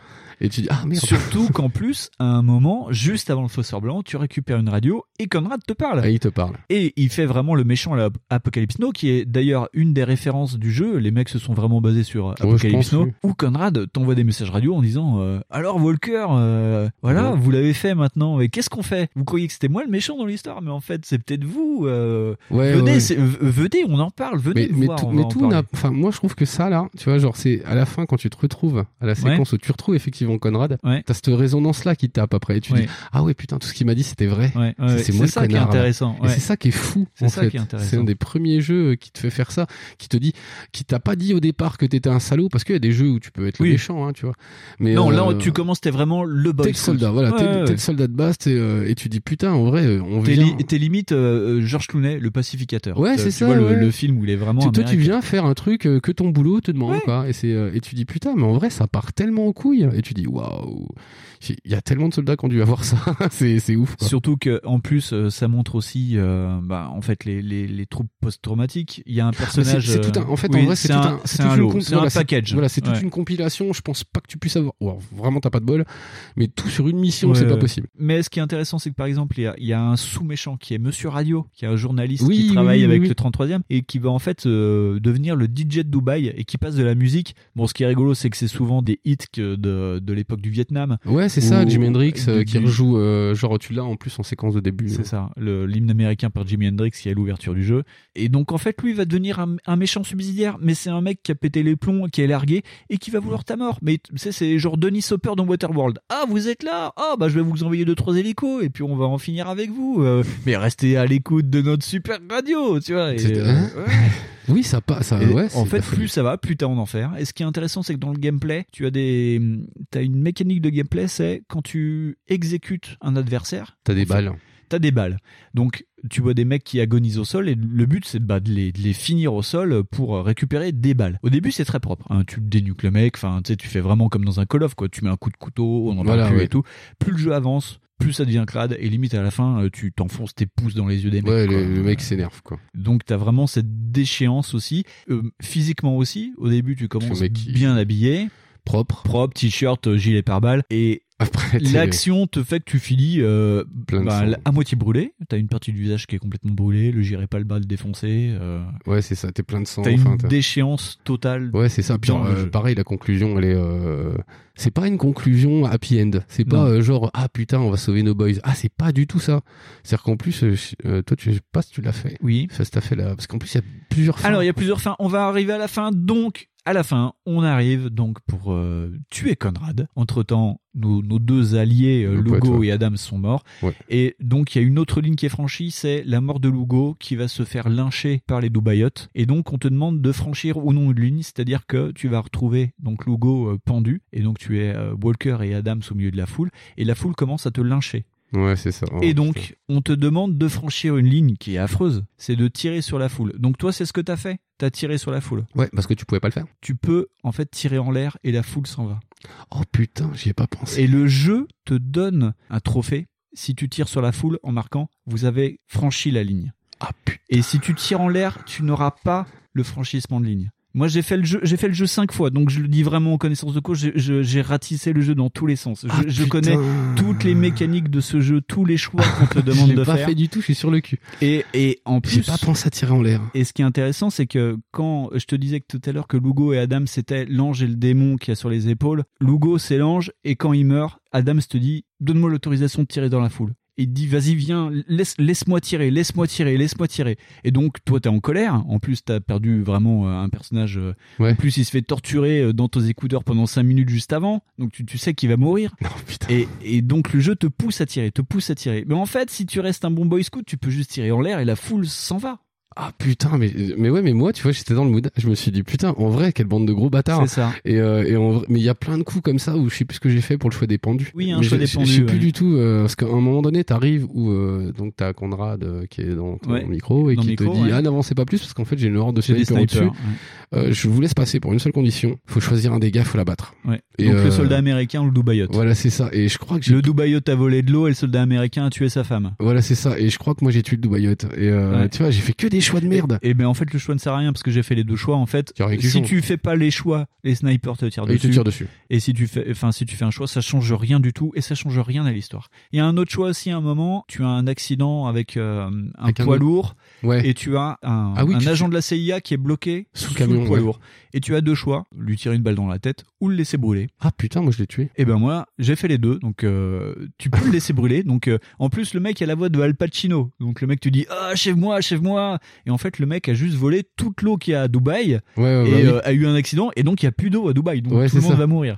Et donc tu peux soit le lui faire une fleur et lui mettre une balle dans la tête ou le laisser brûler comme un gros connard. Et si tu le laisses brûler comme un gros connard, à un moment dans le jeu, tu vas avoir une hallucination et il y a une statue que tu vois au loin où c'est euh, un, un personnage debout. Et euh, si t'avances d'un seul coup tu vas voir que la statue est complètement brûlée. Si t'as laissé le feu au mec. En fait t'as des hallucinations Ah, Putain, comme ça. mais je me demande et si, si tu lui mets une balle dans la tête à la fin il y a Adams qui va te faire un geste où il fait et où il te tire une balle dans la tête il y a des micros en fait ils ont Jagger a rajouté des micro trucs par moment pour euh, ça change rien l'histoire du Oui, jeu oui, oui, non, mais c'est juste que que, le- ça change deux trois trucs Parce que, quelques parce moments que, du parce que le jeu. le jeu, le jeu est ultra dirigiste. C'est pour ça que par exemple là, euh, tu me dis que t'as fait cinq fois. Moi, je crois que je l'ai fait que deux fois. Et, euh, et je l'ai fait récemment. Enfin, je l'ai fait il y a pas si longtemps que ça. Et tu sens que le jeu est un petit peu vieux. Et euh, bon, moi, je l'ai refait sur PC. Et bon, mon PC, il peut le faire tourner deux fois. hein. mais je suis obligé de mettre des patchs pour qu'il tourne bien, euh, tu sais, pour qu'il tourne de façon pas trop dégueulasse. Et moi, j'ai déjà été euh, super emmerdé avec ça déjà au départ. Parce que Ouais. sur la 360, ça passe quoi. Parce Ouais. à l'époque, ouais, euh, ça allait bien quoi. Moi, je me rappelle, le jeu il tournait, il était bien. Oui, était oui, il tourne bien, oui, il est propre. Mais du coup, mais du coup, le jeu il est très très. euh, c'est marrant parce que cette structure là, elle est aussi utilisée dans les solos de Call of Duty quoi. L'espèce de, t'as le choix mais t'as pas le choix. T'as le choix mais t'as pas le choix. Ouais, tu peux faire ça mais pas faire ça. Et, et en fait, en vrai, c'est marrant comment ça, ça, ça le parodie pas en fait. C'est ça le truc. T'as l'impression que du coup, Call of Duty est une parodie de ces trucs. C'est ça, ouais, ouais. C'est hyper Mais malaisant. ce qui est rigolo, la première fois qu'on y a joué, on était chez un pote, c'était vraiment la soirée Ouais. popcorn. tu sais, Ah, tu- mais lui, il a même tu- fini tu le jeu Tu poses les chips et tout, Ouais, ouais. euh, et, et en fait, tu déchantes, quoi. Parce que t'es venu Ah, pour, euh, voilà, t'es- pour te la mettre. euh, T'es venu pour tirer sur des trucs et que c'est rigolo. Et en fait, non. Et pas du tout ça. Et euh, lui, même, je me rappelle qu'il avait réussi, donc dans la séquence de toute fin, Les- fins, d'épilogue là, où en fait c'est des, des, mili- enfin, des militaires qui t'attrapent, qui font Capitaine, c'est bon, on vous a, lâchez l'affaire et tout. T'as le choix de tirer ou pas en fait. Et moi, je lâche l'affaire. En fait, il y y, a quatre fins de ce fait au jeu. Oui, j'imagine que du coup, t'as déjà la fin où tu lâches le flingue, Ouais. t'as la, t'as la fin où tu survis au truc, parce que nous on l'a vu faire. Oui, Putain, oui. c'est un truc de ma boule ça, Ouais, déjà, ouais. parce qu'ils te tirent dessus comme des connards. Ouais, ouais. Je vois pas Et t'as la fin où tu meurs. Il y a la fin où tu ne, ne survis pas donc euh, à ce combat-là. Ah, ce c'est une fin aussi, ça, Ouais, d'accord.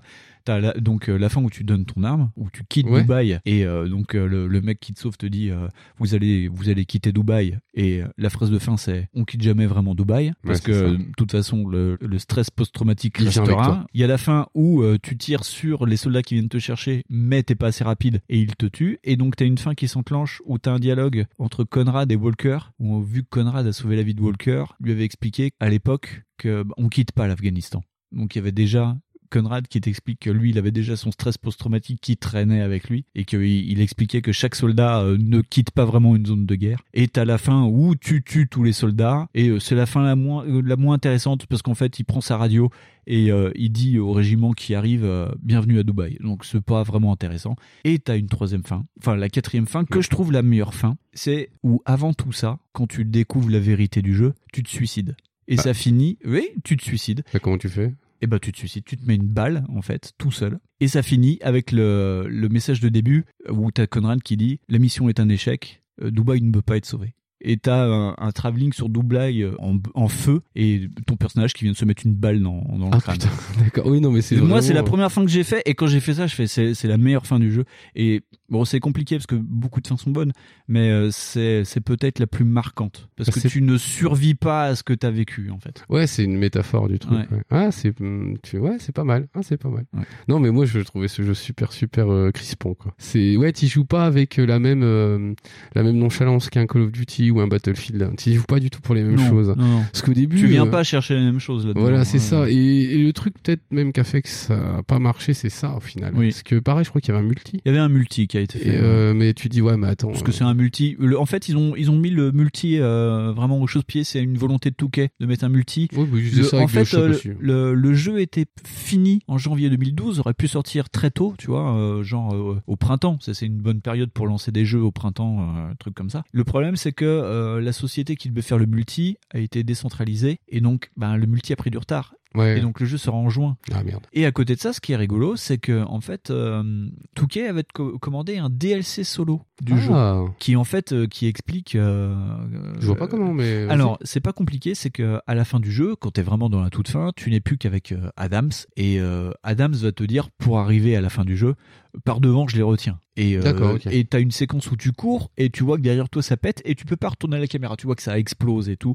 Et tu considérais euh, que Adams, bah il est mort parce qu'il Ouais. s'est- pris un hélico dans la tronche. Point barre. Et le DLC partait du principe que Adams n'est pas mort. Et Adams considère que Walker, lui, est mort et tente de fuir Dubaï. Ah putain, c'est Et donc, cool. il euh, Jaeger voulait réutiliser les assets. Et donc, comment fuir Dubaï? C'est faire demi-tour. Donc, il part de là où il est et il remonte le temps. Il, il reva, euh, enfin, il remonte pas le temps, il remonte les événements. Ouais, ouais, ouais. Il, il reva euh, là où Lugo est mort pour l'enterrer. Il enterre Lugo. Ah putain, ça aurait été encore plus glauque en ça aurait été plus glauque. Il part enterrer Lugo. Il remonte jusqu'aux citernes, euh, l'accident avec l'eau. Et il tombe en fait sur euh, un soldat du 33e bataillon, donc les, les méchants du jeu. Et euh, en gros, les deux tentent de, de s'aider pour survivre. Et il essaye de cacher son identité, parce que lui, en fait, bah, il a pendant tout le jeu, t'as désingué le 33e et Ouais, voilà, ouais, ouais. Donc ils un essayent de se cacher, donc voilà. Et les mecs avancent, tombent sur des insurgés, donc il y aura eu toute une histoire qui s'engagerait.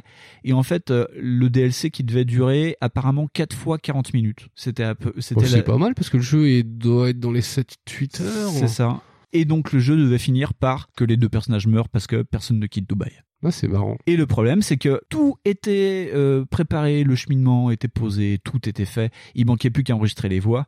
Le problème, c'est que ben, 700 000 unités, ça fait pas un score. Ah non. Et donc Touquet a dit, ben laissez tomber. Ce que je comprends complètement du coup, 700 000. Mais, mais enfin, ça, je comprends complètement le l'insuccès du jeu. C'est-à-dire que le, le, le jeu déjà te pousse. euh, tu sais, tu te sens coupable quand tu joues. Enfin, Ouais. en vrai, le, le jeu c'est pas un bon mood. Et justement, on en perd le truc, le jeu. Parce que tu joues pas là, en fait. En vrai, t'incarnes un mec qui euh, qui va en chier. Et c'est c'est autant c'est marrant, j'imagine, pour plein plein de joueurs de From Software, tu vois, où Ouais, genre ouais. ils cherchent ça, mais la Ouais. douleur dans le gameplay. Ouais. Là, autant, euh, en vrai, euh, même, on en a parlé là des phases de chargement du jeu. Où, euh, heureusement, moi, ça apparaît pas trop longtemps parce que j'ai Ah oui, alors non, on a parlé hors micro, je crois. Oui, voilà, on en a parlé hors micro, mais genre même les phrases hors jeu, les phrases au début du hors jeu, enfin du, du chargement, Du tu chargement. dis des, des, des, des astuces, des Ouais. conneries du style tiens, si tu prends ça, ça marchera Ouais, mieux. ouais. Mais au fur et à mesure du jeu, le jeu- même les phases de chargement te culpabilisent. C'est ça, il y a des cartons. En fait, il y a des artworks et t'as des cartons. Et au bout d'un moment, a- le jeu te dit vous, vous souvenez pourquoi vous êtes venu C'était quoi votre mission principale? Tu vois, c'est et, ça, euh, et et- le jeu, euh, au bout d'un moment, te dit euh, non, mais vous restez quelqu'un de bien, vous en faites pas. Et à la fin, le jeu te dit euh, Ouais, vous croyez ça ou Vous croyez ça Vous croyez que vous êtes quelqu'un de bien Ouais, voilà, mais croyez vous ça. vous trompez, oui. Ouais, ouais, ouais. Et tu te dis putain c'est ouf comment le jeu il te je, je pense que si t'es euh, de base bidas qui a fait des opérations faut pas le faire Ouais. déjà faut pas le faire parce que Et, euh, c'est rigolo parce que Miss W a regardé un peu la fin et à un moment elle tombe sur un carton, il y a marqué euh, Vous avez tué combien d'Américains aujourd'hui? Tu vois c'est ça le truc. C'est incroyable quoi. Ce, ce jeu là il, il questionne aussi ça tu vois. Genre mais toutes tes petites questions genre du euh, du, du euh, du qu'est-ce que tu fais des civils c'est Ouais. dingue. Ouais. parce que c'est vrai que le propos de base c'est quand même le le rapport au soldat à la guerre. Oui. et le traumatisme du Du soldat. du post-trauma Ouais, li- lié à la guerre. Mais tu dis putain il y, a- il y a tout plein de trucs comme ça qui sont mis en fion euh, te dire ouais t'as vu c'est quand même Il y a tout un traitement aussi sur les civils parce que tu traverses Ouais. des camps de réfugiés beaucoup. euh, ouais t'en traverses beaucoup ouais oh là là Et, tu, tu, et en plus, il y a des, des séquences, bah, la séquence avec l'eau, en fait, tu essayes de sortir de l'eau de Dubaï, mais soi-disant pour aider les civils, tu penses faire le bien. Et quand euh, la- les citernes pètent, les civils te disent Putain, mais on n'a plus d'eau. euh. Et tu dis Mais on est, on est là pour vous sauver. Et les mecs te disent Mais, mais, Mais vous mais avez piqué nous de sauvez- cons. Vous nous sauvez de quoi? On va tous crever. c'est ça quoi. mais c'est ça c'est ce jeu des faux semblants à chaque fois où tu dis les mecs euh, tu vois c'est ça c'est genre euh, si tu pouvais résumer le, le jeu en une seule euh, euh, citation c'est Ouais. euh, l'enfer est pavé de bonnes intentions C'est vois. ça, ouais. Où tu dis putain mais ils arrêtent pas de faire des conneries alors qu'en fait au départ ils étaient là pour sauver un truc et ça interroge le joueur et je crois que c'est ça qui fait que ça a pas trop marché parce que les, les mecs attendaient Non. un- Ouais. tu sais les mecs attendaient un black like ou, un, ouais. Ou un Spec Ops tout court, ou un hein. spec ops de base ou un truc avec aucun questionnement euh, de culpabilité Bah, comme à l'époque, hein, 2012. hein, voilà, c'est un truc de hein. base, quoi. Tu dis, bah, les mecs, ils ont dit, ah, c'est pas ça. C'est pas ça. Après, peut-être qu'ils auraient dû communiquer là-dessus, je pense. Parce que autant, euh, je voyais, euh, comment ça s'appelle, là, le Honor, euh, Prout Prout Tier 1, là. Ouais, ouais, le tir. Ah, le truc qui était affreux là. Ouais, le truc les incro- attentats de Madrid. Ouais, le truc incroyablement ouais. fasciste là. Ouais. Et ben lui, il avait bien réussi à communiquer sur des côtés bien dégueulasses, tu vois. Et tu dis ah ouais, vous êtes allé chercher des, des barbouzes, enfin pas des barbouzes parce que c'est des vrais soldats. Ouais, des tier one quoi. Ils- Ouais. voilà, ils sont allés chercher euh, des, des, des mecs des forces spéciales avec des grosses ouais. barbes et des crânes rasés. Et là, c'est bon, la communication elle se fait, tu vois. Mais on aurait pu totalement imaginer l'inverse C'est avec ça. euh, ce jeu-là. Et c'est ça qui est dommage. Peut-être qu'ils l'ont mal vendu. Après, ce qui est rigolo, c'est que en plus le message est, est vraiment bien foutu, c'est que le créateur du jeu explique dans une interview qu'il y a euh, un indicateur visuel au tout début du jeu où on- en gros on te dit que le jeu est fini. Tu sais, t'as les premières escarmouches et tu comprends que ça va partir en couille et le tout début du jeu te dit nous sommes là pour juste faire une mission d'exploration. On vient voir ce qui se passe, on comprend ce qui se passe et on s'en va. Et au tout début du jeu, dans les 10 minutes, tu sais ce qui se passe. Tu sais que le 33e est en train de se faire une guérilla ouverte.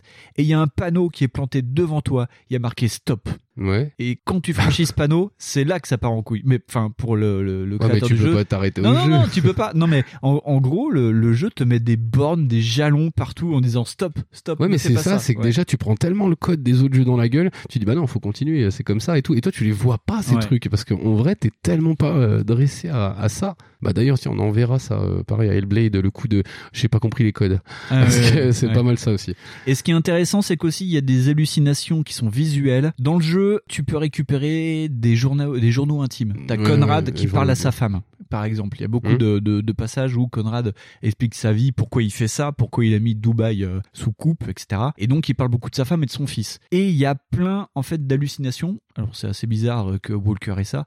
Il y a plein de pubs dans Dubaï. Et en fait, tu t'aperçois si tu t'arrêtes que les pubs sur les bus euh, ou sur les immeubles représentent Conrad, sa femme, son fils. T'as des pubs pour euh, le ski à Dubaï. Et tu vois, t'as un couple avec un enfant. Ouais, mais c'est et quand tu regardes là. bien, c'est Conrad. Et euh, plus loin, t'as des, des, des, des, des pas si- images de. Je sais pas si tu l'as interprété comme ça, mais euh, enfin moi, pour moi, à un moment donné, Walker, il a, euh, il a personnifié Conrad d'une telle façon qu'en vrai, c'est lui en fait. Il y a une partie de lui qui est devenue Conrad, parce qu'à la fin, euh, À la fin, c'est ça. C'est ça. tu Dans la version où il survit, c'est ça. Tu ouais. dis putain, à la fin, c'est ça. Il devient Conrad. Il met sa veste à la fin.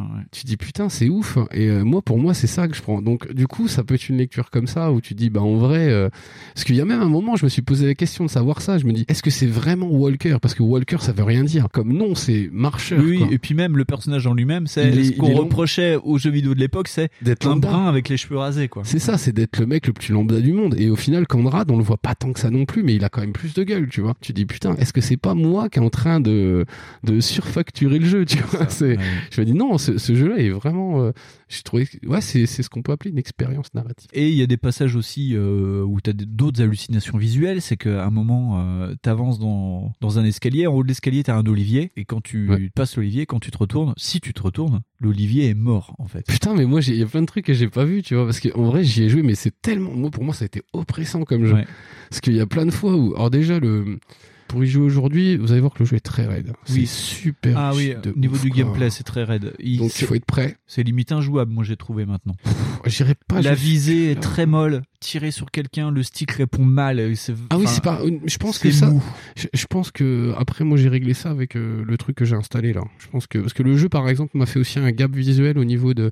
Je sais plus comment ça s'appelle cette connerie que j'ai installée. Je te l'avais dit, mais je sais Ouais. plus. Je pourrais re- peut-être retrouver le truc. Uh-huh. Mais c'est un espèce de patch qui va un peu. euh, C'est le reshade. D'accord. Tu sais, t'installes ce truc-là et déjà le jeu est un peu moins moche. Ouais. Parce que en vrai, quand je l'ai fait tourner au départ, je fais putain, même mon PC il a honte. Parce Non, mais dis, putain, il- ouais. le jeu n'est pas joli. hein. Voilà, le jeu aujourd'hui, il est pas très très joli. Peut-être que si tu le mets sur une, une série X, euh, tu dois avoir un, un boost. Ah, peut-être, je sais euh, un pas. Moi, je sais que sur. PC, il n'était pas dégueu euh, du moment que j'avais installé des mods. Et euh, au niveau gameplay, ça allait. Ce qui me dérangeait plus, c'était euh, comment c'était branlé au niveau level design. Où Ouais. clairement, je savais que j'allais me faire piner dans ces trucs-là parce que Ouais. en vrai, j'aurais pas C'est des arènes. C'est des ça. arènes. En plus, c'est vraiment le cover system de cette époque-là où tu cours contre un obstacle, tu te caches derrière l'obstacle. C'est ça, c'est du TPS. C'est du. TPS post Gear of War. C'est vraiment au niveau du gameplay en lui-même, c'est pas la panacée. Et en plus, au niveau du mapping des boutons sur la manette, c'est pas bon.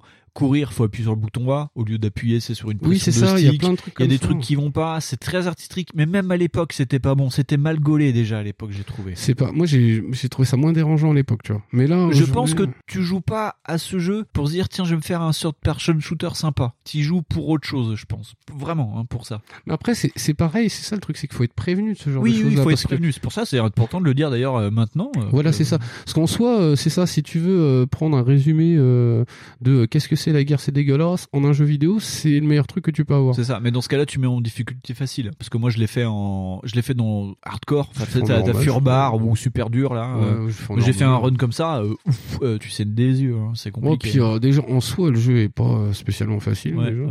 Mais sinon, non. Enfin, putain, à comparer à d'autres, ouais, d'autres TPS, c'est bah là, tiens, j'ai repris Vanquish, donc je peux dire que oui, Ouais. Vanquish est vachement. Qui est de plus- la même époque à peu près, ouais. Donc, il est vachement plus friendly. Hein. Ouais, c'est ouais. bon, déjà le propos est pas le même et tu avances pas de Oui. la même façon. Oui, oui. C'est déjà ça aussi. Et le jeu, il est, il te sent, il te fait sentir moins coupable parce que tu attaques que des robots finalement. Oui.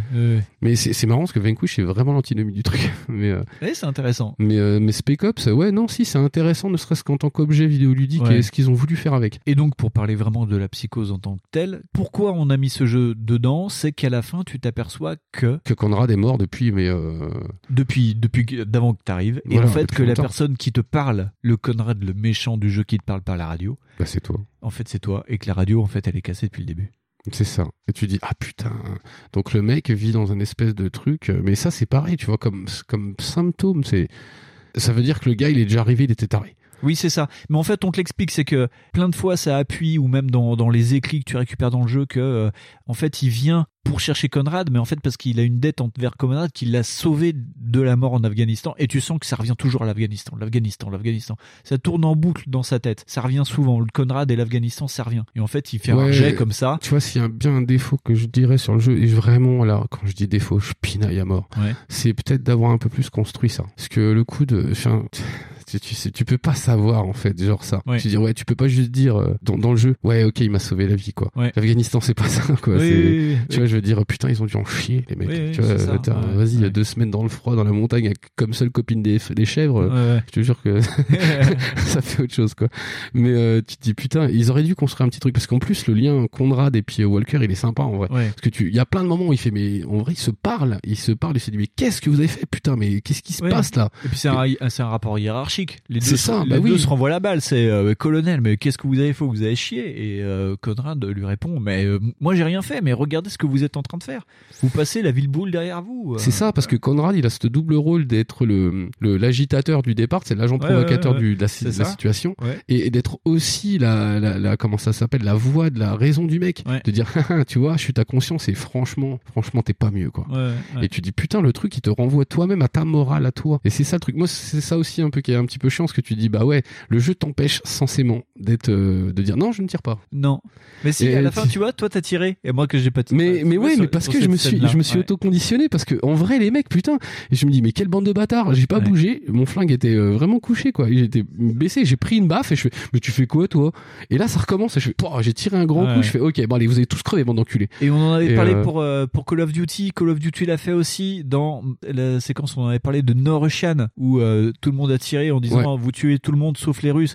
Et en fait, tu peux faire cette scène sans tirer une balle. En fait, on te laisse le choix. Mais en fait, t'es tellement conditionné. Mais c'est ça. On te conditionne, la scène te conditionne pour tirer. C'est ça. ah. c'est pour ça que toi, par exemple, tu vois des détails, euh, parce que t'as fait 5-6 runs et que Oui, déjà, oui, en plus, t'as- voilà. Et j'ai cherché en plus. T'as cherché, tu Ouais. vois, et dire, mais putain, en vrai, ça, c'est des trucs que tu ne vois pas. Parce que, en fait, tout le jeu te prévient, c'est un warning énorme de te dire, non, la guerre, c'est pas cool, non, la guerre, c'est pas sympa, non, pas la ça. guerre, c'est pas un jeu, non, c'est pas sympa. Tu fais, putain, le jeu, t'arrêtes pas de te le dire. Tu dis, mais bordel de merde. Et en vrai, tu vois, même moi, je me suis fait avoir, alors qu'en fait, euh, je suis tellement devant les films à faire, cette ficelle trop simple. Et en fait, non. tu vois, je me fais Là, avoir. tu la tu la vis à fond en fait. Ouais, Euh, mais c'est ça. ouais. Mais, mais ça- enfin, voilà, moi, pour en venir à ça, c'est ça. Les, les expériences comme ça, c'est malaisantes, je les prends super euh, trop, quoi. C'est, Ouais. je suis, ah, c'est, je vais calmer le jeu un peu parce que c'est chaud comme truc. Et donc sur, sur la fin où je t'expliquais pour euh, le suicide, c'est que tu découvres en fait, tu rencontres Conrad à la fin du jeu. Bah tu oui, tu- euh, rencontres, entre guillemets, Tu, tu arrives dans la suite présidentielle parce que Conrad est en plus dans la plus haute tour de Dubaï. euh, C'est le phare dans la nuit. sais, Ouais, c'est ça, c'est Tu, tu vas vers cet endroit, vers la tour de Dubaï où il est, et donc il te parle, il te dit non, euh, vous êtes venu, vous comprenez ce que vous avez fait. Moi j'ai essayé d'aider les gens et vous vous avez fait pire et tout. euh. Et euh, en fait, il contourne une, une toile qui est peinte par Conrad qui représente en plus le phosphore blanc où tu vois euh, Ouais, c'est des ça, civils ouais. en Oh train là de là, brûler. ouais. Et là, tu te dis en plus, il y a un truc qui va pas. Et tu contournes la toile et en fait, tu t'aperçois que euh, Conrad est assis dans un siège et en fait, il est mort. Et quand tu arrives, tu t'aperçois qu'il est mort depuis longtemps. Et la scène switch où t'es devant une glace et t'as Conrad qui te parle. Et tu le vois pas à côté de toi, mais il te parle. Et Conrad te pointe avec un flingue en disant euh, Voilà, il y a plus que toi et moi. Maintenant, ça va se régler comme ça. Tu veux faire quoi? Tu veux rester ici ou tu veux t'en sortir? Et donc, en gros, Conrad te pousse à tirer dans la vitre sur lui. Mais il y a la possibilité aussi où tu tournes ton pistolet vers ton reflet. et, dans, et dans le reflet, en fait, c'est pas où tu vois pas en fait Walker qui se vise. En fait, tu vois la réalité où tu vois Walker qui se met le pistolet sous la gorge. Et t'as Conrad qui court jusqu'à 5 et à la, cin- et au- à la cinquième il dit c'est ça que vous voulez? Et en fait tu vois que tu t'appuies une putain de balle dans la tête. Ah, il est nihiliste. Ouais. Ah, ah, c'est dingue en fait parce que moi du coup je me pose une question sur la fin.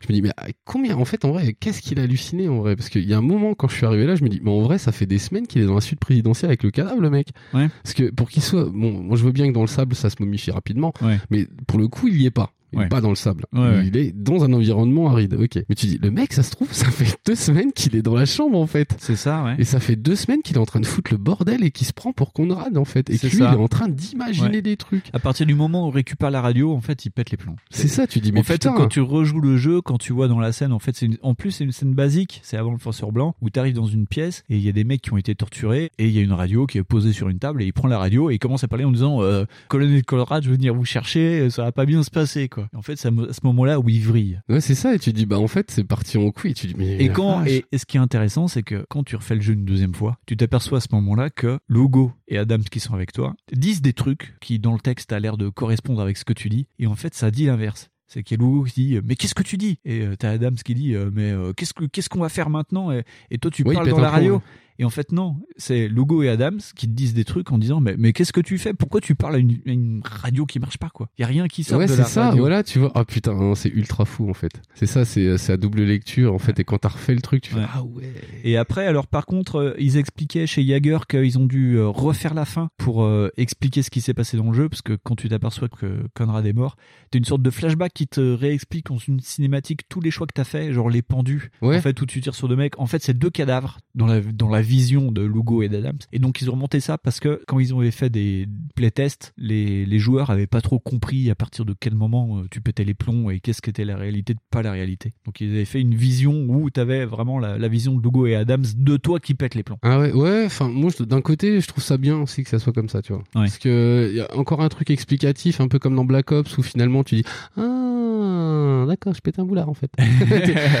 c'est tellement maintenant aujourd'hui c'est tellement un élément euh, Ouais. de scénario qui est utilisé, mais là euh, du coup c'est bien vu, tu vois. Ouais. Parce que tu dis ah putain là peut-être un jour il y aura un deuxième run, tu vois. Parce que tu dis peut-être que je le referai un jour et du coup je j'oublierai pas et je, je penserai à ça, tu mais vois. tu vois, moi, c'est ça qui m'a poussé à refaire le jeu plusieurs fois. Bon, après, c'était par plaisir, mais le deuxième run était obligatoire. J'ai fini le jeu, je l'ai relancé en disant bon, ok, je sais maintenant que, euh, en gros, ton personnage pète les plombs, fait un déni de réalité euh, dès le, le premier trait du jeu. On va le refaire, et puis ça va me permettre de changer un peu les choix, les plusieurs choix Ouais, qu'il y a dans le jeu, et puis voilà. Non mais si les ouais c'est d'accord. Oh putain c'est ah c'est beaucoup plus complexe encore. C'est pour ça que beaucoup de gens considèrent que le jeu est une pierre angulaire de la génération 7, alors qu'il s'est pas bien vendu. Il est pas très joli. Ouais, mais le système de jeu est pas super top. Oui, mais c'est c'est comme d'hab, c'est comme regarde Blade Runner quand il est sorti, il a pas marché du tout. Et aujourd'hui, euh, on considère que c'est quasiment avec Love de Gibson euh, ce qu'on pourrait considérer comme la vision la plus claire et la plus évidente du cyberpunk. Ouais. Euh, c'est ce- même déjà, on considère que Blade Runner, c'est plus ou moins ce qu'a donné euh, l'image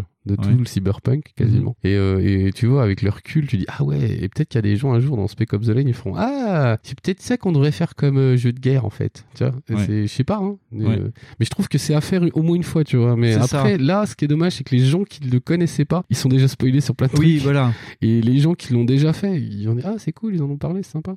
Mais c'est tout quoi. c'est ça qui est dommage. Après, c'est pour les gens qui l'ont pas fait et qui ne le feront pas. hein. Je sais qu'il y a certaines personnes qui nous écoutent qui font pas forcément les jeux. hein. C'est une vision globale du truc. De toute Ah façon, non, et puis c'est même- vu comment on veut aborder l'émission, on pouvait pas dire ah bah ah, on Non, va, ah, on peux va pas. pas. vous dire ce qui se passe. Mais alors par contre le mec il est fou. non mais c'est ça, tu peux pas juste dire ah mais il est taré le gars. Et puis c'est pareil, c'est pas grave de pas vouloir le faire parce que vraiment réellement le jeu il est très très oppressant et Ouais. c'est très, euh, je veux pas envie de dire malsain parce que c'est pas malsain, Non. mais c'est ça te met face à, à ce genre de choix. Si t'avais Ouais. eu ce truc là et tu dis ouais voilà c'est pas Call of Duty, la guerre c'est pas ça. en fait c'est plus ça la guerre déjà, c'est un peu plus ça.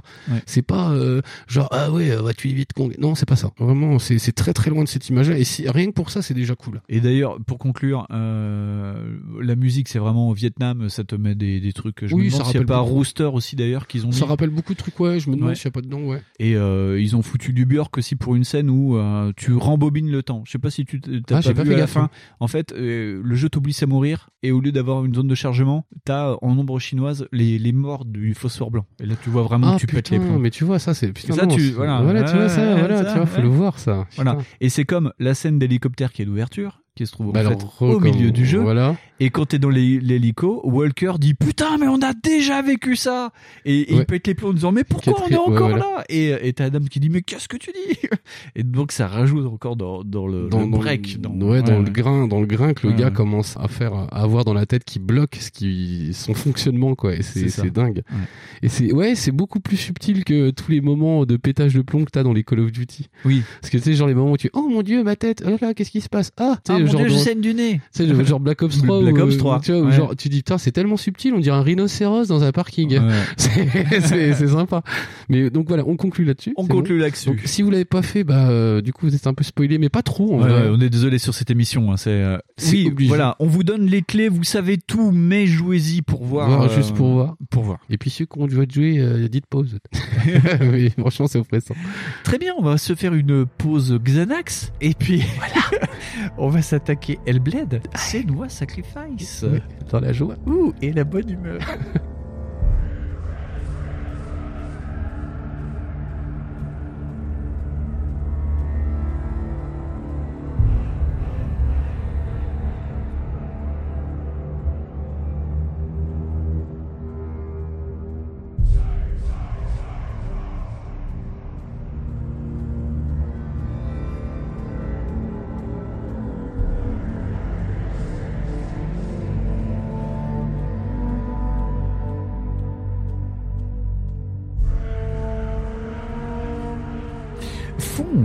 Oui, alors on attaque euh, le dernier, mais pas le plus mauvais. Non, pas le plus mauvais, mais le plus le plus cash. Tu sais d'entrée de jeu où tu vas, hein, c'est vendu comme ça. ouais, oui, bah voilà, tu vois, ils auraient dû vendre euh, Spec Ops comme ça. C'est ça. Attention, Mais- la nana est folle. ah non, c'est même pas de la folie, mais. ouais. Oui, ils ont dit, elle est perturbée la dame. hein. Attention. Donc euh, on va attaquer Hellblade du coup. Donc Hellblade euh, qui est sorti en 2017, euh, août 2017. Yep. Euh, PS4, One, PC, Switch. Switch, ouais. J'ai appris qu'il était sorti sur Xbox Cloud en 2020 et qu'il y avait eu une version VR en 2018. Oh non, bah, Non. je veux pas la non, faire. je veux, celle-là. non, je, non. Déjà la version normale elle est chiante. Oui, non, mais non. Non, non. Et c'est par euh, un studio qu'on a déjà vu il y a pas longtemps, c'est par Ninja Theory. On avait parlé Ouais. d'eux pour DMC. Ouais, c'est Donc on vous renvoie pour euh, la, la, la bio de Ninja Theory, on vous renvoie euh, donc à notre épisode sur Bon baiser d'Europe où on avait Voilà, de c'est ça. Donc c'est un studio de Cambridge. Et donc Hellblade, c'est euh, un jeu qui a été mis au point par donc Ninja Theory et donc Tamid Antoniades, qui a toujours un nom euh, rigolo à prononcer. C'est un développement de 4 ans quand même. 4 ans. Ouais, 4 ans pour ça. Pour faire flipper encore. Quand tu regardes, depuis, il travaille sur euh, la suite. Ouais, et euh, ça doit faire bien 5 ans quand même. hein. Euh, ouais. Et ouais. sachant que le jeu est beaucoup, a l'air d'être beaucoup plus long, ça va être. C'est ça. Et donc là, ce qui est intéressant, c'est que d'entrée de jeu, il savait qu'il voulait parler de psychose. Et donc c'est un projet qui a eu une subvention par le Welcome Trust. Donc pas Welcome, Welcome, bienvenue. C'est Well. Avec deux L. Well, Voilà, le, le- voilà. voilà, le, le bien sentir. Et donc ils ont eu 395 000 dollars pour Ah, ça. c'est- joli. Euh, et avec ça, ils ont aussi travaillé avec l'université de Cambridge parce que bon, ils sont à Cambridge. Puis sur le côté. Donc Voilà. ils, ils ont travaillé avec Paul Fletcher qui est un spécialiste de la psychose. Et donc euh, le Welcome Trust et Paul Fletcher ont mis en place des, des cellules de pas de playtesters mais de gens qui sont venus régulièrement chez Ninja Theory pour parler avec l'équipe. Et donc, il y a le Recovery College East. En fait, c'est des gens qui ont eu des pathologies de psychose, qui en ont ou qui en sont sortis et qui sont venus expliquer à Ninja Theory comment ça se passait dans leur tête, ce qui se passait là-dedans, Ouais, comment ah ouais, ce, qui- ce qu'ils vivaient. Tu vois ce que c'est que la psychose euh, Oui, voilà. oui. Et donc, ils venaient tous les 2-3 mois pour, euh, pour parler de leur truc, pour tester le jeu, pour dire ah non ça ça marche, ça, Ah bah marche ça pas. marchait du coup dans le jeu. Hein. Et donc en fait, euh, noix d'ailleurs, il y a un cocktail euh, chimique de, de plein de gens en fait, de, de plein de types de psychose. Et ils ont aussi parlé, alors moi j'aime beaucoup ça, c'est le voice collective. Le voice collective, c'est des gens qui entendent des voix dans leur tête, mais qui ne se considèrent pas comme malades mentales, donc qui vivent avec ça. Et donc ils sont venus chez Ninja Theory pour expliquer ce que c'était d'avoir des voix dans la tête. ouais, c'est ouais, intér- ouais. c'est intéressant parce que le jeu, le jeu entier est basé sur t'as Mais- des voix autour de toi. Ah oui, mais Ouais, tout le temps en fait, tout le temps. Et donc, euh, ils ont expliqué comment ça marche d'avoir des voix dans la tête, des trucs comme ça. Je trouve ça vachement intéressant. En fait, c'est plus qu'un jeu, c'est une sorte de recherche scientifique euh, ou de d'état de l'art. Et alors après, bon, j'ai marqué ça euh, en bas de page. Il y a quand même quelqu'un, un expert en civilisation celte et viking, qui était là pour parler du jeu et pour avoir Oui, quand parce même que, un, un petit appui. euh, Parce sur, que, euh, parce que mine de rien, euh, tout le monde se dit Ah putain, euh, en fait, l'histoire de Senua, c'est une viking. Alors non. Non. Alors, déjà, c'est une, c'est une picte.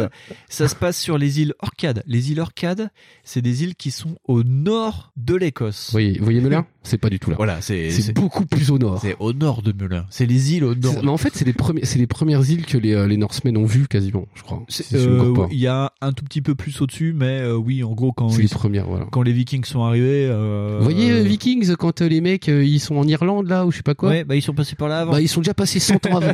c'est ils sont pas arrivés Voilà, en premier. donc c'est le docteur Elizabeth Ashman Rowe, c'est quand même important, donc qui qui a travaillé sur ça. Euh, donc euh, c'est Noah et Pict, et euh, elle doit aller enterrer, on va dire plus ou moins la tête de. Elle doit honorer, voilà, elle doit honorer euh, la tête de, enfin, elle doit enterrer euh, la Oui. tête de son mec. donc Dillian, qui est donc un Pict, Ouais. suite à un raid viking. Ouais, et c'est ça. donc les Vikings sont les Les vilains. les, les vilains. Les Mais les vilains, ce qui est intéressant parce que vu que il y a une sorte de biais qui fait de, des Vikings pas des une sorte de monstres, c'est pas vraiment des êtres humains. Tu sais à quoi ça m'a fait penser? À Pathfinder, le Ouais. film euh, où les Vikings débarquent euh, en Amérique et c'est le point de vue d'un Amérindien avec euh, tu sais c'est- les Ouais, Vikings c'est des gros monstres. Bah, c'est ça, t'as une espèce de vue biaisée du truc et une vue fantasmée un peu. C'est un peu comme les Américains, que- enfin les Américains, les Incas avec euh, les, les Mayas. C'est ça, ouais. Avec euh, quand ils ont vu les bateaux arriver, quoi, ils ont fait oh putain des îles qui bougent. voilà. Et ce qui est rigolo, c'est que pour personnifier les Vikings en version monstrueux, donc avec des têtes bestiales ou des masques et tout, euh, Ninja Theory c'est basé sur Wickerman. Ah bah c'est pas con du coup. Du coup ça colle. Du coup ça colle. Oui, c'est très flippant. Et donc Fonz, de quoi ça parle Bah, Ed tu l'as dit, c'est- ça parle d'une nana qui va euh, du coup vivre le process du deuil euh, en allant donc honorer comment dire la dépouille de son de son compagnon et elle va vivre des aventures qu'on pourrait considérer comme symboliques. oui. Parce que ça- non mais si c'est vrai, Oui, c'est une espèce oui, de deuil mais qui est symbolisé, qui est pas toujours super bien symbolisé, mais oui, mais euh, si c'est un peu flippant.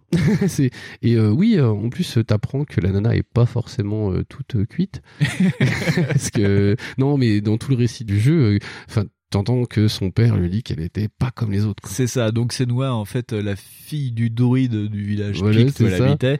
Tu t'aperçois que sa maman Elle était comme elle elle aussi. était comme elle, Donc euh, je soupçonne que ça doit être de la schizophrénie. Je Ouais. sais pas. Dirait euh, ça ressemble à ça. Mais... Il parle de psychose, mais enfin dans les interviews que j'ai lues, ils mettent pas vraiment de nom euh, vraiment associé. Non, parce que c'est un mélange de plein de trucs. Elle a des hallucinations, mais vraiment, donc elle vit dans son monde. euh, C'est ça. Elle a une dissociation de la réalité, donc c'est sa réalité. D'ailleurs, Antoniades, euh, dans, euh, ils ont fait des, des reportages qui sont sur le jeu. T'as des documentaires qui Ah, sont aussi en ligne et où ils t'expliquent que oui, en fait, quand t'es comme ça, tu vis dans ta réalité, mais qu'est-ce que c'est que la vraie réalité quoi Mais c'est ce ouais. qu'on nous avait appris à la fac, nous, c'est Oui, que. oui parce que toi, en plus, t'as fait des études. voilà. Et, euh, et en vrai, il y a pas. Par exemple, toi, euh, moi j'ai eu un cours comme ça où c'était. euh, mais qu'est-ce que la folie? Et en vrai, on t'apprend que la folie, c'est il y a des normes. En Ouais. fait, c'était une norme sociale et que souvent, bah, dans d'autres, par exemple Salvador Dali, c'était l'exemple que me donnait mon prof, c'était Salvador Dali, par exemple, ce mec, il aurait été smicard et il bossait euh, comme caissier à Intermarché. Ouais. Tout le monde l'aurait pris pour un taré. Alors que bah, Salvador chances, Dali, ouais. par contre, bah, euh, comme il vivait comme un artiste et qu'il gagnait beaucoup d'argent, ça se passait mieux, tu vois. Mais en vrai, il devait être cramé. c'est ce qu'il nous disait. Il dit non, euh, un comportement normatif, c'est pas ça. Mais il dit par contre, C'est pas des pendules qui font. voilà, tu fais pas des trucs de merde avec tes moustaches là et, tu t'habilles Le pas comme le un cho- cuisinier. Le chocolat l'envin. euh, Voilà, tu fais pas des trucs dingos euh, tout le temps, euh, tu vois, tu, tu fais pas Brigitte Fontaine quoi. Ouais, ouais. Je veux dire qu'il y a un contexte et que le contexte est hyper important pour situer justement cette normalité. Et que là, dans le monde de Salvador Dali, donc du coup, bah c'est normal. Donc euh, quand t'es dans un, chez les artistes, c'est normal.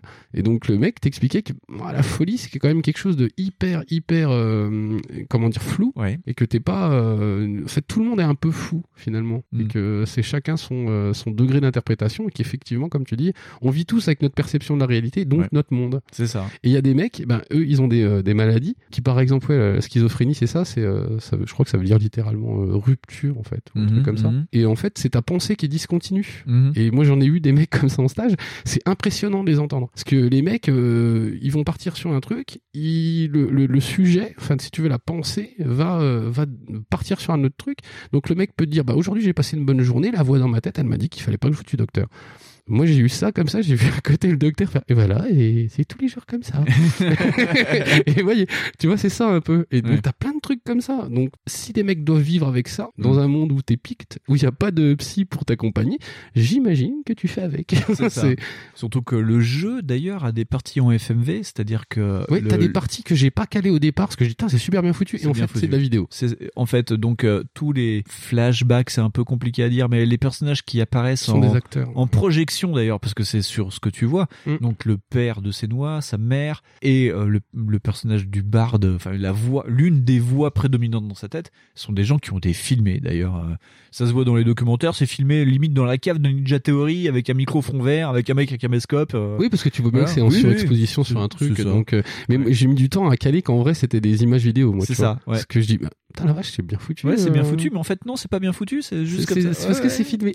c'est filmé, voilà. c'est filmé. Mais d'ailleurs, euh, oui, euh, toute une partie du jeu t'explique que Senua est vraiment ostracisé par par, son, père, par son père ouais, parce ouais. que il- enfin c'est par sécurité à un moment et c'est Oui. pas faux parce qu'en fait au vrai il y a aussi que tu sais euh, souvent on enferme les gens en fait qui ont des troubles pour leur propre sécurité parce qu'ils peuvent se faire du mal à eux mais ils peuvent ça. aussi faire du mal aux gens et donc Oui. du coup même rien que pour leur sécurité on les euh, Ah ouais. on les isole aujourd'hui Ah ouais. on a tendance à moins le faire mais euh, Oui. mais euh, tu dis putain en vrai euh, le, le gars est pas si bête mais elle elle lui reproche aussi de faire ça parce que tu dis merde en vrai euh, elle peut pas vivre normalement et elle se dit mais moi je suis normal parce que je vis dans mon truc en vrai il y a pas de problème pour elle Mais elle s'en veut quand même. Il y a toute une partie où Oui, c'est traverser euh, ce. Bah, il y a toute une partie aussi sur la culpabilité parce que elle, elle se dit mais en vrai c'est parce que je suis, j'ai été comme ça qu'en vrai Dylan il est, il est mort en fait. Il Il, est- il, il- il- il s'est intéressé à moi et il aurait peut-être pas dû. Tu vois, et- culpabilise pour la mort de son Ouais. homme et de sa mère aussi. Oui, c'est ça, parce pense que c'est plus ou moins de sa faute. C'est ça, puis euh, tu découvres au fur et à mesure du jeu qu'en vrai, euh,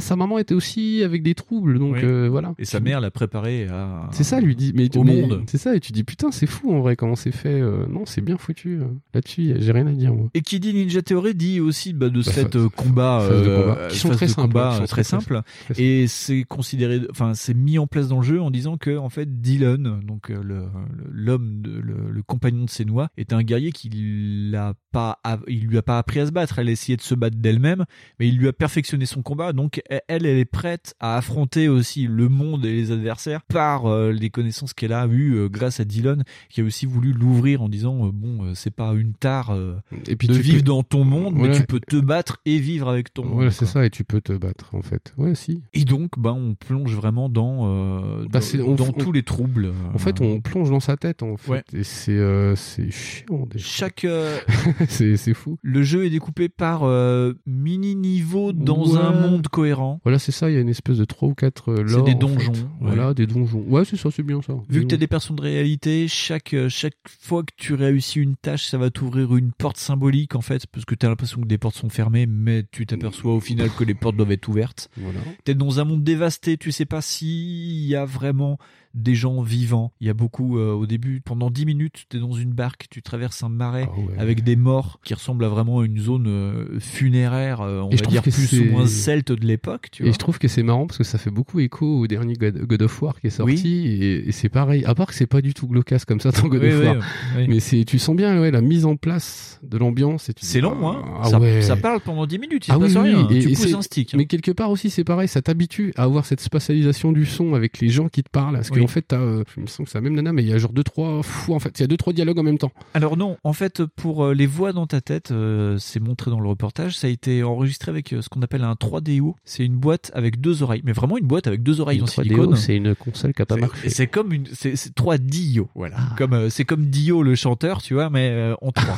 D'accord, ok. Donc non, c'est une boîte avec deux oreilles. En fait, c'est le son binaural, c'est un son spatial. Ah, d'accord. Et en fait, pour enregistrer ça, ils ont posé un 3DO au milieu d'une salle et il y avait quatre ou cinq personnes, des hommes et des femmes, qui marchaient autour en disant des textes et qui euh, sautaient ou se baissaient par rapport au micro pour créer une spatialisation. Et donc, tu as des voix dans ta tête qui tournent en disant Vas-y, fais-le, non, ne le fais pas. C'est ça, euh, ouais, Tue-le, super. machin. ouais. Et d'ailleurs, ce qui est intéressant avec ces voix, c'est que pendant les combats, ça te permet aussi une dynamique de combat pour les contres. Des fois, t'entends euh, derrière toi, et donc tu sais que tu dois contrer parce que tu as un adversaire dans le dos qui va mais te taper. Mais ces voix, elles sont super bien utilisées, Ouais. enfin sur Dans ces les de- combats, je trouve. Sur les phases de combat, c'est ça. Au début, j'ai pas fait gaffe. Au début, je me fais avoir euh, parce qu'en vrai, je- j'écoutais pas. Je me dis putain, elles me parce que- font chier là. Mais parce que les voix, t'es pas en symbiose avec elles au début. Voilà, c'est ça. Tu dis putain de merde, qu'est-ce qu'elles me font là? Ouais. Elles sont encore en train de baver. qu'est-ce qu'elles me font chier Ouais, ouais. Et en vrai, après, tu comprends qu'en fait, elles te parlent. Tu dis putain, c'est derrière toi. Tu, oh, tu te retournes et du coup, tu fais ah putain, ça marche. Pour les puzzles, ça te donne des indications. Non, ne va pas par là, vas-y. Ouais, va ça te dit des trucs. là. Voilà, ça te dit des trucs. Tu dis ah putain, en fait, en vrai, faut pas les ignorer. Des fois, ça te met en doute. hein, parce que quand t'arrives dans des zones de... Ça joue aussi sur la peur du noir, par exemple, pas- pendant pas mal de moments. T'arrives dans des zones qui peuvent faire peur au personnage et ça dit non, fuis, ne va pas par là. euh. Oui, mais voilà, mais c'est ça aussi ce que tu dis. Il y a plein de moments où ça te dit des trucs contradictoires, ça te dit des saloperies en Oui. plus. Et ce qui est Ça- rigolo, c'est que ça pourrait dire des trucs de, de, de joueurs, parce que moi, quand je suis arrivé euh, devant un gros tunnel tout noir et que tu sais que tu dois rentrer dedans, je fais non, non, moi je vais pas là-dedans. Non, Non, non, non.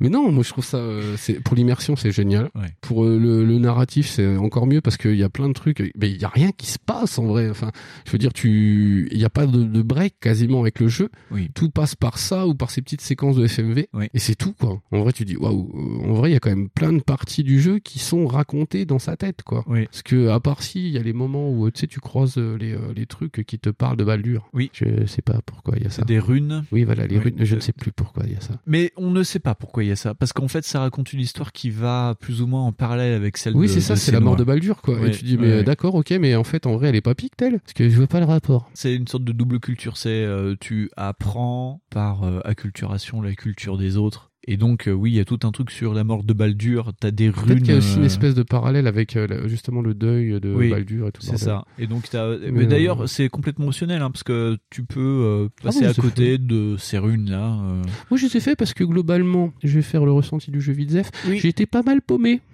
Oui. Parce qu'il n'y a pas, alors, il n'y a pas d'ergonomie visuelle. Dans le sens où il n'y a pas du tout d'HUD. C'est débrouille-toi, Jean-Michel. Il y a rien, il y a pas d'indication de vie, il y a Voilà. rien du tout. hein. Parce que t'as souvent, par exemple, le, truc qui m'emmerde le plus, que ça me- je me sens stupide, c'est les puzzles. Oui. Parce que vraiment, les puzzles dans le jeu, c'est euh, par euh, effet d'illusion, euh, faut que tu regardes, faut ça. que tu trouves des Ouais. formes. Et c'est bien foutu. hein. Au début, je trouvais ça rigolo, mais après, ça m'a fait chier. Eh ben, Antoniades parlait de, de ça. En fait, ça a été mis au point avec euh, certains des, des personnes qui venaient lui raconter qu'il y en a certains, ils ont une projection de la réalité. En fait, ils voient la vie comme des schémas. Donc, tout est un schéma. Genre, euh, je regarde ta bibliothèque, euh, je pourrais en trouver un schéma, tu vois. Et donc, ils ont considéré que euh, tu peux avoir un schéma avec une rune. Donc, euh, c'est pour ça que des fois, tu as des runes à chercher dans le paysage. On te montre une rune au début du, du- on va dire, du casse-tête.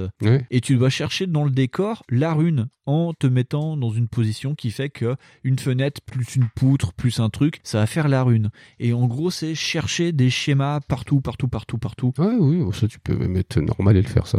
Mais, ah, d'accord, ok, d'accord. Mais moi, j'ai eu Après, ça t'as ça aussi sur des hallucinations où euh, tu vas chercher à reconstruire un pont et en fait, tu t'aperçois dans ta tête que le pont a toujours été là, Ouais, c'est ça. mais qu'au début, tu penses qu'il est Oui, fracassé et en bougeant la perspective, tu t'aperçois Voilà, que tu le pont peux, est tu debout. peux lier, euh, tu peux lier plein plein de trucs. Moi, ce qui m'a pas, ça m'a pas dérangé, hein, justement, c'est sympa dans le concept. Euh, Même les puzzles sont cool. C'est, c'est chiant en fait. C'est juste que à, à faire, tu te sens incroyablement stupide. Euh, je sais pas si tu te souviens du espèce de village qui est touché par une maladie là dans le Oui. marais. Ouais, ouais. Et putain, mais j'ai galéré comme un connard parce qu'en vrai, on reconnaît pas. Oui, tu dois faire un pont, tu sais pas comment ça Et, marche. tu- et voilà, et j'ai galéré pendant une heure. Non, mais le en jeu fait, dure oui, 7 heures, tu vois. ça joue sur les perceptions et en fait pour euh, résoudre le, le casse-tête, faut euh, voir en fait qu'une tour construite, si tu tournes bien la tête, la tour est effondrée. Tu montes dans la tour et quand tu tournes la tête, ça reconstruit un pont. euh, Parce que, tu, ouais. parce que tu vois l'inverse, il y a un autre, il y a une autre énigme comme ça Ouais. en géoglyphe là, avec les bougies là, avec les flammes. Ouais.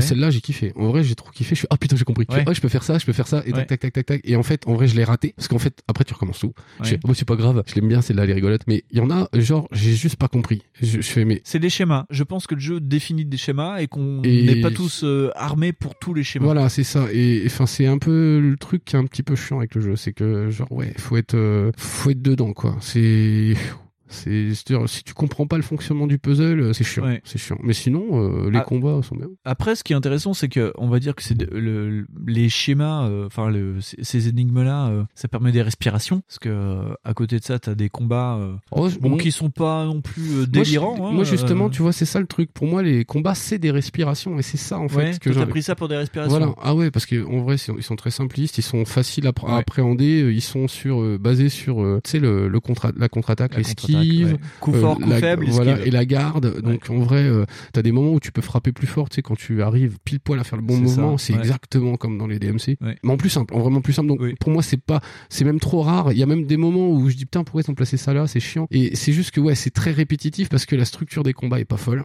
du coup, comme c'est euh, des combats assez simplistes, enfin comme la maniabilité du jeu, elle est assez simpliste là-dessus. Bah du coup, euh, ouais, si tu fais cinq combats de suite comme ça, c'est très répétitif. Ouais. Par Ouais. contre, moi j'ai pris ça pour des respirations, ouais, parce que Ouais. du coup, euh, les, c'est les puzzles pour moi qui ont été un challenge, parce que je fais. oh, Alors moi j'ai trouvé que les puzzles de base où tu dois chercher euh, des illusions d'optique, c'est quand même les respirations, parce qu'après t'as les donjons où tu tombes Oui. dans une euh, dans chaque donjon est une psychose et t'as des psychoses qui vont te faire la peur du vide, la peur du noir, feu, la peur du feu, la peur de se faire euh, poursuivre par un monstre. Euh, t'as t'as des séquences Mais c'est de des trucs, c'est des trucs, les, les phobies les plus primaires que les, en les fait. phobies primaires. Et le problème, c'est que il y a toujours une phobie que toi tu auras en tant que joueur. Ah bah celle du feu, et bah tu sais quoi, bah je savais pas du tout. Ouais. Et euh, je sais pas si c'est le fait d'être dans le jeu et euh, la structure, tu sais, du jeu qui fait que t'as en plus un sentiment d'urgence. Oui. Mais le feu m'a fait plus flipper que le noir. Alors que le noir, j'aurais dit que c'était ça. Eh ben, moi, j'étais pas bien dans le noir. T'as une séquence où t'es dans, dans une cave, dans le noir. Tu dois trouver la sortie. Ah ouais, et en fait, il fait pas vraiment noir. Il fait très gris foncé. Et tu vois, en fait, des, des. C'est avec le chien là, non? Non, c'est des, t'as des formes. Tu sais, des, des formes. Oui, mais euh, c'est avec le chien à la fin ou pas? Ouais, ouais. Ah, celui-là, il est flippant aussi. T'as, t'as des formes en fait qui bougent, mais qui c'est des sortes d'amas de chair. Ouais, et tu, tu sais, sais que pas. si ça te touche, tu vas crever. Et donc t'entends des bruits dégueulasses avec des formes qui Ah, mais j'ai pas bougent et tout. ça. Et tu dois essayer de trouver un chemin. Et, mais, et, on- et tu paniques parce que t'as les voix qui te parlent en disant non, on va mourir, on va mourir, va pas par là. Mais c'est ça, putain. Et, et, euh, mais moi, je me sentais mais très très mal. Le jeu en fait te met des coups de pelle dans la gueule et chaque fois que tu te dis ah ça va mieux, il te met un gros coup de pelle en disant allez Et ça recommence. les chiens maintenant. Ah ouais, non, mais le coup du gros chien, j'ai vraiment eu une grosse pensée pour toi. Je fais, ah. ça, ça va, il va pas aimer. Moi, ça va, mais, euh, parce qu'en en plus, euh, moi, j'ai pas vraiment vu ça comme un clébard, donc, euh, j'ai vu ça comme une espèce d'énorme monstre. Oui, t'as euh, un énorme monstre Et puis vraiment. suit, mais ça fait des grognements de gros Oui, voilà. le, et le truc a des patterns. Je dis, ok, ça a des patterns, c'est bon, c'est comme Ouais. dans DMC. Et j'ai défoncé le truc. Je dis, ok, là, ça va. Mais par contre, oui, euh, c'est vrai, euh, c'est, et en plus, je crois que tu peux, euh, au début du jeu, tu peux aborder ça un peu comme tu veux. Oui. Parce qu'en fait, tu peux rentrer un peu dans les, Oui, dans t'as les différentes zones. Voilà, Ouais. tu peux rentrer comme tu veux et ça, c'est pas forcément rendre service au jeu parce que moi, je fais, mais qu'est-ce que j'ai fait? Je sais plus. T'as une non-linéarité, mais qui te donne à chaque fois une partie de l'histoire. euh. Ouais, c'est ça. Mais c'est construit de façon à ce que de toute façon, tu de... c'est- mais ça doit être compliqué pour les mecs qui font des solus d'ailleurs. Ouais. Mais euh, parce que du coup, tu peux aborder ça comme tu veux. Parce que je crois que toi, t'as pas attaqué pareil que moi. Non. Et du coup, je t'ai dit, hey, moi, je suis là. Et puis tu me dis, ah bah, je peux pas t'aider là. On me dit, je sais pas où t'es. voilà. Donc du coup, vous êtes dans la merde. Parce que euh, ce qui est intéressant, c'est qu'il y a aussi des combats de boss avec euh, des figures, on va dire, mythologiques. Ouais, de- c'est de- ça, ouais. Des figures scandinaves, donc euh, Fafnir, des trucs comme ça, quoi. euh. et donc tu te bats contre euh, des sortes d'hallucinations, mais c'est ouais, c'est des, gros boss. Quoi. moi j'ai vu ça comme des euh, les incarnations humaines de mecs qui se prenaient pour des dieux, tu vois. Genre il y a un moment à part le coup du corbeau là, enfin le L'homme corbeau. Voilà, parce Ouais. que là je dis ah il y a quand même des trucs là, c'est chaud. Ouais. Mais, euh, mais genre le, le mec en flamme, tu dis bah ça pourrait totalement être un truc que t'hallucines et tu crois que c'est quelqu'un et en fait c'est un grand costard quoi. Tu dis putain c'est fou comment ils ont essayé quand même de coller à ça. Tu vois genre c'est quand même euh, pas mal ancré dans le réel parce que c'est souvent des costards faits en paille comme tu disais avec le Wickerman, des des, personnages en, bois ou en paille. en paille, ouais. Tu dis c'est souvent ce genre de truc là, tu dis ah putain euh, en vrai il y a un vrai effort là-dessus au niveau visuel aussi. D'ailleurs, je me demande s'ils ont pas recyclé aussi des, des bruits des démons de DMC, parce que t'as des bruits, euh, t'as des, des sortes de gargarismes euh, qui font. Ah ouais, tu mais vois, moi euh, je pourrais pas te dire, j'avais trop peur. En plus, euh, il y en a plein qui t'attaquent dans le dos, donc euh, t'as toujours de- du petit Non mais je sais pas, j'ai trop peur moi de, Ouais. pour comparer avec DMC. en vrai, parce que c'est pareil, c'est comme Spec Ops, c'est un jeu où j'ai vraiment joué de façon très très malaisante, où euh, genre je fais non mais une heure et demie de session c'est bien. C'est ça. Tu peux pas faire plus. Le jeu dure 7 heures? Moi, il m'a fallu euh, bien 8 fois pour le faire, hein, je pense. Tu fais, c'est- tu fais une heure, fais ah, ah, ah, ouais non, euh, on va faire une pause. C'est Ouais, chiant. ouais. Voilà, faire une session, c'est ça doit être fou. Voilà. C'est éreintant, c'est un jeu qui va te demander beaucoup.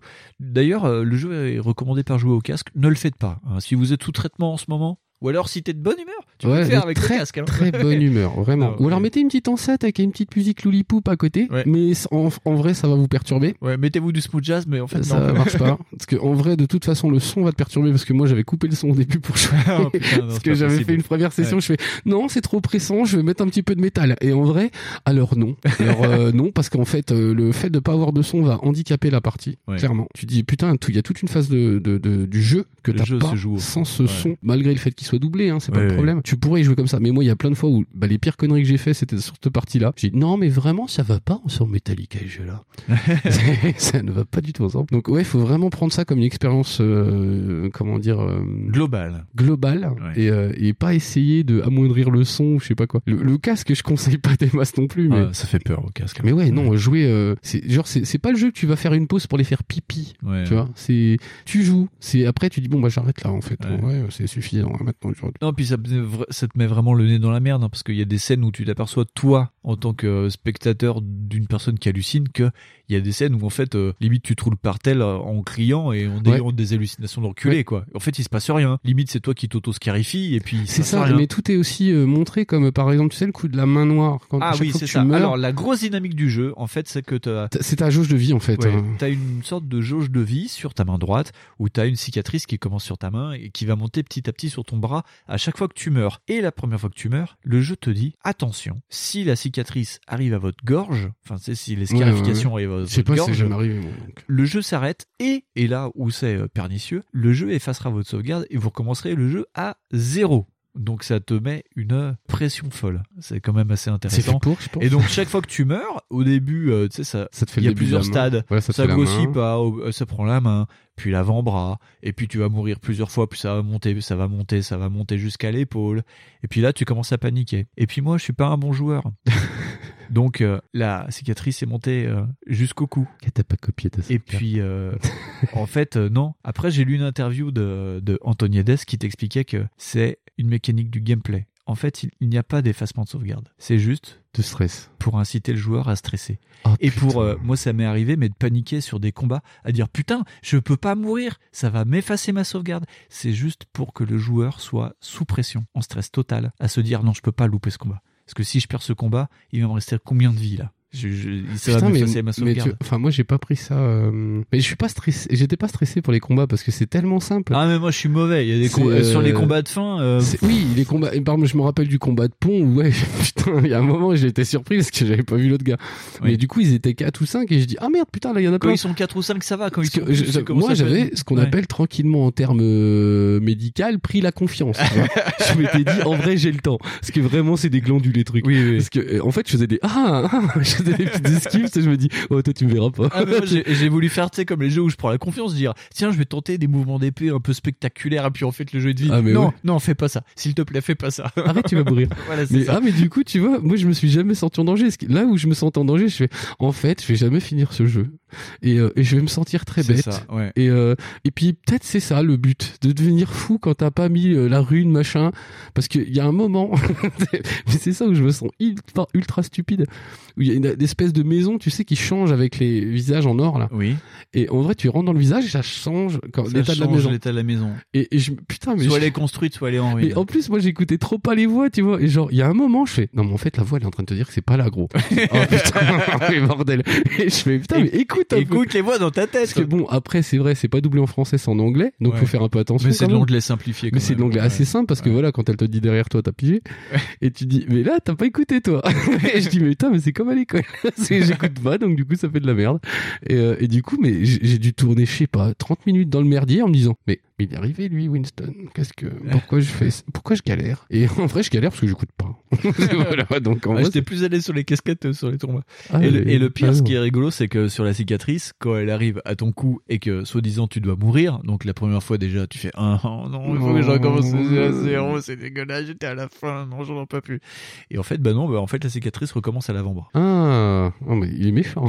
ça monte. Mais, eh, mais apparemment, Ninja Theory s'est pris des volets de bois vert, mais les mecs au début les ont insultés avant qu'ils débunkent le truc en disant Ouais. que bon, euh, c'est juste pour vous mettre de la pression, mais euh, on se permettrait pas de faire ça. Bah, enfin, euh, euh, moi, je... ils auraient pu, hein. Oui, moi, je pense oui, que oui. du principe, ça pouvait être. Moi, j'ai trouvé ça intéressant de dire, tu perds trop, bah on va recommencer à zéro, voilà, c'est le, Voilà, le oui, deal. Mais en fait, les mecs se sont fait mais insulter quoi. Ouais, mais ils sont fait. Enfin, le, le parti pris du jeu, il est tellement radical sur plein de trucs qu'ils ils ont dû se faire défoncer pour plein de trucs. Genre, ils ont dû justifier pour.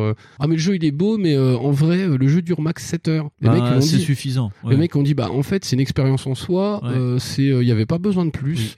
On aurait pu faire un, un jeu de 20 heures et vous mettre des monstres partout avec des boss, mais ça aurait pas correspondu au truc. Et ce qu'il faut oublier de dire, c'est que c'était le premier jeu de euh, Ninja Theory en, tant qu'indépendant. Voilà, en tant que vrai jeu tout seul. C'est pas un jeu triple A. Ils ont Non. pas un gros studio derrière. Non, c'est ça hein. qu'ils ont essayé d'expliquer, c'est qu'en fait, c'est pas un triple A, parce que le, le jeu a une gueule, bah, c'est ça, tu peux le comparer à God of War. Ouais, c'est super beau. hein. Visuellement, tu, bah, en même temps, il y a pas grand chose à, C'est ça. montrer, parce qu'il y a un gros travail sur le, le personnage. Mais c'était le- la volonté, c'était le deal, c'était de tout mettre dans Epic et d'avoir Senua, donc un personnage, de tout mettre dans la numérisation de ce personnage euh, et euh, de faire des décors d'enculé quoi. Et c'est ça, parce qu'en vrai, regarde, voilà, il y a pas beaucoup de PNJ, il y a Non. rien du tout même. Non, non. Euh, par exemple, genre, t'as, à la limite, t'as la tête de la maman qui apparaît en transparent sur des trucs, et comme tu dis, c'est Ouais, pas mais du c'est tout, c'est de la euh, vidéo qui est de l'incrustation. Voilà, ouais. tu vois, c'est pas fou. Tu te dis ah ouais, mais non, en fait le jeu est pas triple A du tout en vrai. Et il s'est pas du tout parti pris là-dessus. C'est pas euh, un jeu qui va essayer d'être euh, pour les gens qui voulaient un God of War like, c'est pas ça. Hein. Non. C'est pas ça du tout.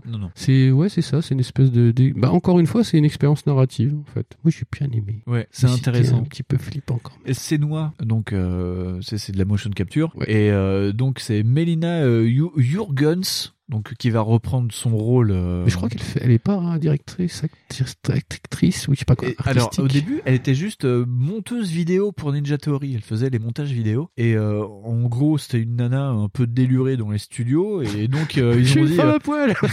non, non, apparemment c'est la meuf tu sais qui fait des blagues et qui fait Ouais. des imitations.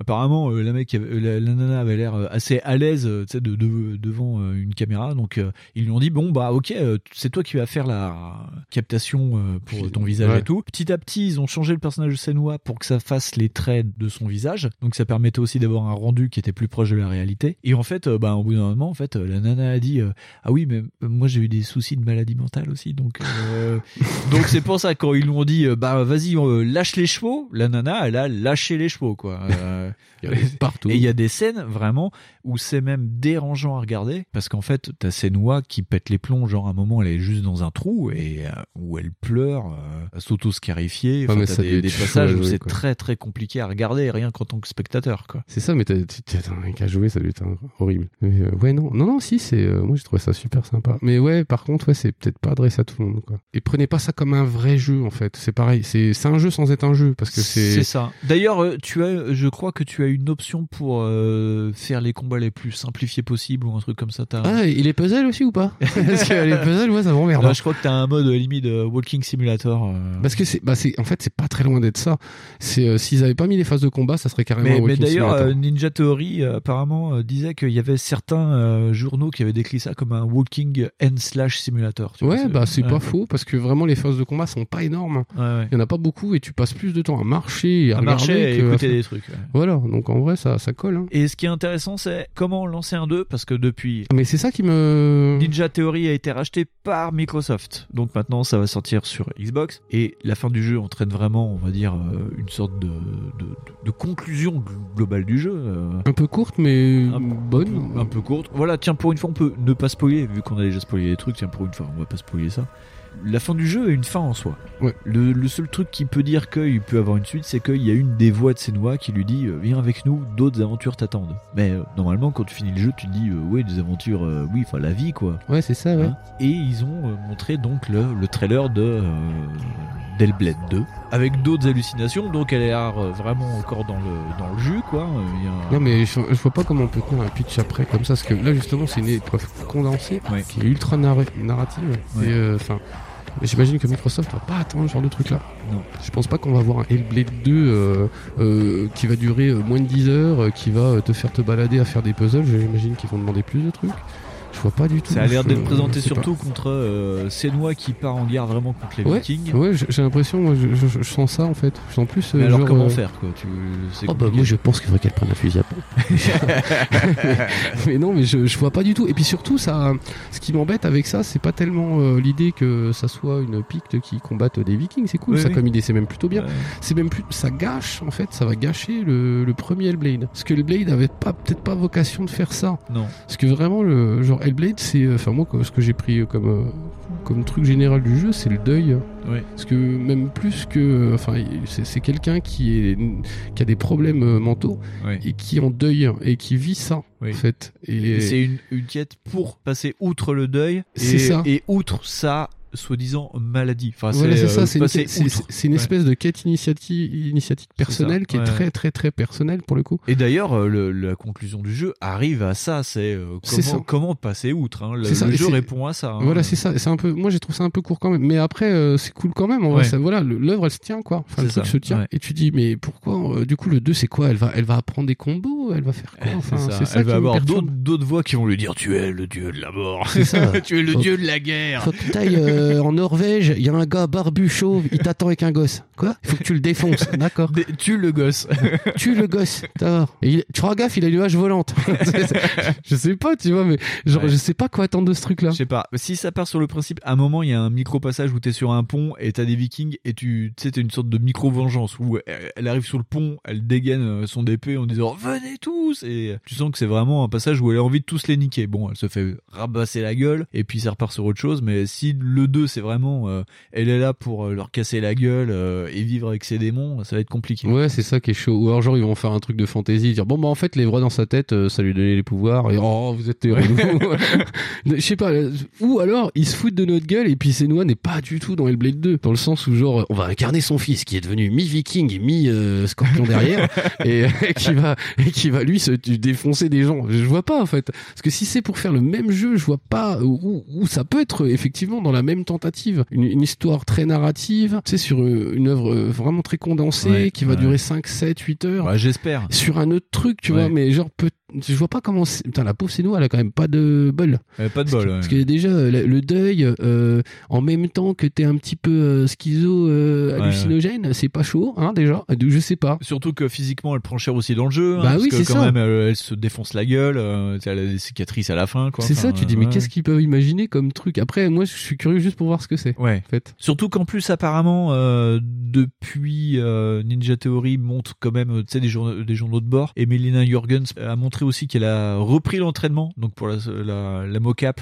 où elle a appris euh, bah, des mouvements de- d'épée. Donc elle montrait. Oui, parce qu'il y a euh, trois mouvements répit dans le voilà. jeu quand même. Hein. Là, par contre, apparemment, euh, tu la voyais avec des épées en mousse où elle tapait sur des, des, des stunts où ça a l'air un des- peu plus. Elle tape sur des gens. un peu, un peu plus couillu quand même à ce niveau-là. Non, je sais pas. et après, il y a deux, ouais, il y a 2000 façons de faire bien. hein, Ouais. pas. Mais je trouverais ça bizarre, moi, que ça devienne un espèce de gros jeu d'action. euh, dire, elle, elle Blade 2. Hellblade 2. Elle va tous les niquer. c'est trop bizarre, tu Ce vois. qui, ce qui peut être ambivalent, c'est qu'il y a beaucoup de gens qui sont restés sur le carreau. Je sais que par exemple, euh, Ron n'a pas aimé le jeu parce qu'il a trouvé ça chiant. Une Mais version, c'est chiant. Une version plus couillue pourrait peut-être plus s'intéresser. Mais les gens qui ont aimé cette version chiante, Oui, mais- si tu leur dis euh, ils ont pas fermé la porte du frigo, elle va tous les. ouais, c'est ça. Mais peu mais, mais ce, que, particulier. ce que je comprends pas, c'est de vouloir partir sur un autre truc, tu vois. Autant je comprends, euh, tu sais, genre pour Alien et Aliens, ok, Ouais, ça ouais, c'est ouais. parce que c'est dans le même univers, machin, et ça colle, quoi.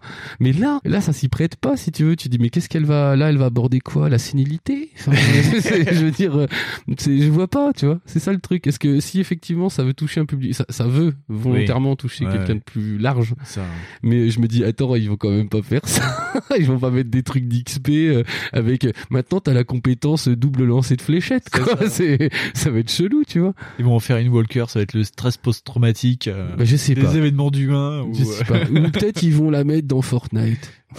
Comme euh, ah oui. Ah, ce serait pas, ce serait Ou rigolo. euh, dans Forza Ah, Horizon. Ah, moi j'achète le skin dans Fortnite de Senua. Hein. Moi je le dis. Ou ils vont la mettre dans S'il y a les- Forza, tu sais. S'il y a les voix qui vont avec dans Fortnite, Oh, tout temps. Vas-y, baisse-toi, recherche. Attention, attention, attention, construis, construis, construis. Vas-y, prends la voiture. T'as tué l'allemand, il a 6 ans. C'est pas. Ça. Ça fait top 3. Top 3, c'est pas mal. C'est pas mal, mais tu peux faire mieux, t'es un peu plus nul aujourd'hui. Le top 5, il est pas là. Ça, on a SMR comme ça.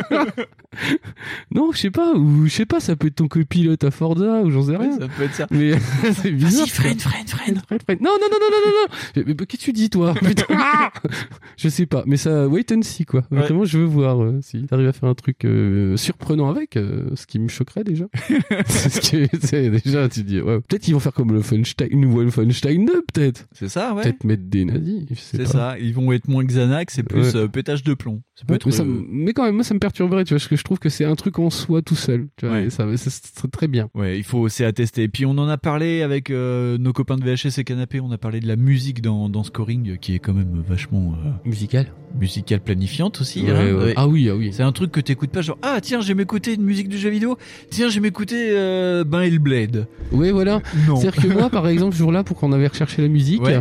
j'avais mis Dark Souls à côté. Dark Souls, ça passe mieux tout seul. Ah, c'est- mais c'est pop Dark Souls C'est à côté, c'est pop, ouais, c'est voilà. ça, ouais. Alors que Hellblade, bon, euh, pars pas aux toilettes tout seul. hein. en vrai, partez avec votre chat, faites quelque chose. Parce que, ou ou avec des haribots, je sais pas, mais il faut vraiment Et pas une triste, lampe hein. torche, oui. Voilà. Commence à utile. Voilà, c'est super. Eh bien, on en arrive à la conclusion de cet épisode, Fonz. Oui, oui. Et ben, du coup, euh, bah, nous, on est resté à peu près aussi sain qu'on- quand on avait commencé les jeux. Oui. Oui. C'était pas. C'était pas, c'était pas gagné. Hein. Oui, voilà, c'était pas gagné. On vous garantit pas que la prochaine émission sera intelligente. Hein. Non, on va, C'est- pas- voilà. ouais, on va faire peut-être très, très con, je pense. On fera peut-être ultra con même. Ouais. Non, mais euh, c'était un truc qui nous tenait à cœur. C'était euh, en plus, Oui, ça, ça, fait, ça datait en fait de. ça fait deux ans, je crois, qu'on voulait. en parlait de le faire. De parler de, de psychose dans le jeu vidéo. Mais là, vite fait, comme ça. Trois exemples. euh, Tac, tac. Trois cas, trois, trois cas cliniques. Trois cas, trois cas cliniques.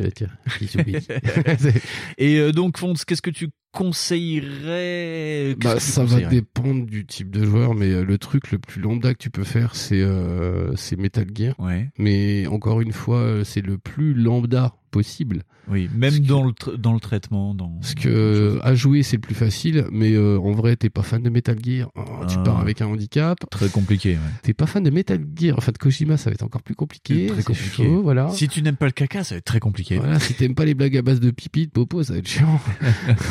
Moi déjà, même aujourd'hui, je les trouve nazes.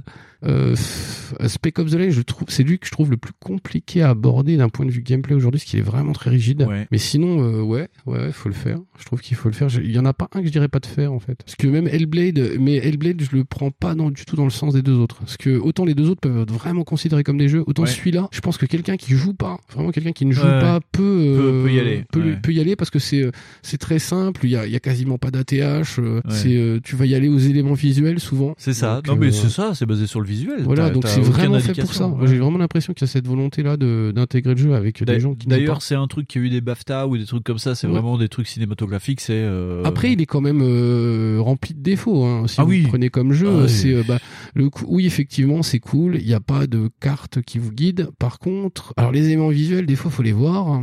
Ouais. Vous êtes vraiment lâché comme un clébard euh, en plein milieu d'un parking. Faut- T'as pas de smart guide, tu sais, genre Voilà. le truc qui se met en jaune, genre va ici. Voilà, moi je me suis fait beaucoup niquer dans le jeu parce que justement je suis habitué à ces codes-là. Ouais, ouais. Donc euh, toi si t'es euh, gros gros joueur de ah tiens j'aime bien faire Just Cause, bah du coup tu vas être, euh, je veux dire dis donc il y a pas de crapin avec des bagnoles, c'est bizarre. Non. Mais ce jeu-là il va parler ouais forcément à des gens euh, qui vont être euh, plus en Si vous cherchez autre chose du jeu voilà, vidéo. si tu cherches autre chose du jeu vidéo là, c'est cool. Mais ouais, sinon, euh, bah oui, euh, est, c'est le plus court aussi. euh. C'est le plus court. C'est le plus court, c'est le plus court, ça peut être le plus long aussi. C'est, hein. euh, c'est pour moi, c'est, c'est, le, plus intense. Et puis, Ouais. euh, enfin, je sais pas, parce que Spec Ops The Line, je l'ai trouvé aussi assez oppressant. hein. Et il est Ouais. pas plus court, plus long. hein. Non, en vrai, j'ai eu l'impression. les de- deux se valent. Voilà, j'ai eu l'impression de faire plus de trucs dans Spec Ops The Line, mais. Euh... C'est parce qu'il y a plus de condensé. Mais au final, j'ai regardé les horaires et au final, euh, j'ai un peu plus galéré aussi sur ces noix. Parce que vraiment, je suis un boulet. Mais, euh, mais ce que Spec Ops, j'ai pu runner quasiment le jeu comme ça. Ouais, tu vois. ouais, et ouais. c'est tout droit en fait. Tu suis pas, t'as pas besoin de réfléchir. C'est par contre le jeu, lui, qui va pas arrêter de te dire, allez, non, tu fais, tu fais du caca quand même. Alors que dans Hellblade, c'est euh, faut faire attention, faut être actif. euh, Oui. c'est les voix, elles te parlent. Si t'en as rien à foutre, oui, euh, c'est sûr que le jeu, tu vas perdre un peu quoi. Ouais. Donc oui, faut être, euh, faut être dedans quoi. Faut vouloir se taper une expérience narrative complète. Eh ben, j'en suis à peu près au même constat que toi. Moi, je conseillerais pas, je ne conseillerais pas MGS5. Pourtant, j'y ai joué 80 heures et tout. En fait, euh, je suis pas aussi fan que toi, donc j'ai moins de connaissances. Tu vois, je connaissais par exemple euh, Peace Walker, que c'est un épisode que j'adore beaucoup. Ah, j'avais fait le 1, le 2, mais j'avais pas fait euh, Snake Eater, donc le 3, hein, c'est pas un truc que j'ai fait. Et Guns of Patriot, le 4, pff, j'étais passé à travers quoi. Et donc il y a des trucs que je connaissais et des trucs que je connaissais pas, donc j'étais un peu largué. Donc déjà, euh, quand t'es pas super fan, faut déjà se documenter. Après, euh, quand t'aimes le- l'infiltration, le style, c'est cool, mais c'est redondant, redondant, C'est ultra répétitif. Et c'est très, c'est très décharné et au final, pour ce que ça traite au, de, dans notre émission là au niveau de la psychose, on va dire, c'est vraiment au début, à la fin, un peu au milieu, les, les actions avec Paz, euh, tu sais, c'est du sauprenage Ouais, comme ça. ouais, c'est un petit peu léger, Et ouais. après, euh, et, et après, ça part en, dans tous les sens. Donc, euh, pour 80 heures, moi j'ai plus de 80 heures de jeu. Je considère qu'il faudrait peut-être s'orienter plus euh, sur euh, un Senua ou sur un Spec Ops. Ah bah si c'est le- si la problématique c'est le, le nombre d'heures, ouais, de toute façon t'es niqué avec MGS. En fait, sur l'en- sur l'engagement, il vaut mieux partir sur. Ah oui, parce que MGS en Ouais. plus, tu sais pas quand tu commences. En Oui, fait, tu sais pas quand tu finis parce que si, en vrai, ouais. tu, tu, selon tes euh, machins, tu vas vouloir débloquer des trucs, c'est la merde. Et c'est ça, ça. le- la merde avec ce jeu-là. Mais euh, sinon, les deux autres sont très courts de toute façon, donc euh, vous pouvez y aller quoi. Et quitte à avoir un remake, autant avoir un Spec Ops avec euh, des, on va dire des une maniabilité plus actuelle. Ouais, un poil plus actuel, juste ça. Après, plus. le fait qu'il soit pas remaké, ça fait aussi qu'il reste un peu historique, tu vois, un- genre un peu. euh, Mais parce qu'il est encore jeu de la génération. Parce qu'il est encore à peu près jouable en fait, Ouais, parce qu'il ouais. est pas trop trop dégueulasse. Moi, Et je me quand suis il va fait- devenir arthritique. euh, Parce que je me suis fait, moi je me suis fait avoir parce que euh, c'est plutôt lié à la consommation que j'ai faite des derniers Call of Duty euh, qu'on Ouais. avait fait là. Parce que du coup, ouais, ça se passe pas du tout comme ça. Parce qu'en plus c'est un TPS. Et moi, là, dans mes souvenirs, les TPS c'est pas ça, c'est Vanquish dans ma tête TPS. C'est euh, genre des Gear of Wars sous euh, protoxyde d'azote. Donc là déjà c'est pas la même. Euh, là je vois bien, euh, je, je vois que Spec Ops a impliqué un truc dans mon dans ma phase de jeu avec parce que Vanquish Ouais. je l'ai réinstallé sur la Uh-huh. PS4. et, et du coup je vois bien que je suis à couvert 90% du temps. C'est ça, ouais. Chose que je faisais pas. En fait, je courais partout. Parce que dans Vanquish, tu peux le faire. Oui, tu peux virevolter dans Et voilà. Et dans Spec Ops, c'est typiquement le TPS. Tu t'es en cover, tu tires trois balles, tu recharges, voilà. Et c'est beaucoup plus posé. C'est Donc ça. oui, tu vois que le jeu a un petit peu vieilli. Et en parlant de- d'un petit peu vieillir, on va accueillir de nouveau la Rhône Zone, où Rhône va nous parler de, de son amour pour Spec Ops. Ce n'est pas une défaillance de votre podcast. N'essayez pas de régler le son. Nous maîtrisons les graves et les aigus. Pendant les minutes qui viennent, nous contrôlons tout ce que vous allez entendre. Bienvenue dans la Rhône Zone. Salut, c'est Ron de VHS et Canapé. Je viens faire une petite pastille chez les copains de Backlog qui vont parler de Spec Ops The Lines. Alors, quand Spec Ops The Line est sorti en 2012, j'étais alors un testeur actif sur Xboxygen et euh, pourtant je suis passé à côté. Alors, j'étais déjà lassé hein, par les nombreux jeux de guerre et euh, quand on joue depuis longtemps, bah, on a du mal à trouver la motivation pour remettre le couvert, encore une fois, dans un style qu'on a euh, trop souvent croisé. Alors, bien entendu, bah, je m'étais trompé. Euh, mais j'avais toujours gardé en tête le test du jeu sur le site et puis aussi les conseils de quelques personnes qui l'avaient joué à sa sortie, en qui j'avais pas mal confiance. Et j'ai fini par me le prendre bah, dans, dans un cache hein, pour une somme absolument euh, ridicule. Et en lançant le jeu, bah, j'ai vite pigé euh, quelle était mon erreur. Quoi. Parce que si le jeu commence comme un, un titre lambda, un jeu de tir, c'est une histoire de commando à Dubaï, hein, euh, très vite il y a quelque chose qui cloche et on pige vite que c'est un titre différent. Déjà, il y a l'ambiance qui est poisseuse, on sent la chaleur, on n'est pas bien. Euh, c'est un peu comme dans Max Payne 3. Et un autre point commun avec ce dernier, c'est qu'il y a une bande son qui est pas spécialement héroïque, mais qui est plutôt lourde. Euh, c'est ça, ça insuffle une orientation qui est très éloignée de la glorification des tueries qu'on a habituellement. Et euh, les tueries, ben, c'est sur ce dernier point que vraiment tout change. Parce que dans Spec Ops, on ne retire pas de satisfaction de ce qu'on fait. Euh, en apparence, on aligne les cadavres comme dans un Call of, mais dans les faits, à cause de l'avancée de l'histoire, on se dégoûte de plus en plus de ce qu'on est en train de faire. Le héros est fatigué, il est paumé, il reste déterminé, mais au milieu d'un monde qui semble complètement taré et vide de sens. Et c'est la même chose pour le joueur, l'identification est super forte. Du coup, on se force à avancer, on est happé par l'histoire, on est comme hypnotisé, on veut connaître la suite, mais en même temps, on craint ce qu'on va découvrir. Euh, on sent de plus en plus quand le jeu avance que bah ça va pas bien se terminer quoi. En fait, Spec Ops The Line, c'est un peu l'apocalypse now des jeux de guerre. Et à la fin, on est rincé, on est aussi surpris par euh, par la révélation finale et on se sent pas bien euh, jusqu'à la scène finale qui laisse aux joueurs bah, finalement que des solutions discutables. Alors voilà un rare jeu qui ne cherche pas à caresser le joueur dans le sens du poil, c'est ce qui en fait quelque chose d'assez unique, mais plutôt à provoquer une empathie inconfortable. Alors c'est un sacré pari, euh, avec de grandes chances de se planter. D'ailleurs, le jeu a pas fait un carton commercial, euh, sauf que c'est superbement écrit et maîtrisé. Et euh, c'est une approche exigeante qui s'adresse à un public qui est prêt à s'investir et qui est un peu plus malin que d'habitude aussi, qui veut aller chercher autre chose que du pan-pan. Mais par contre, quelle expérience, quoi. Et pour terminer, je voudrais dire que mon fils de 18 ans a fait le jeu il y a juste quelques mois. Et c'est sur 360. Lui est habitué à la One X, à son PC, et pourtant il n'en a pas décollé. Exactement avec les mêmes symptômes que j'ai connus il y a bien longtemps, de l'inconfort, mais l'impossibilité de lâcher la manette et la sensation d'avoir joué quelque chose de différent. Ça fait que Spec Ops The Line reste un ovni, toujours aussi passionnant et efficace. Ah oui, mais le, le gros problème de jeu là, en fait, c'est qu'il n'y en aura pas d'autres et que tous les déséquilibres, parce que moi je les vois, enfin moi je pense qu'il y en a, les déséquilibres d'histoire, c'est pas, il y a plein de trucs pas clairs. Il y aurait, il aurait pu faire beaucoup plus propre et parce que tu vois, il dit que c'est bien écrit, machin. Ouais. Moi j'ai pas été happé parce qu'il y a des moments j'ai pas compris. Et alors oui, il y a peut-être aussi j'écoute pas, il y a peut-être aussi je suis débile, il y a peut-être aussi je comprends pas comment ça marche, mais il y a des moments juste c'est pas clair. Et euh, il y a un moment, je sais qu'il y a un moment que j'ai décroché, je dis mais il se passe quoi là En vrai, je comprends pas. Et ça, par exemple, alors c'est peut-être moi aussi, parce que j'aime bien qu'on m'explique les trucs, mais je trouve ça déséquilibré du coup, parce que j'ai l'impression qu'on les voit les phases. Il y a la phase où on est toujours le petit bidas et c'est chiant, et après il y a le moment où euh, ça glisse d'un coup, tu vois. Alors qu'en fait, tu pourrais faire, euh, comme bah, regarde dans ces noix, c'est tellement smoothie. Ouais. Et c'est ça qui est génial, parce que dans, dans ces noix, c'est ça, c'est genre euh, tu- le basculement, folie, féerie, imagination, tu sais pas. En fait, en vrai, ce truc est super bien foutu là-dessus. Et je me dis, le, le truc qui est moche, c'est ça, c'est de me dire, en vrai, des jeux comme Spec Ops, il n'y en aura plus. Et tout ce qu'on aura le droit, c'est des expériences narratives comme euh, Hellblade. C'est sûrement ça. Parce qu'elles sont moins gameplay d'idées quand même. C'est clair. En tout cas, voilà. on remercie Ron, euh, qui a toujours euh, sa petite fenêtre sur cours chez nous avec sa Ron Zone. Il revient Oui. comme il veut. euh. À l'origine, euh, Ron voulait venir enregistrer avec nous, mais bon, euh, la vie fait que des fois, ben, on peut pas se croiser physiquement. Et vu que chez Backlog, ben, on enregistre euh, en live, c'était moins simple. On espère vraiment pouvoir avoir Ron en vrai bientôt chez nous, un de ces quatre. Un jour, sans doute. Un jour, la bise à Rhône et à bientôt. Fonds, pas de petites cartouches ce mois-ci. Par contre, on vous prévoit des trucs, on sait pas trop. Il y aura des trucs, ah là là, euh, voilà, bref. Et de ce fait, Fonds, on va passer à l'éditar de Fonds. Messieurs, permettez-moi de vous souhaiter la bienvenue. Oh, il est 9h Asseyez-vous, mettez-vous à l'aise. Il est déjà 9h là Ferme ta gueule, toi, du con. Personne tuera personne. On va se comporter comme Fonzie. Et comment il est, Fonzie? Il est cool. J'entends pas Cool C'est ça la puissance intellectuelle. Pas plus de les enfants. Alors, du coup, comme on a un petit peu parlé tout à l'heure, on a parlé du métaverse. Oui. Donc, euh, du coup, euh, je savais pas trop quoi faire comme éditar, et puis tout le monde avait l'air de parler de cette connerie. Oui. Alors, du coup, euh, le titre, c'est La blockchain est-elle soluble dans le jeu vidéo?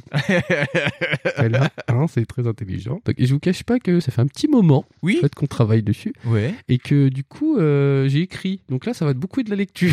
Parce qu'en vrai, d'habitude, j'improvise un peu. Mais là, Cher je- journal. je- cher journal. Oh, c'est écrit en 88. Donc s'il y a des fautes, c'est normal.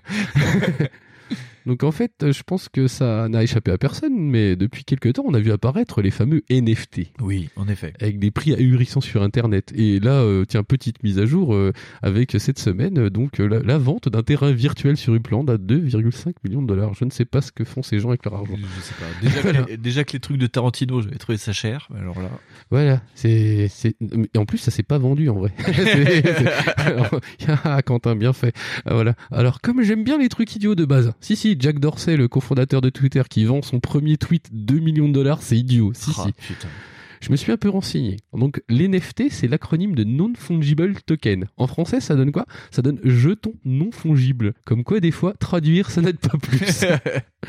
en fait, fongible, ça veut dire euh, mettre en parallèle. Un bitcoin ou un dollar, c'est fongible. C'est-à-dire qu'en gros, euh, un dollar, c'est un dollar, il a la même valeur. Donc, un fongible, c'est la caractéristique d'être unique. Mais comment ce NFT est unique? Bah, par le miracle de la blockchain. Mais c'est quoi la blockchain, me direz-vous? Ça fait beaucoup de, de questions, mais oui, voilà, très bonnes questions. beaucoup de questions. putain, Ouais.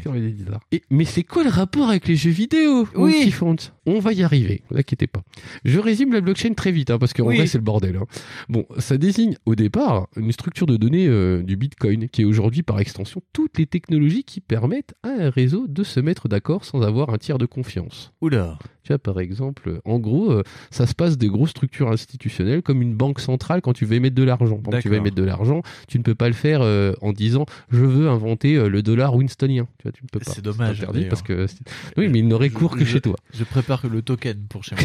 voilà, il n'aurait- Mais là aujourd'hui, tu peux avec la crypto Oui, oui, oui. Mais alors, c'est quoi le rapport avec le jeu vidéo, putain? Mais bon, on, on est toujours pas là parce que Yves Guillemot nous avait dit qu'il y avait un rapport avec le jeu vidéo. Ouais, il y a un rapport.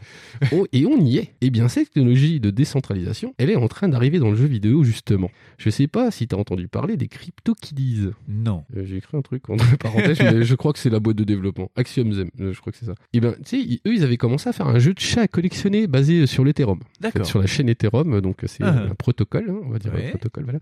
Et bien, boum, on retombe sur nos euh, NFT. Parce que chaque chat, il est unique et gna gna gna. Il est non fongible. Voilà. Donc il est unique et tout ça. Oui. Je me suis dit, bon, vu la spéculation, c'est con, mais euh, comme principe, c'est ultra bien vu. Parce Ouais. que c'est vrai. Et aussi, les crypto qui disent, ça te rappelle pas un peu euh, un truc euh, genre que tout le monde y connaît bien? Les Pokémon. Eh bien, paf Je découvre un jeu basé sur ce principe avec des combats de monstres. Axie Infinity. J'ai pas testé le jeu, hein, parce que franchement, j'ai pas acheté de bestiole, parce qu'une bestiole, c'est genre 600 dollars. Ah oui, quand même, ça fait cher le combat de chien. Oui, voilà. Donc, ce que, ouais, c'est ça. En plus, c'est pas beau les trucs. hein. Donc oui, le principe, c'est d'avoir des animaux à soi, quoi. Mais euh, ils te coûtent cher, mais euh, ils font pas caca chez toi. c'est déjà pas mal. Parce que bon, voilà, hein, j'ai pas d'argent à perdre. Mais par extension, euh, il y, a, il y a un autre type de jeu qui se prête à la collectionnite de ce genre. C'est les deck builders. Tout à fait. Et Magic ou Hearthstone, bah, il repose sur ce principe de collectionnite de cartes. Oui. Mais, euh, mais l'idée, c'est de les avoir à soi, là, finalement. Donc de les posséder, de les vendre euh, comme des NFT, quoi. Enfin, avec les NFT, c'est possible. Comme les façons physiques, mais en dématérialisé. Voilà. Et alors oui, ça existe. Et en fait, j'ai découvert ça bah, quand euh, j'ai commencé à écrire cet article il y a à peu près deux ans et demi. Voilà. Je ne suis pas devenu riche, hein, vous me posez pas de questions. Et donc, et ça s'appelle Gods Unchained. Et, euh, et en plus, pour le tenter, oui, bah j'ai rien payé. En fait, pour jouer, j'ai Ouais. rien payé du tout déjà. Uh-huh. Et ça, c'est bien.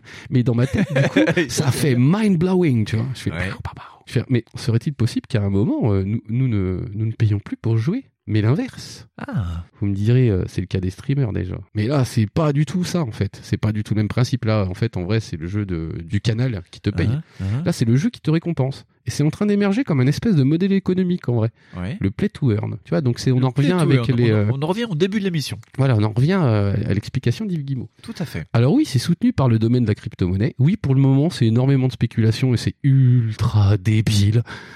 Mais avouez, croquer une part des thunes que vous voyez sur votre compteur de jeu dans GTA, Skyrim, vous y avez jamais pensé, sans sincèrement? Te dire, ah putain, au moins ces 8 heures de farm, elles ont pas servi à que dalle. Et là, en fait, on Mais y 6 arrive 000 à pièces d'or, même Voilà. si j'en ai un tiers. Si je n'ai que 10% des 10 pièces d'or, ce serait pas mal. Ouais.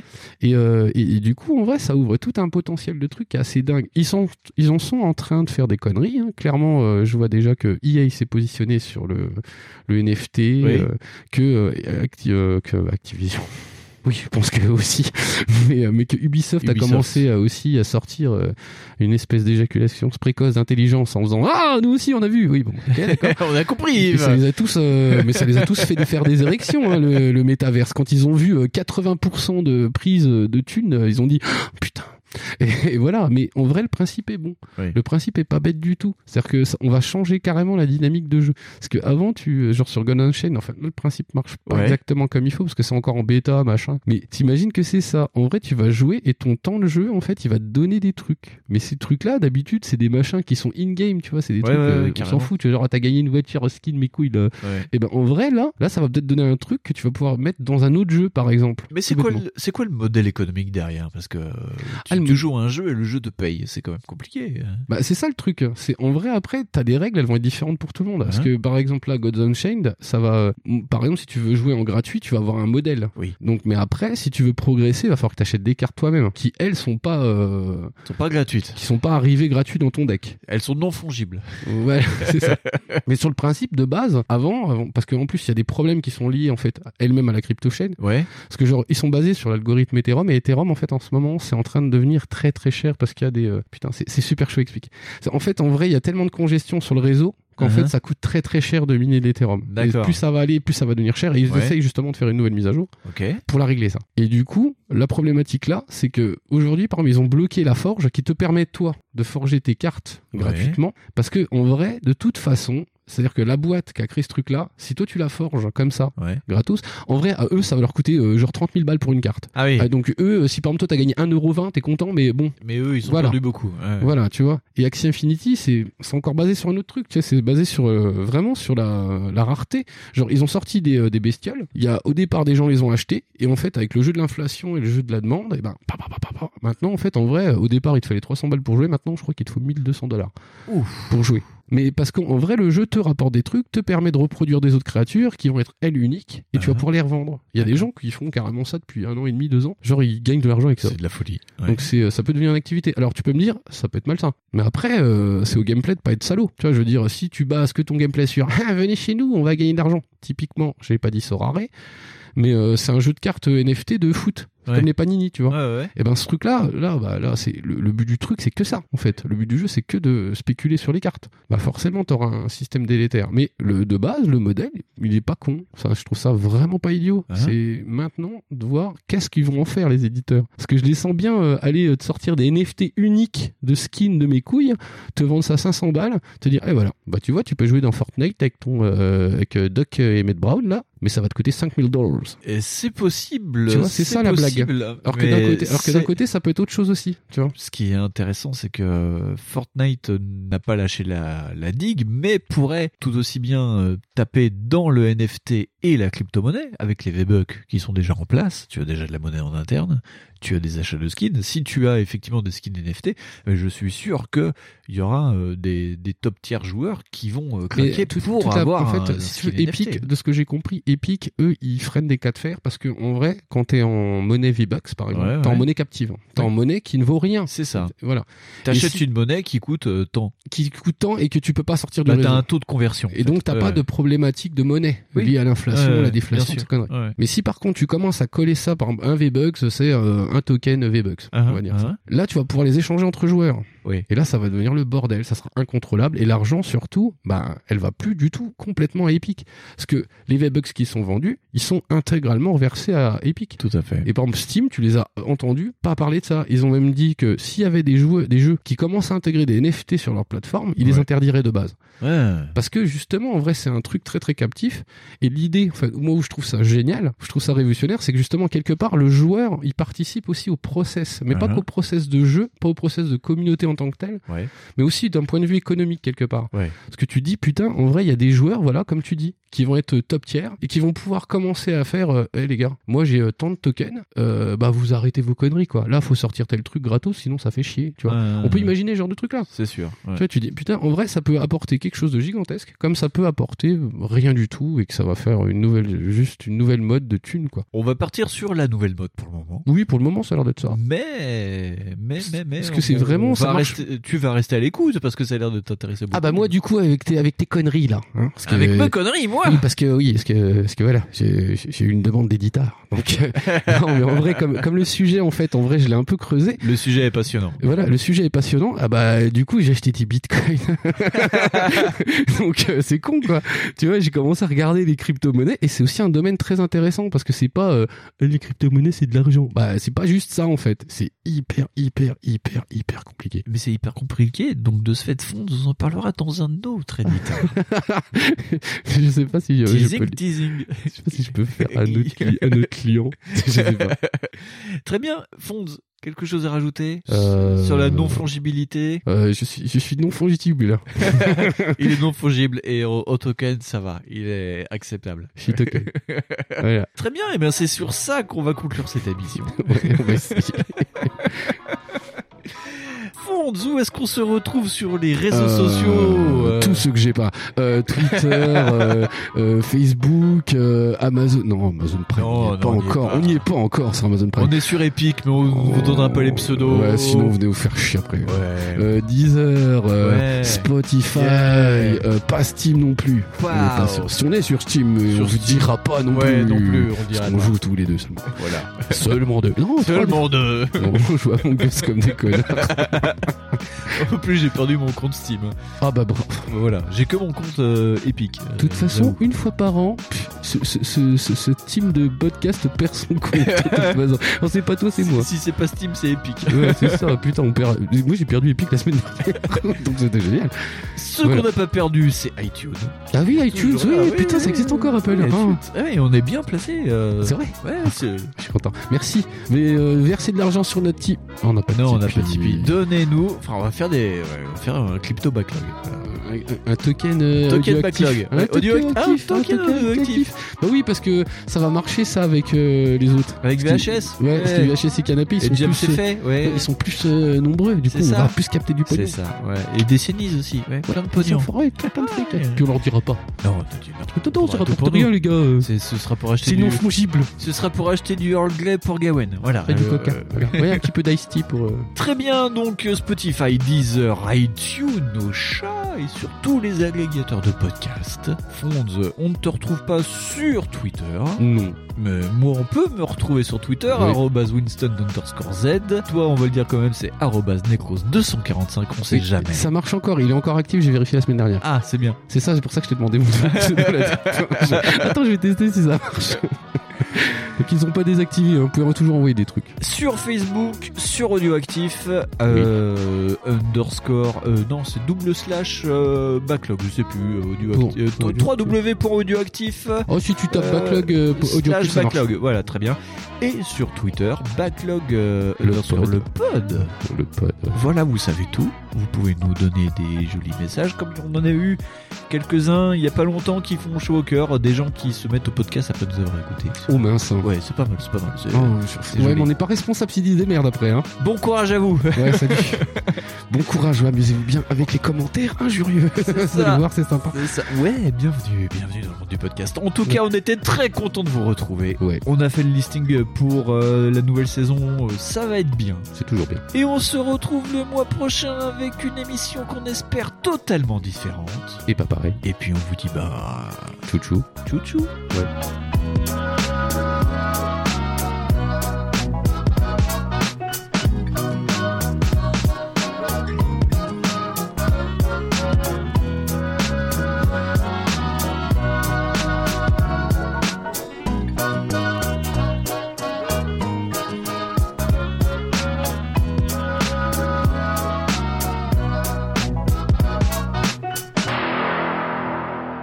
Les jeux vidéo sont en train de former à une autre culture toute une génération biberonnée à l'électronique.